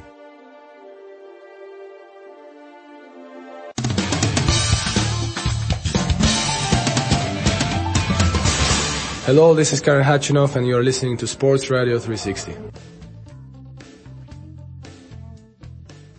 So, es geht weiter in der Big Show 481 mit Stefan der Voice Heinrich und nicht überraschend äh, erwischen wir Edgar Mielke von RAN auf der Autobahn. Oder Eddie, wo geht's hin? Ich vermute nach Hockenheim. Nein, äh, nicht nach Hockenheim. Da muss ich dich korrigieren. Äh, es äh, ist ja so, das äh, haben vielleicht einige mitbekommen, die Corona-Situation verschlimmert sich. Und, äh, ja, ich fahre nach München und wir werden die Sendung am Wochenende vom DTM-Finale genauso produzieren, wie wir neulich in Zolder produziert haben. Das heißt, Jo Matthias Killing ist vor Ort äh, mit der Kollegin Lisa Hofmann, äh, die die Stimmen einfangen werden, die wir brauchen werden. Und ansonsten Andrea Kaiser, Timo Scheider und meine Wenigkeit, wir werden dann aus Unterföhringen, aus unserem schicken Randstudio die Sendung leiten. Tja. Ist etwas anders als geplant, aber das bringen diese Zeiten mit sich. Ich muss trotzdem sagen, ich freue mich aufs Finale und ich muss mal alle Beteiligten, insbesondere unseren Konsortschef Kai loben, was da los war in den letzten Tagen an Umbuchungen, an Telefonaten, an Corona-Tests, die aktiviert werden mussten. Also ich bin auch jetzt erst unterwegs. Ich wollte eigentlich äh, ganz woanders sein äh, weil ich äh, auf den Laborbericht warten musste. Ähm, ja, denn ohne negativen Corona-Test komme ich auf Sat 1 Gelände gar nicht drauf. Also von daher alles sehr, sehr kompliziert, aber äh, ich bin wirklich sehr, sehr dankbar und großes Kompliment an alle Beteiligten, dass wir, so sieht es im Moment zumindest aus, ein würdiges DTM-Finale haben werden. Tja, ein Finale in vielerlei Hinsicht, aber weil es Eddie gerade erwähnte, Voice, wo treibt sich eigentlich der Dottore herum? Valentino Rossi zum zweiten Mal jetzt positiv getestet auf Corona. Ich weiß nicht, der muss seinen Umgang im hohen Alter noch mal ein bisschen wechseln, oder? Oh, ich weiß nicht, ob äh, den, den äh, Doktor, äh, ob er Wale noch umerziehen können. Ich mhm. habe da meine Zweifel. Ähm, Glaube ich nicht. Äh, in der Tat, allerdings kann er auch heute noch mal oder gestern und heute noch mal getestet werden. Es ist noch nicht so ganz klar, ob er tatsächlich äh, in Valencia am kommenden Wochenende bei der Motorrad-WM bei Rennen 1 in Valencia, da wären wir ja eine Woche drauf, das, den zweiten den drittletzten Grand Prix haben. Ähm, ob er jetzt schon am Wochenende wird fahren können, äh, Yamaha hat zumindest reagiert und mit Garrett Gerloff, einem US-Amerikaner, 25-Jährigen, der für Yamaha, das Yamaha-Werksteam der Superbike-WM fährt, momentan als Ersatz genannt. Aber es ist noch nicht, soweit ich zumindest weiß, noch nicht vom Tisch, dass vielleicht der äh, Rossi tatsächlich doch in Valencia schon fahren kann. Das ist aber ein Problem, was wir tatsächlich in der DTM mit vielen anderen Rennserien ja auch haben. Ähm, Eddie hat es gerade erklärt. Äh, wir sind mitten in einer Pandemie. Äh, die Zahlen galoppieren überall äh, auf der Welt nach oben ähm, und sind deswegen äh, komplett außer Kontrolle. Und da muss man natürlich immer wieder hoffen, und zwar bangen die Macher, die äh, Medien natürlich aber auch, aber auch eine ITR hat lange Zeit äh, mit den Gesundheitsbehörden zusammengearbeitet, genau Hockenheim, Ring, der Veranstalter vor Ort. Es ist wirklich wahnsinnig schwer und man hat dauernd bewegliche Ziele und muss sich Tag für Tag neu einstellen. Deswegen an alle, die da wirklich äh, intensivst arbeiten, deutlich mehr Aufwand haben, als es dass unser Lieblingssport trotzdem noch tatsächlich übertragen werden kann und stattfindet, ist keine Selbstverständlichkeit. Deswegen schließe ich mich dem, dem Dank äh, an alle Beteiligten von Eddie absolut vorbehaltlos an. Tja, Eddie, wir haben ein Finale. Bitte. Ganz, ganz kurz dazu noch. Äh, heute kam ja dann die Meldung und äh, das zeigt auch nochmal, dass die Corona-Einschläge näher kommen. Wir haben ja den Fall von meinem Kollegen Martin Tomczyk äh, mitbekommen, der sich in Spa infiziert hat. Dem geht's aber gut. Er hatte so gut wie gar keine Symptome. Der ist mittlerweile wieder aus seiner Quarantäne raus. Aber ganz bitter für KTM. Heute kam die mhm. Meldung, dass Ika Lecona äh, nicht fahren kann in Valencia am kommenden Wochenende. Er ist zwar nicht positiv, aber sein persönlicher Betreuer, sein, sein Bruder, äh, mit dem er zusammenlebt in Andorra, der ist positiv getestet worden und das Reglement der Dorna ist so streng, dass äh, da eben halt auch Valentino Rossi äh, drunter fällt. Und ich glaube bei Valentino Rossi auch nicht, dass das was mit dem Umgang zu tun hat, sondern das sollte uns alle noch mal ein bisschen sensibilisieren und zeigen, wie gefährlich diese Scheiße eigentlich ist, weil egal wie man aufpasst, es kann jeden treffen. Das ist tatsächlich so. Und äh, ich habe gestern äh, meinen äh, 14. Corona-Test in den letzten drei Wochen gemacht. Äh, zum Glück waren alle äh, negativ. Ein Freund von mir wird das Wattestäbchen aber trotzdem nicht machen. Tja, ich habe nur zwei gemacht, aber das ist dieses, Warten, das ist schon extrem enervierend auch. Und gerade bei dir, Eddie, oder generell bei Leuten, wo der Beruf dran hängt, das ist dann gleich nochmal unschöner. Wir haben ein spannendes Finale, ja oder nein, The Voice, weil wenn man schaut, die letzten beiden Rennen in Zolder, äh, René Rast, Nico Müller ist ja gestartet in die Saison, wir haben es ja hier in epischer Breite gesprochen, wie die Feuerwehr, gerade auch in Spa, aber äh, wenn der Trend your friend ist, dann wird kein Weg an René Rast vorbeiführen, The Voice, oder? Ja, ähm, der hat Momentum auf seiner Seite, überhaupt keine Frage. Ähm, wie gut der wirklich ist, äh, wissen alle Beteiligten, weiß Eddie auch. Deswegen war selbst bei dem guten Start von Nico Müller hinein in das Jahr 2020 die äh, etwas verkürzte Corona-Saison immer mitzurechnen, dass Rast nochmal durchstartet. Der ist umsonst, nicht umsonst in den letzten drei Jahren zweimal Meister geworden, einmal Vize-Champion. Und ist dran, drauf und dran, die ganzen bisherigen Rekorde von einem Ecke Ekström einzureißen und vielleicht jetzt gleich zu sie mit einer der DTM-Legenden, mit Klaus Ludwig, sollte er am Wochenende gewinnen. Aber das ist tatsächlich keine gemähte Wiese, wie wir in Süddeutschland sagen. Äh, das heißt, bei 19 Punkten Rückstand ist immer noch viel drin für Nico Müller. Und was bei dem ja bisher wirklich erstaunlich war, mit Ausnahme gerade des Wochenendes in Belgien, ist seine unglaubliche Konstanz gewesen. Der Schweizer ist also durchaus noch dran und man darf auch, das zeigt die Vergangenheit, das Audi Sport Team Up Sportsline tatsächlich mit so viel Serientiteln, mit so viel äh, Rennsiegen nie außer Acht lassen. Ähm, es werden relativ kühle Bedingungen natürlich Anfang äh, November jetzt sein, äh, aber am Hockenheimring kann man durchaus äh, über, äh, überholen. Ähm, es ist allerdings, sollte man sagen, äh, eigentlich nur noch mehr oder weniger ein Zweikampf, nämlich Rust versus Müller beim großen Finale, aber neben dem ganzen Sport und den Infights, die wir erwarten werden im Kampf um den Titel, wollen wir uns dann tatsächlich auch da nochmal verabschieden von den richtig geilen, das muss man sagen, Class One Rennern. Das ist ja Ende einer Ära und damit natürlich für alle, die da in den letzten Jahrzehnten mitgemacht haben. Ich habe ja zehneinhalb Jahre da auch als Streckensprecher gearbeitet. ist es immer sehr emotional und tatsächlich schade, dass es ohne Zuschauer stattfinden muss. Ähm, aber klar ist, äh, es wird ein, vielleicht einen Neubeginn im nächsten Jahr geben, wenn da tatsächlich auch immer noch wahnsinnig viele Fragen sind ob es tatsächlich dazu kommt, dass die DTM sich fortsetzt. Der deutsche Motorsport bräuchte es. Diese Klasse. Äh, da wird morgen eine Pressekonferenz geben. Gerd Berger wird morgen, äh, so wie ich gehört habe, den Kalender sogar schon vorstellen für das Jahr 2021. Und ansonsten gebe ich Stefan natürlich recht. Äh, mir blutet wirklich das Herz, dass ich jetzt auf dem Weg nach München bin und nicht noch einmal diese fantastischen Autos äh, hören, riechen, äh, fühlen kann. Äh, da geht wirklich eine Epoche und eine Ära zu Ende. Und ich wünsche mir inständig für den Zuschauer zu Hause, äh, dass er Sat 1 einschaltet. A, klar, Samstag, Sonntag, 13 Uhr, jeweils gelernte Zeiten. Und dass wir so einen richtig spannenden Titelkampf erleben. Und ich halte das nicht für unmöglich, denn äh, was hat Nico Müller jetzt schon zu verlieren? Er liegt 19 Punkte hinter René Rast. Aber er hat Anfang der Saison gezeigt, was er drauf hat, was gehen kann. Ja, und äh, ich würde mal sagen, der wird volle Attacke gehen am Samstag schon. Und ein Aspekt wollen wir auch nicht vergessen. Robin Freins ist Freund und Teamkollege von Nico Müller.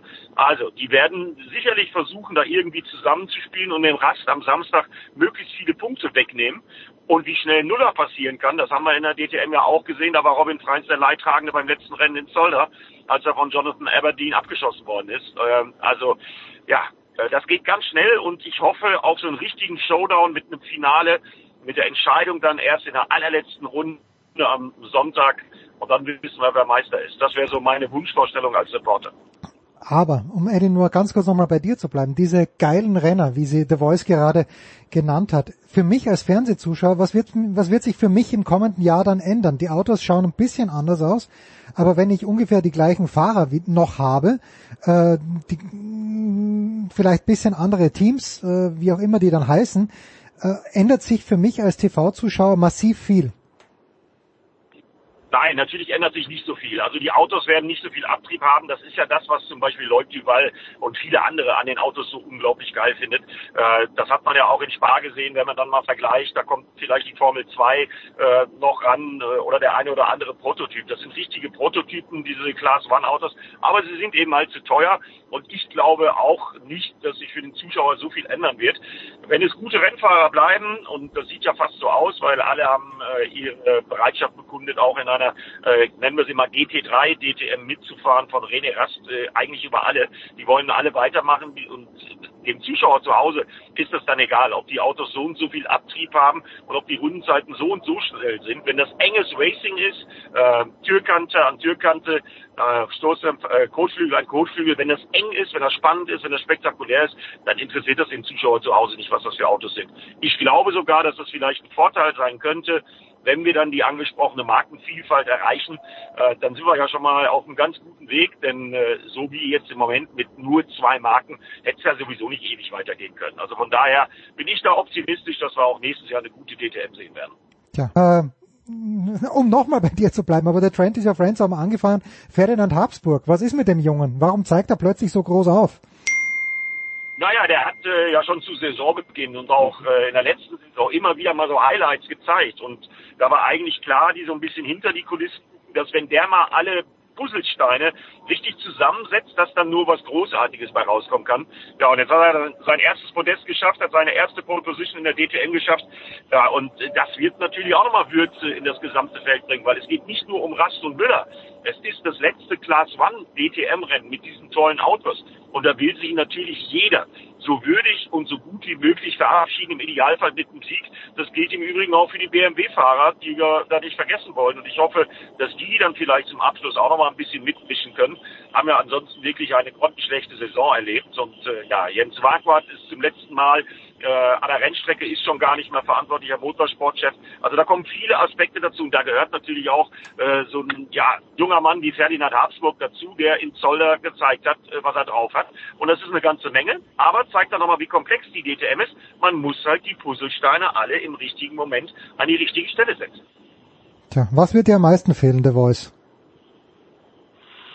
Ähm, ich glaube, dieses Aushängeschild äh, für das deutschen, den deutschen Motorsport, man darf nicht vergessen, die DTM ist, ist wahnsinnig äh, wichtig gewesen. Diese über 30 Jahre, die es jetzt gibt, wenn auch mit einer kleinen Unterbrechung als äh, 96 ähm, die ITC damals ja auch eingegangen ist bei dem Versuch, das Ganze quasi zu einer Tourenwagen-Weltmeisterschaft zu machen, ist man ein bisschen äh, vom Weg abgekommen und hat sich mit der vier dem Weltverband angelegt. Das hat der ganzen Sache nicht bekommen. Da waren ein paar Jahre Pause. 2000 ging es dann wieder los aber über 30 Jahre als äh, quasi Klammer des deutschen Motorsports. Das sind unglaublich viele Talente, die auch aktuell in der Formel 1 sind. Im Rahmen der DTM und der Rahmenrennserien nach oben gekommen. Also wir sollten da Lewis Hamilton nicht vergessen, wir sollten Sebastian Vettel nicht vergessen, die alle in der Formel 3 im Rahmen der DTM gefahren sind. Ähm, Michael Schumacher ist mal DTM gefahren, wenn auch nur in Hockenheim ein Finalrennen und da hat er dann gleich den BMW-Titelkandidat abgeschossen als ganz junger Mann, als 19-Jähriger. Aber es sind Generationen von Rennfahrer, auch aus österreicher Sicht, wenn wir da an Karl Wendlinger denken, ähm, sind da nach oben gekommen. Und wir haben ja jetzt auch wirklich gute, gute Profi-Rennfahrer, die weiter ihren Weg gehen werden. Zum Beispiel äh, Lukas Auer, äh, nachdem das Formel E-Team äh, von BMW jetzt die Besetzung bekannt gegeben hat und Jake Dennis genommen hat, äh, ist klar, dass natürlich einige der äh, momentanen Werksfahrer noch auf Cockpitsuche sind. Denn klar ist auch, die GT3 DTM sollte es die im nächsten Jahr tatsächlich geben, was wir uns wünschen. Dann ist klar, ähm, dass nicht alle der aktuellen Fahrer dort ein Cockpit finden werden, denn äh, es sind Profirennfahrer, die müssen bezahlt werden und wie das alles noch genau funktioniert, dieses Konzept und diese Idee, diese Vorstellung von Gerhard Berger, äh, von vielen, vielen dieser Ideen musste er sich ja schon verabschieden, weil die Hersteller nicht mitmachen, aus technischen Gründen, wegen deren laufenden Kosten. Äh, es gibt keine stehenden Starts mehr. Ähm, es ist äh, die ganzen Fahrerhilfen, die Gerhard Berger ja eigentlich ein Graus sind, weil er eigentlich will, dass der Fahrer den Unterschied ausmacht. Auch das wird alles so nicht funktionieren. Also man, man landet so langsam oder nähert sich der Erde wieder an von diesen äh, ursprünglich tollen Vorstellungen. Und die Frage nach wie vor, ich freue mich auf die Pressekonferenz und hoffe tatsächlich aber in den nächsten Wochen und Monaten, dass wir alle noch genauere Antworten kriegen. Es ist alles wahnsinnig in der Schwebe. Ähm, aber klar ist auch, wir, wir alle brauchen eine DTM, auch die ganz jungen Talente. Es war immer auch ein Sponsorenpool, es war im Fahrerlager ein Treffen, jeder trifft jeden aus der Szene, hat sich ausgetauscht, es wurden neue Karrierewege tatsächlich eingeläutet und ohne dieses Zugpferd DTM wird es, glaube ich, für den Automobil-Rennfahrer-Nachwuchs in Deutschland äh, ziemlich schwierig. Also freuen wir uns auf das letzte Rennen am Hockenheimring. Danke der Voice, danke Eddie.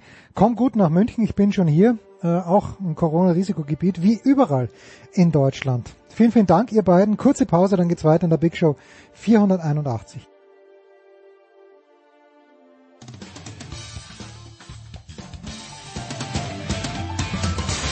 Ja, hallo aus Wolfsburg, hier ist Roy Preger und äh, ihr hört äh, Sportradio 360. das, das falsche Gerät zur Aufnahme. Sorry, bitte nochmal. Wie, wie schauen wir aus?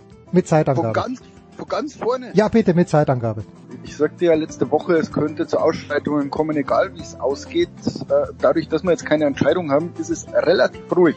Also es gibt ein paar Trump-Supporter, die in Phoenix schreien, uh, Count the Vote. In hm. Detroit schreien sie Stop the Count. Also muss man mal sagen, also entscheidet euch mal, was genau ihr wollt. Aber wir steuern auf den Sieg von beiden zu. Ähm, es scheint mir gerade noch nur noch oder ähm, darum zu gehen, wie hoch es wird. Also er scheint jetzt Arizona halten zu können. Da war er eh, da liegt er weit vorne. Nevada war er favorisiert. Und wenn er noch, also das, das, das würde schon zum Sieg reichen. Damit wären wir bei 270. Ähm, aber es schaut gerade so aus, als würde er in Georgia gewaltig aufholen, in äh, Pennsylvania auch und in North Carolina schaut es auch nicht so schlimm aus. Also sollte er nur zwei dieser drei Staaten gewinnen, könnten wir schon fast von einem, von einem, ja, ein Landslide ist es dann nicht, aber ein sehr, sehr deutlicher Sieg, weil dann hätte er wirklich fünf, sechs Bundesstaaten dem Trump abgenommen zu 2016 und dann wäre es ein ganz, ganz deutlicher Sieg, den du auch nicht mehr anfechten kannst. Man muss aber auch sagen, äh, Trump kann auch die fünf äh, erwähnten Staaten, sind es fünf? Ja. Okay, North Carolina ist so gut wie durch für, für Trump, glaube ich. Aber wir reden hier über Nevada, Arizona, Pennsylvania und Georgia. Trump kann die auch noch alle gewinnen. Und äh, dann äh, könnte Trump mit, was weiß ich, ein oder zwei Wahlmännern Vorsprung ähm, im Amt bleiben. Also es ist ähm, ja, aber wir reden also Moment, äh, ja könnte, aber da reden wir jetzt wirklich von einer theoretischen äh, Chance für Trump meiner Meinung nach, weil in, in die Absentee Ballots werden gezählt und nach allem, was man bisher erfahren hat, äh, gehen diese Ballots, also die Mail-in, die Leute per Briefwahl, deutlich zu, zu beiden. Das heißt, es müsste ein Wunder oder eine Katastrophe passieren, äh, je nachdem von welcher Seite man es betrachtet, dass der in Arizona, dass, dass Trump in Arizona noch aufholt. Ähm, es wird wohl auch schwierig sein für Trump, Georgia zu halten, weil Biden mit weniger als 20.000 Stimmen äh, zurückliegt und, und es heißt, dass er bislang mehr als 60 Prozent der, der Mail-in-Ballots wurden für ihn ausgezählt. Also auch das deutet ganz, ganz deutlich hin, dass er das gewinnen wird. Ja, es ist noch nichts entschieden, ähm, aber, aber die Wahrscheinlichkeit ist sehr, sehr, sehr, sehr hoch, dass Biden der nächste Präsident der USA sein wird. Also ich habe gelernt, dass Arizona eine Wundertüte sei. Äh, das mit diesem, äh, ja, diese Briefwahl, das ist normalerweise so, dass es immer eine äh, demokratische Dominanz gewesen wäre, die Republikaner eher am Wahltag dann vom Wahllokal auftauchen, ihre Stimme abgeben. Und deshalb hab, haben sie halt auch in Georgia noch die Chance, weil in Georgia werden noch die Briefwahlergebnisse gezählt und dort sind zwar, ich glaube, was haben wir jetzt, da sehe ich gerade, 95 Prozent sind drin und knapp 20.000 äh, Stimmen Vorsprung noch. Aber was da noch ausgezählt wird, ist Atlanta. Atlanta ist blau, ist demokratisch. Das könnte er noch schaffen. Ich glaube, 60.000 Stimmen sind da noch zu holen. Ähnliches in Philadelphia. Da ist er ja, da war er zwischendurch mal mit 700.000 Stimmen hinten der beiden. Jetzt sind es 164.000. Aber Philadelphia selbst, da wurden erst 70 Prozent ausgezählt und äh, ist auch ähm, eine blaue Bastion. Äh, aber ich habe aber ich habe gehört, dass Arizona halt das wohl, was da kommt, ist eher so die Zahlen vom Wahltag selbst. Ähm, und, Nevada, äh, und, und das könnte eventuell, da gibt's dieses, äh, ja, wie heißt das, Jürgen, äh? Aber, aber nein, ich muss dich, ich muss dich da stoppen, Heiko, weil du machst ein Szenario auf, ähm, wie du sagtest, in Pennsylvania gehen wir von 600.000 auf 150.000. Das ist ein ja. Trend. Und, in und Pennsylvania reicht ja. Georgia, Pennsylvania mit seinen 20 Stimmen würde ja schon reichen. In, nein, weil in Georgia gehen wir von einem sechsstelligen Vorsprung von Trump auf 20.000. In Arizona ja. bewegen wir uns gar nicht, gar nicht in irgendeine Richtung und Biden hat mehr als 90.000 Vorsprung. Also Moment, dann hast wieder, du andere Zahlen, also, Mach jetzt mal, mach jetzt mal unsere Hörer nicht, nicht kirre. Nee, aber, aber, dann, aber dann hast du andere Zahlen. Also ich gucke ja hier auch CNN und äh, ja. da hat Biden hat vorne gelegen in Arizona zu Tagesbeginn Mittwoch früh oder beziehungsweise Mitternacht, Dienstag auf Mittwoch, Ostküste wohlgemerkt, mit 207.000, glaube ich. Im Moment führt er noch mit 79.000. Ja, aber das äh, ist ja gestern Abend. Jetzt, jetzt bleiben wir doch mal locker. Also wirklich. Und da, also deshalb bin ich ja jetzt überhaupt noch wach. Da, da soll jetzt in den nächsten 15 bis 20 Minuten soll noch mal ein neues Batch kommen aus diesem, wie heißt das Jürgen, in Phoenix, Macaroni äh, County oder so und Maricopa, äh, Maricopa County. Genau, genau. Und deshalb bin ich eigentlich nur noch wach, weil ich die, die, die noch abwarten will. Und das deshalb ist, also der, zu der ganzen Wahl und zu der Berichterstattung über die Wahl, was mich tierisch nervt, äh, was mich kolossal nervt, ist, man tut so, als müsste Biden jetzt aufholen. Also als ja, könnte ja. der jetzt irgendwie auf dem Fahrrad zum Sprint ansetzen und müsste noch was tun. Und, und so wie diese Zahlen präsentiert werden, als, als wäre nur irgendein Rennen im Gang, der wird gezählt. Und, und es nervt mich total, dass da, und 98 Prozent der Stimmen sind ausgezählt und hier sind 95 Prozent. Leute, warum wählen wir nicht am Dienstag? Dann ist bis Freitag Ruhe oder bis Montag und dann kommt jemand und sagt, Das ist das Ergebnis. da, hier ist das Ergebnis und dann kann man darauf hinfiebern, dann könnt ihr reden und dann gibt's ein Ergebnis. Aber dieses, dieses stundenlange Labern, was Zahlen bedeuten und wir sind jetzt hier bei 86 Prozent und jetzt sind wir bei 93 und jetzt kommen noch die Mail Ballots und aus Atlanta, da weiß man ja, ja, das könnte blau sein. Oh, jetzt sind wir aber überrascht. Maricopa County ist dann doch röter, als wir dachten. Leute, wählt, zieht euch zurück, zählt das Zeug aus und wenn alles ausgezählt wird, dann schickt ihr mir eine Mail und sagt, ich schalte in einer Stunde den Fernseher ein, wir sagen euch das Ergebnis. Also, das kann doch nicht so schwer sein. Diese Live-Zählerei und jetzt, jetzt gibt's hier bei CNN live gerade. Ja, das habe ich gehört. Irgendein, Ich, mir, irgend, ich schau mir am Mittwochabend, schau ich mir Leute beim Wahlzettel aus, aus dem Umschlag holen an. Das ist mein Mittwochabend. Wisst ihr, was ich am Mittwochabend machen könnte? Meine Frau sitzt neben mir, schaut besser aus als je zuvor und ich schaue Leuten beim Umschlag öffnen zu. Hör mir auf. Jürgen, die, die Option wäre MLS. Ich glaube, äh, deine beiden LA-Teams spielen gerade. Wa- Washoe County, Nevada. ist es spannender als Wenn MLS. irgendwas sehen will, dann Leute stellen. Aber, aber Ja, vor allen Dingen, vor allen Dingen, Nevada kommt heute sowieso nichts mehr, das haben die schon gesagt. Da, da wollen die morgen erst noch was sagen und da, da wird's noch ein bisschen knapp. Aber nochmal zu, was Jürgen sagte. Ja, also Trump muss wirklich alles gewinnen und äh, Biden würde ja reichen Pennsylvania, würde reichen Nevada und Arizona zusammen oder Georgia und, und Nevada. Also ja, bei, bei, bei Trump muss alles zusammenkommen. Ähm, Biden hat, äh, ja, da reichen ein, zwei, ein, zwei, ein, zwei Bundesstaaten. Jetzt wollte ich, weil Jürgen jetzt die Berichterstattung dann doch jetzt nicht so nicht so lässig findet, aber ich wollte eigentlich fragen, Heiko, wer, wer ist der Hero? Wer ist der TV-Hero? Ist es der, der Kollege Wolf oder Wolf von äh, von CNN? Wer ist äh, wer, wer- macht sich gerade einen Namen?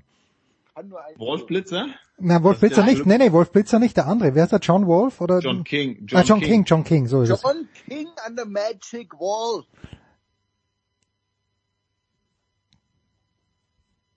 Ja. Ach so, ich muss den erklären. Nein, nein, ist egal, ist egal. Also wer, wer mir John, John King an der Magic Wall erklärt, ich glaube, ich kenne, ich glaube, ich weiß, weiß, wie er ausschaut. Ich habe nur den Nachnamen durcheinander gebracht. Aber ist, ist das der Hero?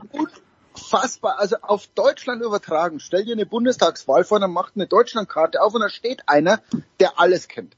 Der sagt, jetzt machen wir mal Bayern auf, dann machen wir München auf. Von München gehen wir mal nach Bogenhausen. In Bogenhausen wohnen eher reiche Leute, die stimmen wahrscheinlich eher CSU. Gehen wir mal rüber nach Berg am Leim. Da ist ja die Gesamtenstraße. In der Gesamtenstraße muss ich jetzt schon mal sagen, hat sich die Demografie ein bisschen verändert. Schau mal zu 2016 zu. 2020 hat sich das Wahlverhalten auch verändert.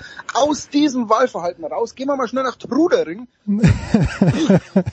Und das macht er aber nicht mit München, sondern mit jeder Stadt, mit jedem County stand der gestern acht Stunden vor dieser Magic Wall und erklärt den Leuten, wo es funktioniert und, und die schauen den an und er so, it's fun, right? und, und wenn, wenn er gerade nichts zu tun hat, sieht man ihm trotzdem im Hintergrund, wie er an der an seinem Monitor rumwerkelt und das nächste vorbereitet. Es ist ein unfassbarer Mensch, weil der aber das so trocken macht, dass es unterhaltsam und schon wieder komisch ist und heute war er glaube ich wieder zehn Stunden auf Sendung. Der ist immer da. Und, und das Lustige ist, wenn du, wenn er nicht da ist und irgendjemand anders dieses Ding bedient, merkst du, es kann nur einen geben. Ich finde den jetzt aber auch ganz gut, der Mitte, also Ostküste Mitternacht, der dieser Junge da übernommen hat, der ist auch ganz okay. Aber ähm, ähm, ja, dieser John King, ich meine, es ist auch, äh, zum einen ist er fantastisch, zum anderen ist aber auch Wolf Blitzer äh, einfach schlecht, aber der, der, der, der ist halt so hyper nervös immer, der versucht ja gar nicht irgendwie objektiv zu sein. Und seine Frage ist immer dasselbe. Okay, we have breaking news or, or key race alert. Um, we're gonna go over to uh, our magic wall, John King. What do you see? Und dann steht er daneben und dann ist zehn Minuten nur John King und äh, Wolf Blitzer steht daneben. Und äh, also Wolf Blitzer ist wirklich so voreingenommen, so parteiisch. Immer wenn wenn, wenn Trump am ersten Abend vorne war, wo er sofort den weiß, ja, aber es sind ja erst zwei Prozent ausgezählt. Wenn Biden vorne war, dann, dann hat er es ganz anders interpretiert. Also wirklich bei einem so großen Sender nicht mal ansatzweise versuchen, zu, versuchen objektiv zu sein, das fällt bei dem halt äh, äh, ganz, ganz, ganz krass auf, finde ich. Kommt kein Einspruch aus Los Angeles. Nein, der Wolf Blitzer ist, ist mittlerweile untragbar. Also der, der war damals so bei, man merkt jetzt so bei manchen, die so, die man vom 11. September 2001 kennt. Mhm. Und, und mit deren Stimme man so ein bisschen aufgewachsen ist und, und die man dann sah und, und äh, man merkt jetzt einfach, jetzt sind 20 Jahre vergangen. Und, und an denen sind 18 dieser 20 Jahre vorbeigegangen. Also die, die, die stecken halt nur in diesem 2000, 2001 fest, nehmen sich ja ganz, ganz wichtig. Ähm, und, und manchmal will man den zurufen, Mensch Jung, jetzt der Zimmer 2020. Das ist so ein bisschen traurig, weil, weil diese Leute sind ja so Helden und oder oder man kennt, also die sind halt so im, im Gedächtnis drin aufgrund dieses Ereignisses und, und jetzt merkt man halt, wie die so richtig ja, ist so ein bisschen traurig, finde ich. Hm. Übrigens, Jürgen und ich, wir haben ja auch immer so auf direktem deutschen Dienstwege hier miteinander kommuniziert die vergangenen Tage. Äh, und wir haben beide, äh, unabhängig, dass wir es voneinander wussten, äh, versucht, Sean Hannity mal zu gucken. Aus reinem Interesse. Das wäre so meine nächste und, Frage gewesen. Was tut sich auf Fox News? Was tut sich auf Fox und, News? Und, und, und äh, also ich muss sagen, am Wahlabend war das war das gut. Da waren nämlich Chris Wallace und ähm, Brad Baer. Also da haben sie halt wirklich, sage ich mal, ihre ihre Fachleute hingesetzt und nicht die die Dampfplauderer. Äh, und das haben sie gut gemacht. Äh, aber dann hast du jetzt halt gesehen, äh, Hannity, ich habe es fünf Minuten geschafft. Ich habe ähm, wirklich äh, auf die Zähne gebissen und dann habe gesagt, tut mir leid, es geht nicht mehr. Und äh, Jürgen ist es ähnlich gegangen. Also das ist so ein bisschen, sage ich mal, man, man weiß halt, worauf man sich einlässt, wenn man ihn anschaltet, wenn man dann auch Laura Ingram einschaltet und das ist aber auch dann so, bei Laura Ingram hieß es dann schon wieder, also Trump wird jetzt, egal wie es ausgeht, sie, sie glaube ich, hat, hatte dann schon so ein bisschen die Niederlage auch einkalkuliert, so moderierte sie dann auch mit natürlich ganz viel Quatsch noch, das ist ja sowieso immer der Fall bei ihr. Aber Trump wird das, also was er für, für Menschen noch wieder be, bewegt hat und dass er die Stimme ist oder das Gesicht der, der Partei. Selbst wenn er nicht wieder gewählt werden würde, 2024 sollte er wieder antreten und er führt die Partei, weil, weil das er, weil was er in Bewegung gesetzt hat, das hat bei den Republikanern kein anderer geschafft. Und ähm, also da klang dann schon die ähm, die äh, äh, so ein bisschen das klang nach Niederlage und natürlich auch gleich aber auf die Medien. Die Experten waren alle falsch und und und, und die Medien haben die dann wieder beschimpft, die Linken, die Liberalen, die Lefties, alles drum und dran, ähm, die ja vom Landslide ausgegangen sind, was Jürgen ja gesagt hat, durchaus immer noch drin ist. Also äh, da habe ich dann äh, acht Minuten, glaube ich, durchgehalten und hab, hab weggeschaltet und ähm, da, diese 13 Minuten insgesamt, ja, hätte ich mir auch eine Nadel in die Augen stecken können, wäre weniger schmerzhaft gewesen diese Zeit kriege ich leider nicht wieder zurück, aber ich war halt einfach mal neugierig, wie sie es machen und sie machen es, wie es erwartbar war. Und ähm, ja, Lesson learned. Lesson learned. Vieles erwartbar. Also auch wenn man jetzt so ein bisschen drüber nachdenkt, hätten wir wirklich erwartet, dass, dass der Sieger schon Wahlabend feststeht. Nein.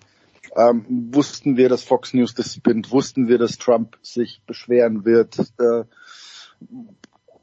also wenn man, wenn man jetzt so ein bisschen zurückdenkt, sagt, eigentlich alles, was bisher passiert ist, konnte man erwarten. Und, Wusste und man vielleicht sogar. Ja, und, und ein paar Bundesstaaten sind uns noch nicht ausgezählt. Auch das ist nichts Neues. Also man muss zu tun, als wäre wäre das äh, zum ersten Mal passiert. Also das ging nicht, nicht auch nicht erst 2000 los mit mit Florida und so weiter. Ähm, es ist halt, weil, weil dadurch jetzt das Rennen so ein bisschen knapp wird, aber das noch Tage später ausgezählt wird, ist, ist nichts Neues. Also, mhm. ähm, und dass es knapp werden würde, auch das wusste man. Also es, es ist letztlich, deswegen sagte ich eigentlich, wir, wir steuern auf den bestmöglichen Fall zu. Ähm, alles ist verlaufen, wie man sich so vor, hatte vorstellen können. Ähm, alles Landslide Biden war unrealistisch. Ähm, Trump als großer Sieger, auch das war eigentlich unrealistisch. Also alles, was so passiert ist, doch, es bleibt reicht es erwartbar bisher und, und es bleibt ruhig. Deswegen sage ich, alles gut bisher. Wirklich. Was ich nicht erwart, äh, erwartet hätte, war wirklich, dass Trump sich da um am Mittwoch früh um drei Uhr war es, glaube ich, deut hier Ostküstenzeit hinstellt und sagt, okay, wir gehen jetzt zum Supreme Court und wir werden verlangen, dass alle die, die Zählerei sofort gestoppt wird. Aber äh, auch da konntest du doch, äh, also, also ich hätte sehr, sehr viel Geld drauf gewettet, dass der rauskommt irgendwann, dass es nachts um drei ist, okay, und dass er sich zum Sieger erklärt, dass er Wahlbetrug vermutet, dass er mit Klagen droht und dass er sagt, nein, ich habe nicht verloren. Ähm, also alle vier Aussagen, die er so gemacht hat, sie waren ein bisschen wirrer, aber auch das konnte man erwarten, weil Trump immer ein bisschen wirrer klingt, als man es befürchtet. Also auch dieser Auftritt war doch irgendwie vorherzusehen. Also äh, das, das ja, aber ne, jetzt hier zu Ende? Ne, bitte, bitte, bitte. Mach nur.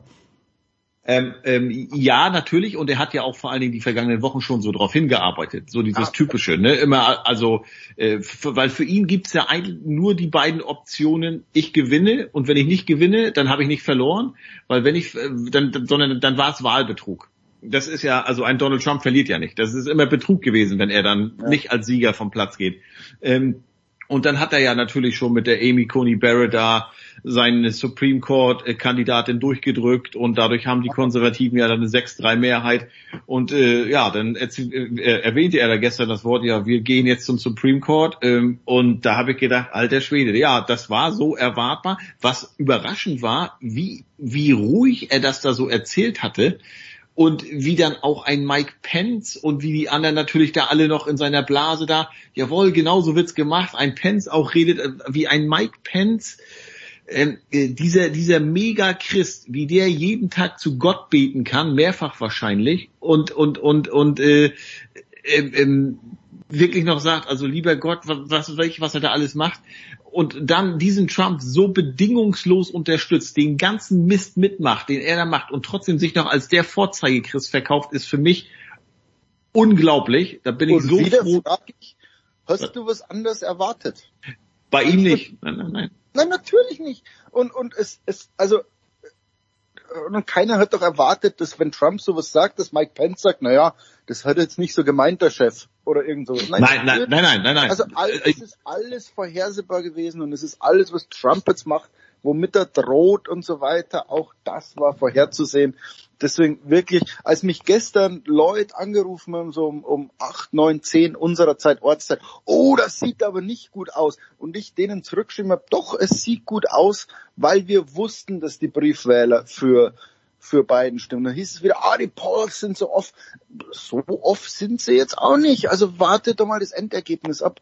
Und, und deswegen will man, ich habe gestern den Leuten auch gesagt, bleibt doch ruhig ähm, und wartet ab. Also deswegen mag ich diese Form von Berichterstattung nicht, wo, wo, wo irgendwie, oh, da führt einer mit 60 Prozent, ja, nach drei Prozent der äh, ausgezählten Stimmen, ja, meine Güte. Also aber, deswegen, aber, aber klar ist natürlich, dass dieses enge Rennen halt Trump in die Karten spielt, weil für ihn war ja klar oder musste klar gewesen sein, es werden viel mehr Leute wählen gehen. Das heißt, er muss ein enges Rennen äh, äh, auf ein enges Rennen hoffen, damit er halt mit seinen äh, Verschwörungstheorien da kommen kann, mit seinem Wahlbetrug etc., mit seinen Gerichten und mit den mit den äh, Anwälten drohen kann, um somit auch seine ja seine Basis, ähm, die ja sprichwörtlich ja. Gewehr bei Fuß steht, so ein bisschen anzufeuern. Es ist bei dieser Wahl bisher nichts Verblüffendes passiert. Punkt. Das war alles bekannt. Dann hoffen wir, dass es dabei bleibt, Burschen. Legt's euch, äh, legt's euch wieder hin. Also der Schmieder liegt ja schon und Heiko darf jetzt endlich dann, wenn das Ergebnis von Arizona feststeht, darf, darf auch ins Bett gehen. Danke, meine Damen und Herren. Und mit Damen meine ich selbstverständlich auch Frau Schmieder, die dir die Hand gehalten hat während dieses fantastischen Segments, Jürgen. Pause.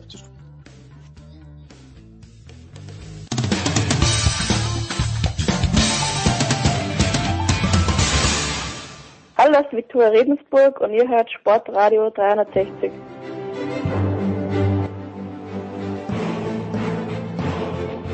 Sportradio ja. 360, die Big Show 421, ah, 481, pardon. Wir biegen in die Zielgerade ein und tun dies mit einem Mann, der in dieser Woche in Paris-Bercy leider nicht persönlich vor Ort sein kann, aber das hat auch seine guten Seiten. Stefan Hempel, guten Morgen, lieber Stefan. Servus Jens. Und die gute Seite ist, Stefan, dass du selbst auch noch zum Tennisspielen kommst. Äh, wie geht's dir denn, wenn du am Nachmittag eine, ähm, so wie am Mittwochnachmittag eine wirklich sehr beeindruckende Vorstellung von Alexander Zverev kommentiert hast? Fühlst du dich dann selbst auch bemüßigt, Asse zu schlagen? ja, also wenn ich seinen Aufschlag hätte, dann ähm, hätte ich vielleicht auch mal 2,50 damit verdienen können, aber ähm, mir geht es jetzt echt immer wieder gut. Also es ist schön, äh, auch selber auf dem Platz zu stehen, äh, ohne Schmerzen. Ich hatte jetzt relativ viele Probleme mit der Schulter eineinhalb Jahre behandeln lassen und dies und das probiert und so und ähm, das hat echt Spaß gemacht. Ähm, der Muskelkater am nächsten Tag macht nicht so viel Spaß, aber ähm, Tennis, äh, dass man spielen darf überhaupt in diesen Zeiten, ist natürlich auch ein großes Privileg, Individualsportart. Ein Einzel ist möglich. Also das äh, muss man schon auch äh, wertschätzen, finde ich. Ja, außer in Hessen. Wenn man Dirk Hordorf, der hat es als einer der vielen gepostet auf Facebook. In Hessen ist irgendwie nicht erlaubt, aber ansonsten sind wir froh, dass wir nicht in Hessen. Natürlich leben wir eigentlich, würden wir gerne alle in Hessen leben, aber in diesen Zeiten als Tennisspieler eher nicht. Ja, Alexander Zverev am Mittwoch, äh, Mir Kecmanovic, du hast es kommentiert, Stefan, war überfordert, äh, war er überfordert, weil Zverev so gut ist oder weil Kecmanovic äh, aus deiner Sicht einfach nicht so gut ist. Und er hat in den letzten Wochen, gut, er hat Kitzbühel gewonnen, aber in den letzten Wochen ja nicht so viel getroffen. Ja, beides hat eine Rolle gespielt. Also beeindruckend war, ähm, wie strukturiert es wäre, wie fokussiert ähm, die deutsche Nummer eins da rangegangen ist. Also ohne einen Wackler. Ähm, man hätte auch vermuten können, aufgrund des Wirbels rund um seine Person, dass er da ähm, vielleicht ein bisschen die Konzentration verliert. Ähm, ich erinnere nur auch an äh, vergangene Zeiten, als er das sehr öffentlich gemacht hat, also zum Beispiel dieses Thema mit seinem Ex-Manager hatte, mit Apay. Ähm, da war das ja auch immer ein Grund ähm, für sportliche Leistungen. Jetzt hat das andere mit Sicherheit auch nochmal eine ja, eine Dimension, die, die auch eine Rolle spielen kann. Auf dem Platz allerdings nicht sehr gut serviert, ähm, sehr viel Tempo gemacht und diese diese Wucht ähm, und, und ja über dieses Tempo ähm, über über das äh, Sverre verfügt, da, da kann Gesmanovic überhaupt nicht mitspielen. Ähm, klar war der auch ein bisschen inspirationslos, also er hat es laufen lassen, wie man so schön sagt. Es gab nie einen Punkt im Match, wo er mal was ausprobiert hat, wo er sagt, okay, jetzt ähm, habe ich mal einen emotionalen Moment, äh, hm. habe einen guten Punkt gemacht und drehe vielleicht und probiere irgendwas anders es lief einfach so durch, war ja nicht mal eine Stunde, glaube ich, ne? Ich glaube 56 Minuten genau, am Ende. Genau, also 25 Minuten der erste Satz und heute ein kleines bisschen länger der zweite Satz. Du hast gleich zu Beginn eurer Übertragung äh, die beiden Themen angesprochen, nämlich das eine sind die Vorwürfe von der Ex-Freundin Olja Sharipova. Das andere ist die Geschichte mit, äh, dass Alexander Zverev Vater wird, dass er ja auch in einem sehr offensiven Statement begrüßt hat. Also das eine, dass, dass er Vater wird und dass er sich um das Kind auch kümmern wird. Hat's da bei euch, wie schaut das aus bei, bei Sky? Weil es ich möchte keine Namen nennen, aber ich, ich, es gibt, gäbe auch andere TV-Sender, wo man das vielleicht nicht gleich zu Beginn rausträgt in der Welt. Warum, warum macht ihr das so? Ich habe kein Problem damit, aber mich interessiert es nur. Was, was führt zur Entscheidung, dass man das gleich zu Beginn auch thematisiert? Ähm, also für mich ähm, war es eine Selbstverständlichkeit, weil es einfach äh, zu dem Spieler an Alexander Zverev auch dazugehört mhm. und ähm, ähm, ich glaube, äh, man berichtet ja auch und erzählt auch viel über die Zwillinge von Federer ähm, oder wenn Nadal heiratet und äh, so weiter und so fort. Da gehört äh, dann eine werdende Vaterschaft von Zverev mal zwingend dazu, wie ich finde, egal unter welchen Umständen. Äh, ich hätte ihm auch gestern gerne dazu gratuliert, ähm, aber es gab äh, kein Interview mit Zverev. Es war ähm, technisch an der Stelle nicht möglich. Er hat dann ähm, eine Pressekonferenz gehalten, wo wir dann äh, die entsprechenden Aussagen hatten. Ich glaube, man muss die beiden Themen komplett voneinander trennen, denn wird von Beckenbauer immer so gesagt, der liebe Gott freut sich über jedes Kind, ja.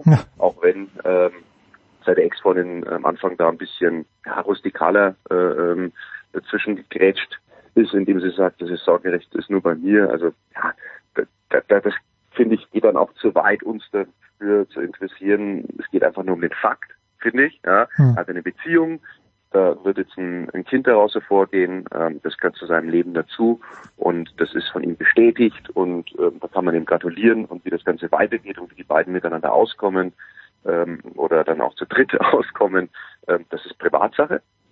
Ähm, der andere Fall, ähm, da muss man sagen, der ist natürlich ganz anders gelagert. Das sind schwerwiegende Vorwürfe von einer Ex-Freundin von ihm. Ähm, das ist ja auch eine, eine Quelle, finde ich. Das ist ja auch nicht jetzt ein Boulevardblatt gewesen, ähm, dass die Quelle nicht nennt und einfach mal eine These in den Raum wirft oder einfach mal eine Schlagzeile macht, sondern es gibt da eine Quelle dafür. Ob die äh, Behauptungen stimmen, ist natürlich fraglich. Zverev hat ja äh, da auch sich schon geäußert und gesagt, ja, ähm, das entspricht nicht der Wahrheit. Äh, mehr kann er dazu nicht sagen. Er hofft, dass, ähm, dass sich das Verhältnis wieder normalisiert. Ähm, aber ich finde, das Thema ist so schwerwiegend, dass es doch auch ein, eine hohe ähm, Wahrscheinlichkeit hätte geben können, dass es ihn auf dem Platz beeinflusst. Und in dem Moment, wo es sein sportliches Dasein auf dem Court beeinflussen kann, ist es meiner Ansicht nach zu erwähnen und auch zum Thema zu machen. Und äh, jetzt ist es aber auch gut und er hat es ja äh, sehr gut äh, gemanagt, hat für ihn ja keine Rolle gespielt. Auch im Anschluss hat die Partie hat er gesagt, er versucht die Zeit auf dem Platz zu genießen und sich zu konzentrieren. Und somit ähm, ist, es, ist, es, ist es zwar nicht erledigt, weil es kommt ja immer noch die eine oder andere ähm, ja, Anekdote, aber so weit, so schlecht. Ja. Also es wäre heute Abend auf Sky zu sehen gegen Adrian Manarino. Irgendwie habe ich den Eindruck, dass er nur noch gegen Adrian Manarino spielt. Dabei waren es nur zwei Matches nach dem Restart. Zum einen eben bei den US Open, dann in Köln. Aber am Mittwochabend der 1000. Matcherfolg von Rafael Nadal, äh, Stefan gegen Feli Lopez, äh, wo du gerade selbst auf dem Platz gestanden hast. Also Feli hat echt genau. sehr, sehr gut gespielt, muss man wirklich sagen. Und Nadal, das war eine Partie, die, die, die er auch hätte verlieren können, auch wenn im zweiten Satz dann, obwohl es ins Tiebreak gegangen ist, er schon der Spieler war, der mehr Chancen gehabt hat. Aber jetzt hat er 1000 Matches gewonnen, da gibt's ja nicht so viele Tennisspieler, die das geschafft haben. Was zeichnet denn aus deiner Sicht Rafael Nadal ganz besonders aus? Dass er solche Matches eben gewinnt. das ist genau der Punkt. Ich habe es jetzt nicht gesehen, deswegen ist es für mich ein bisschen Stocher im Nebel. Ich war die letzten zwei Tage ähm, oder letzten drei Tage fünf, sechs Stunden in der Kommentatorenbox und äh, wenn man dann mal raus ist, dann schaut man sich noch nicht, nicht mehr zusätzlich auch noch andere Matches an, wobei das natürlich äh, ähm, wirklich ein Klassiker war, muss man fast sagen, sind ja zwei gute Kumpels. Aber das ist ja genau der Punkt. Also zum einen ähm, muss man, glaube ich, vorausschicken, äh, es ist immer wieder eine Herausforderung für jeden Spieler, und das betonen ja auch die Federers und Nadals dieser Welt auch immer wieder, zu Beginn eines Turniers das erste Match. Mhm. Da ist nicht selbstverständlich auch wenn man die Nummer eins, zwei, drei, vier der Welt ist und schon so und so viel Grand Slam Titel gewonnen hat. Es ist nicht automatisch all inclusive und es geht von allein. Man stellt sich da nicht hin und schlägt die Nummer 80 der Welt 6-3, 6-2. Das kann passieren, aber es ist keine Selbstverständlichkeit. Man muss sich alles erarbeiten und gerade dieser, dieser Wechsel und klar kann man viel trainieren und Nadal hat natürlich auch trainiert, aber dann das erste Match und dann auch gegen guten Bekannten der sehr gut serviert, wo man keinen Rhythmus bekommt, weil, weil er auch Tempo macht und so ein Volleyspiel gehe ich mal von aus, dass Feli auch oft am Netz war, Feli Lopez. Ja, ähm, ja. In dem Fall ist es dann für Nadal schwer, auch Rhythmus zu kriegen und dann dauert es eine Zeit und es gab schon wirklich oft, im Nachhinein spricht man oft über die Erfolge von Nadal und lässt die ersten Runden ein bisschen aus, ähm, außer Acht. Ähm, zum Beispiel bei Roland Garros hat er gegen Gerasimov auch gespielt erinnerst dich vielleicht erste oder zweite Runde. Ja, das zweite. war nicht so klar. Da ja. hat er 6-4, 6-4, 6-2 gewonnen, äh, glaube ich, ja. Aber da waren enge Sätze mit dabei. Das war nicht so klar wie die Runden danach vielleicht drei Satzerfolge von Nadal. Insofern ähm, muss man sagen, immer wieder ein Neustart, die ersten Runden immer schwer und die Guten, die werden halt im Verlauf eines Turniers dann immer schwerer zu schlagen. Ja, das ist genau der Fakt und ähm, dieses Niveau immer wieder hinzubringen, das ist die herausragende Qualität von Nadal, wobei ich auch immer sagen muss, bei aller ähm, Lobhudelei, ähm, allen Respekt für Rafael Nadal, in der Halle auf Hartplatz, das ist nicht sein bester Belag. Ähm, da ist er nicht automatisch der Turnierfavorit für mich. Ja, da sehe ich einen Rublev, ähm, da sehe ich äh, womöglich dann auch einen Zverev. Ähm, das ist nicht, dass Nadal da oben auf einer Wolke sitzt und runterguckt und, und sagt, äh, euch, euch habe ich alle im Griff. Sonst hätte er dieses Turnier auch schon gewonnen. Also das muss man schon auch richtig einordnen. Und ähm, ja, aber jetzt, nachdem ersten Match, das er gewonnen hat, ist er natürlich auch im Favoritenkreis, keine Frage. Ja, und äh, Zverev oder Rublev, das wäre auch sein Halbfinalgegner. Also wenn man davon ausgeht, dass es nach Papierform läuft, dann gäbe es ja am Freitag das Viertelfinale Zverev gegen Rublev. Was mich halt bei Nadal immer wieder fasziniert ist und gerade auch im Lichte dessen, was sich der Djokovic letzte Woche in Wien geleistet hat, äh, Djokovic ist natürlich auch eine Legende und wird wahrscheinlich am Ende des, des äh, seiner Karriere die meisten Grand Slam Titel haben. Die meisten Wochen an Nummer eins wird er auch haben.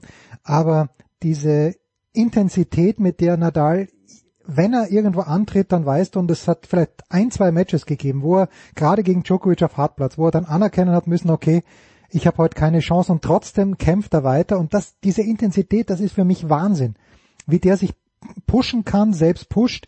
Wenn er rauskommt, dann ist er halt zu 100 Prozent da. Das, das finde ich Wahnsinn bei Nadal. Ja, und, und eine kleine Anekdote dazu. Ähm, er ist für mich der Spieler, der es am besten schafft, das, was gerade passiert ist, auf dem Platz sofort abzuhaken und immer nach vorne zu gucken. Hm. Manchmal habe ich den Eindruck, er weiß gar nicht, wie es steht. Also hm. jetzt übertrieben formuliert. Hm. Aber selbst wenn mal schwierige Phasen mit dabei sind, er ist sofort wieder fokussiert, kann sein Niveau sofort anheben, in wichtigen Situationen, Big Points sowieso, man spürt es auch beim Aufschlag, den er ja über die Jahre hinweg enorm verbessert hat. Ähm, er ist teilweise jetzt auch am Netz, hat er sein Spiel auch immer entwickelt und erweitert. Viele Facetten, die Nadal uns jetzt zeigt in den letzten Jahren, die haben wir früher gar nicht gesehen. Das muss man mal ehrlich sagen. Auch die Rückhand, ja. Also er bleibt nie stehen, er arbeitet immer wieder an Feinheiten ähm, und, und das macht ihn natürlich auch immer stärker. Und dann finde ich auch ähm, diese Aura der Großen spielt natürlich auch eine große Rolle. Der Respekt der anderen Spieler wird je länger sie auf der Tour sind, immer größer, weil sie immer mehr Erfolge feiern und, und ähm, die Hürde immer größer wird und ja, die Herausforderung quasi sich immer mehr entwickelt, so einen Spieler zu schlagen. Und dadurch haben die natürlich auch ein gewisses Selbstverständnis und diese, ich sage immer Aura, die spielt natürlich auch eine, eine große Rolle. Du kannst, wie Lopez gestern zum Beispiel, auch mal in enge Situationen kommen und vielleicht auch mal dran sein. Ob du es dann aber tatsächlich gewinnst, dieses Match gegen Nadal, Federer, Djokovic und Co. Das ist nochmal eine ganz andere Nummer. Und da kannst du auch im Tiebreak reingehen. Also nicht falsch verstehen, das Ergebnis ist knapp und trotzdem ist nochmal ein Riesenunterschied auf dem Platz, finde ich gefühlt. Ja, also es war, glaube ich, bei den US Open 2018, äh, da hat Nadal im Achtelfinale gegen Katschanov, war es, glaube ich, ich glaube fast sicher Katschanov, äh, vier Sätze gespielt und dann, äh, das war das Spiel vor bevor er gegen Team angetreten ist im Viertelfinale.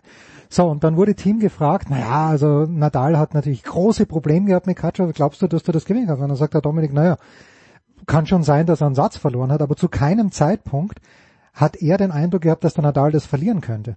Und das ist ja, glaube ich, genau das, was du sagst. Auch wenn enge, Sätze dabei sind, man hat in den meisten Matches nicht den Eindruck, dass er ein Match verlieren könnte. Oder in vielen Matches. Das war, glaube ich, ja, das war, glaube ich, da war noch ein enges Match mit dabei. Ich glaube, gegen Basilashvili war es. Ja, oder war es bei ihr, das, das wäre mein zweiter Tipp gewesen, ob es Basilashvili war. Ich kann mich nicht mehr erinnern, einer von den beiden war es, ja.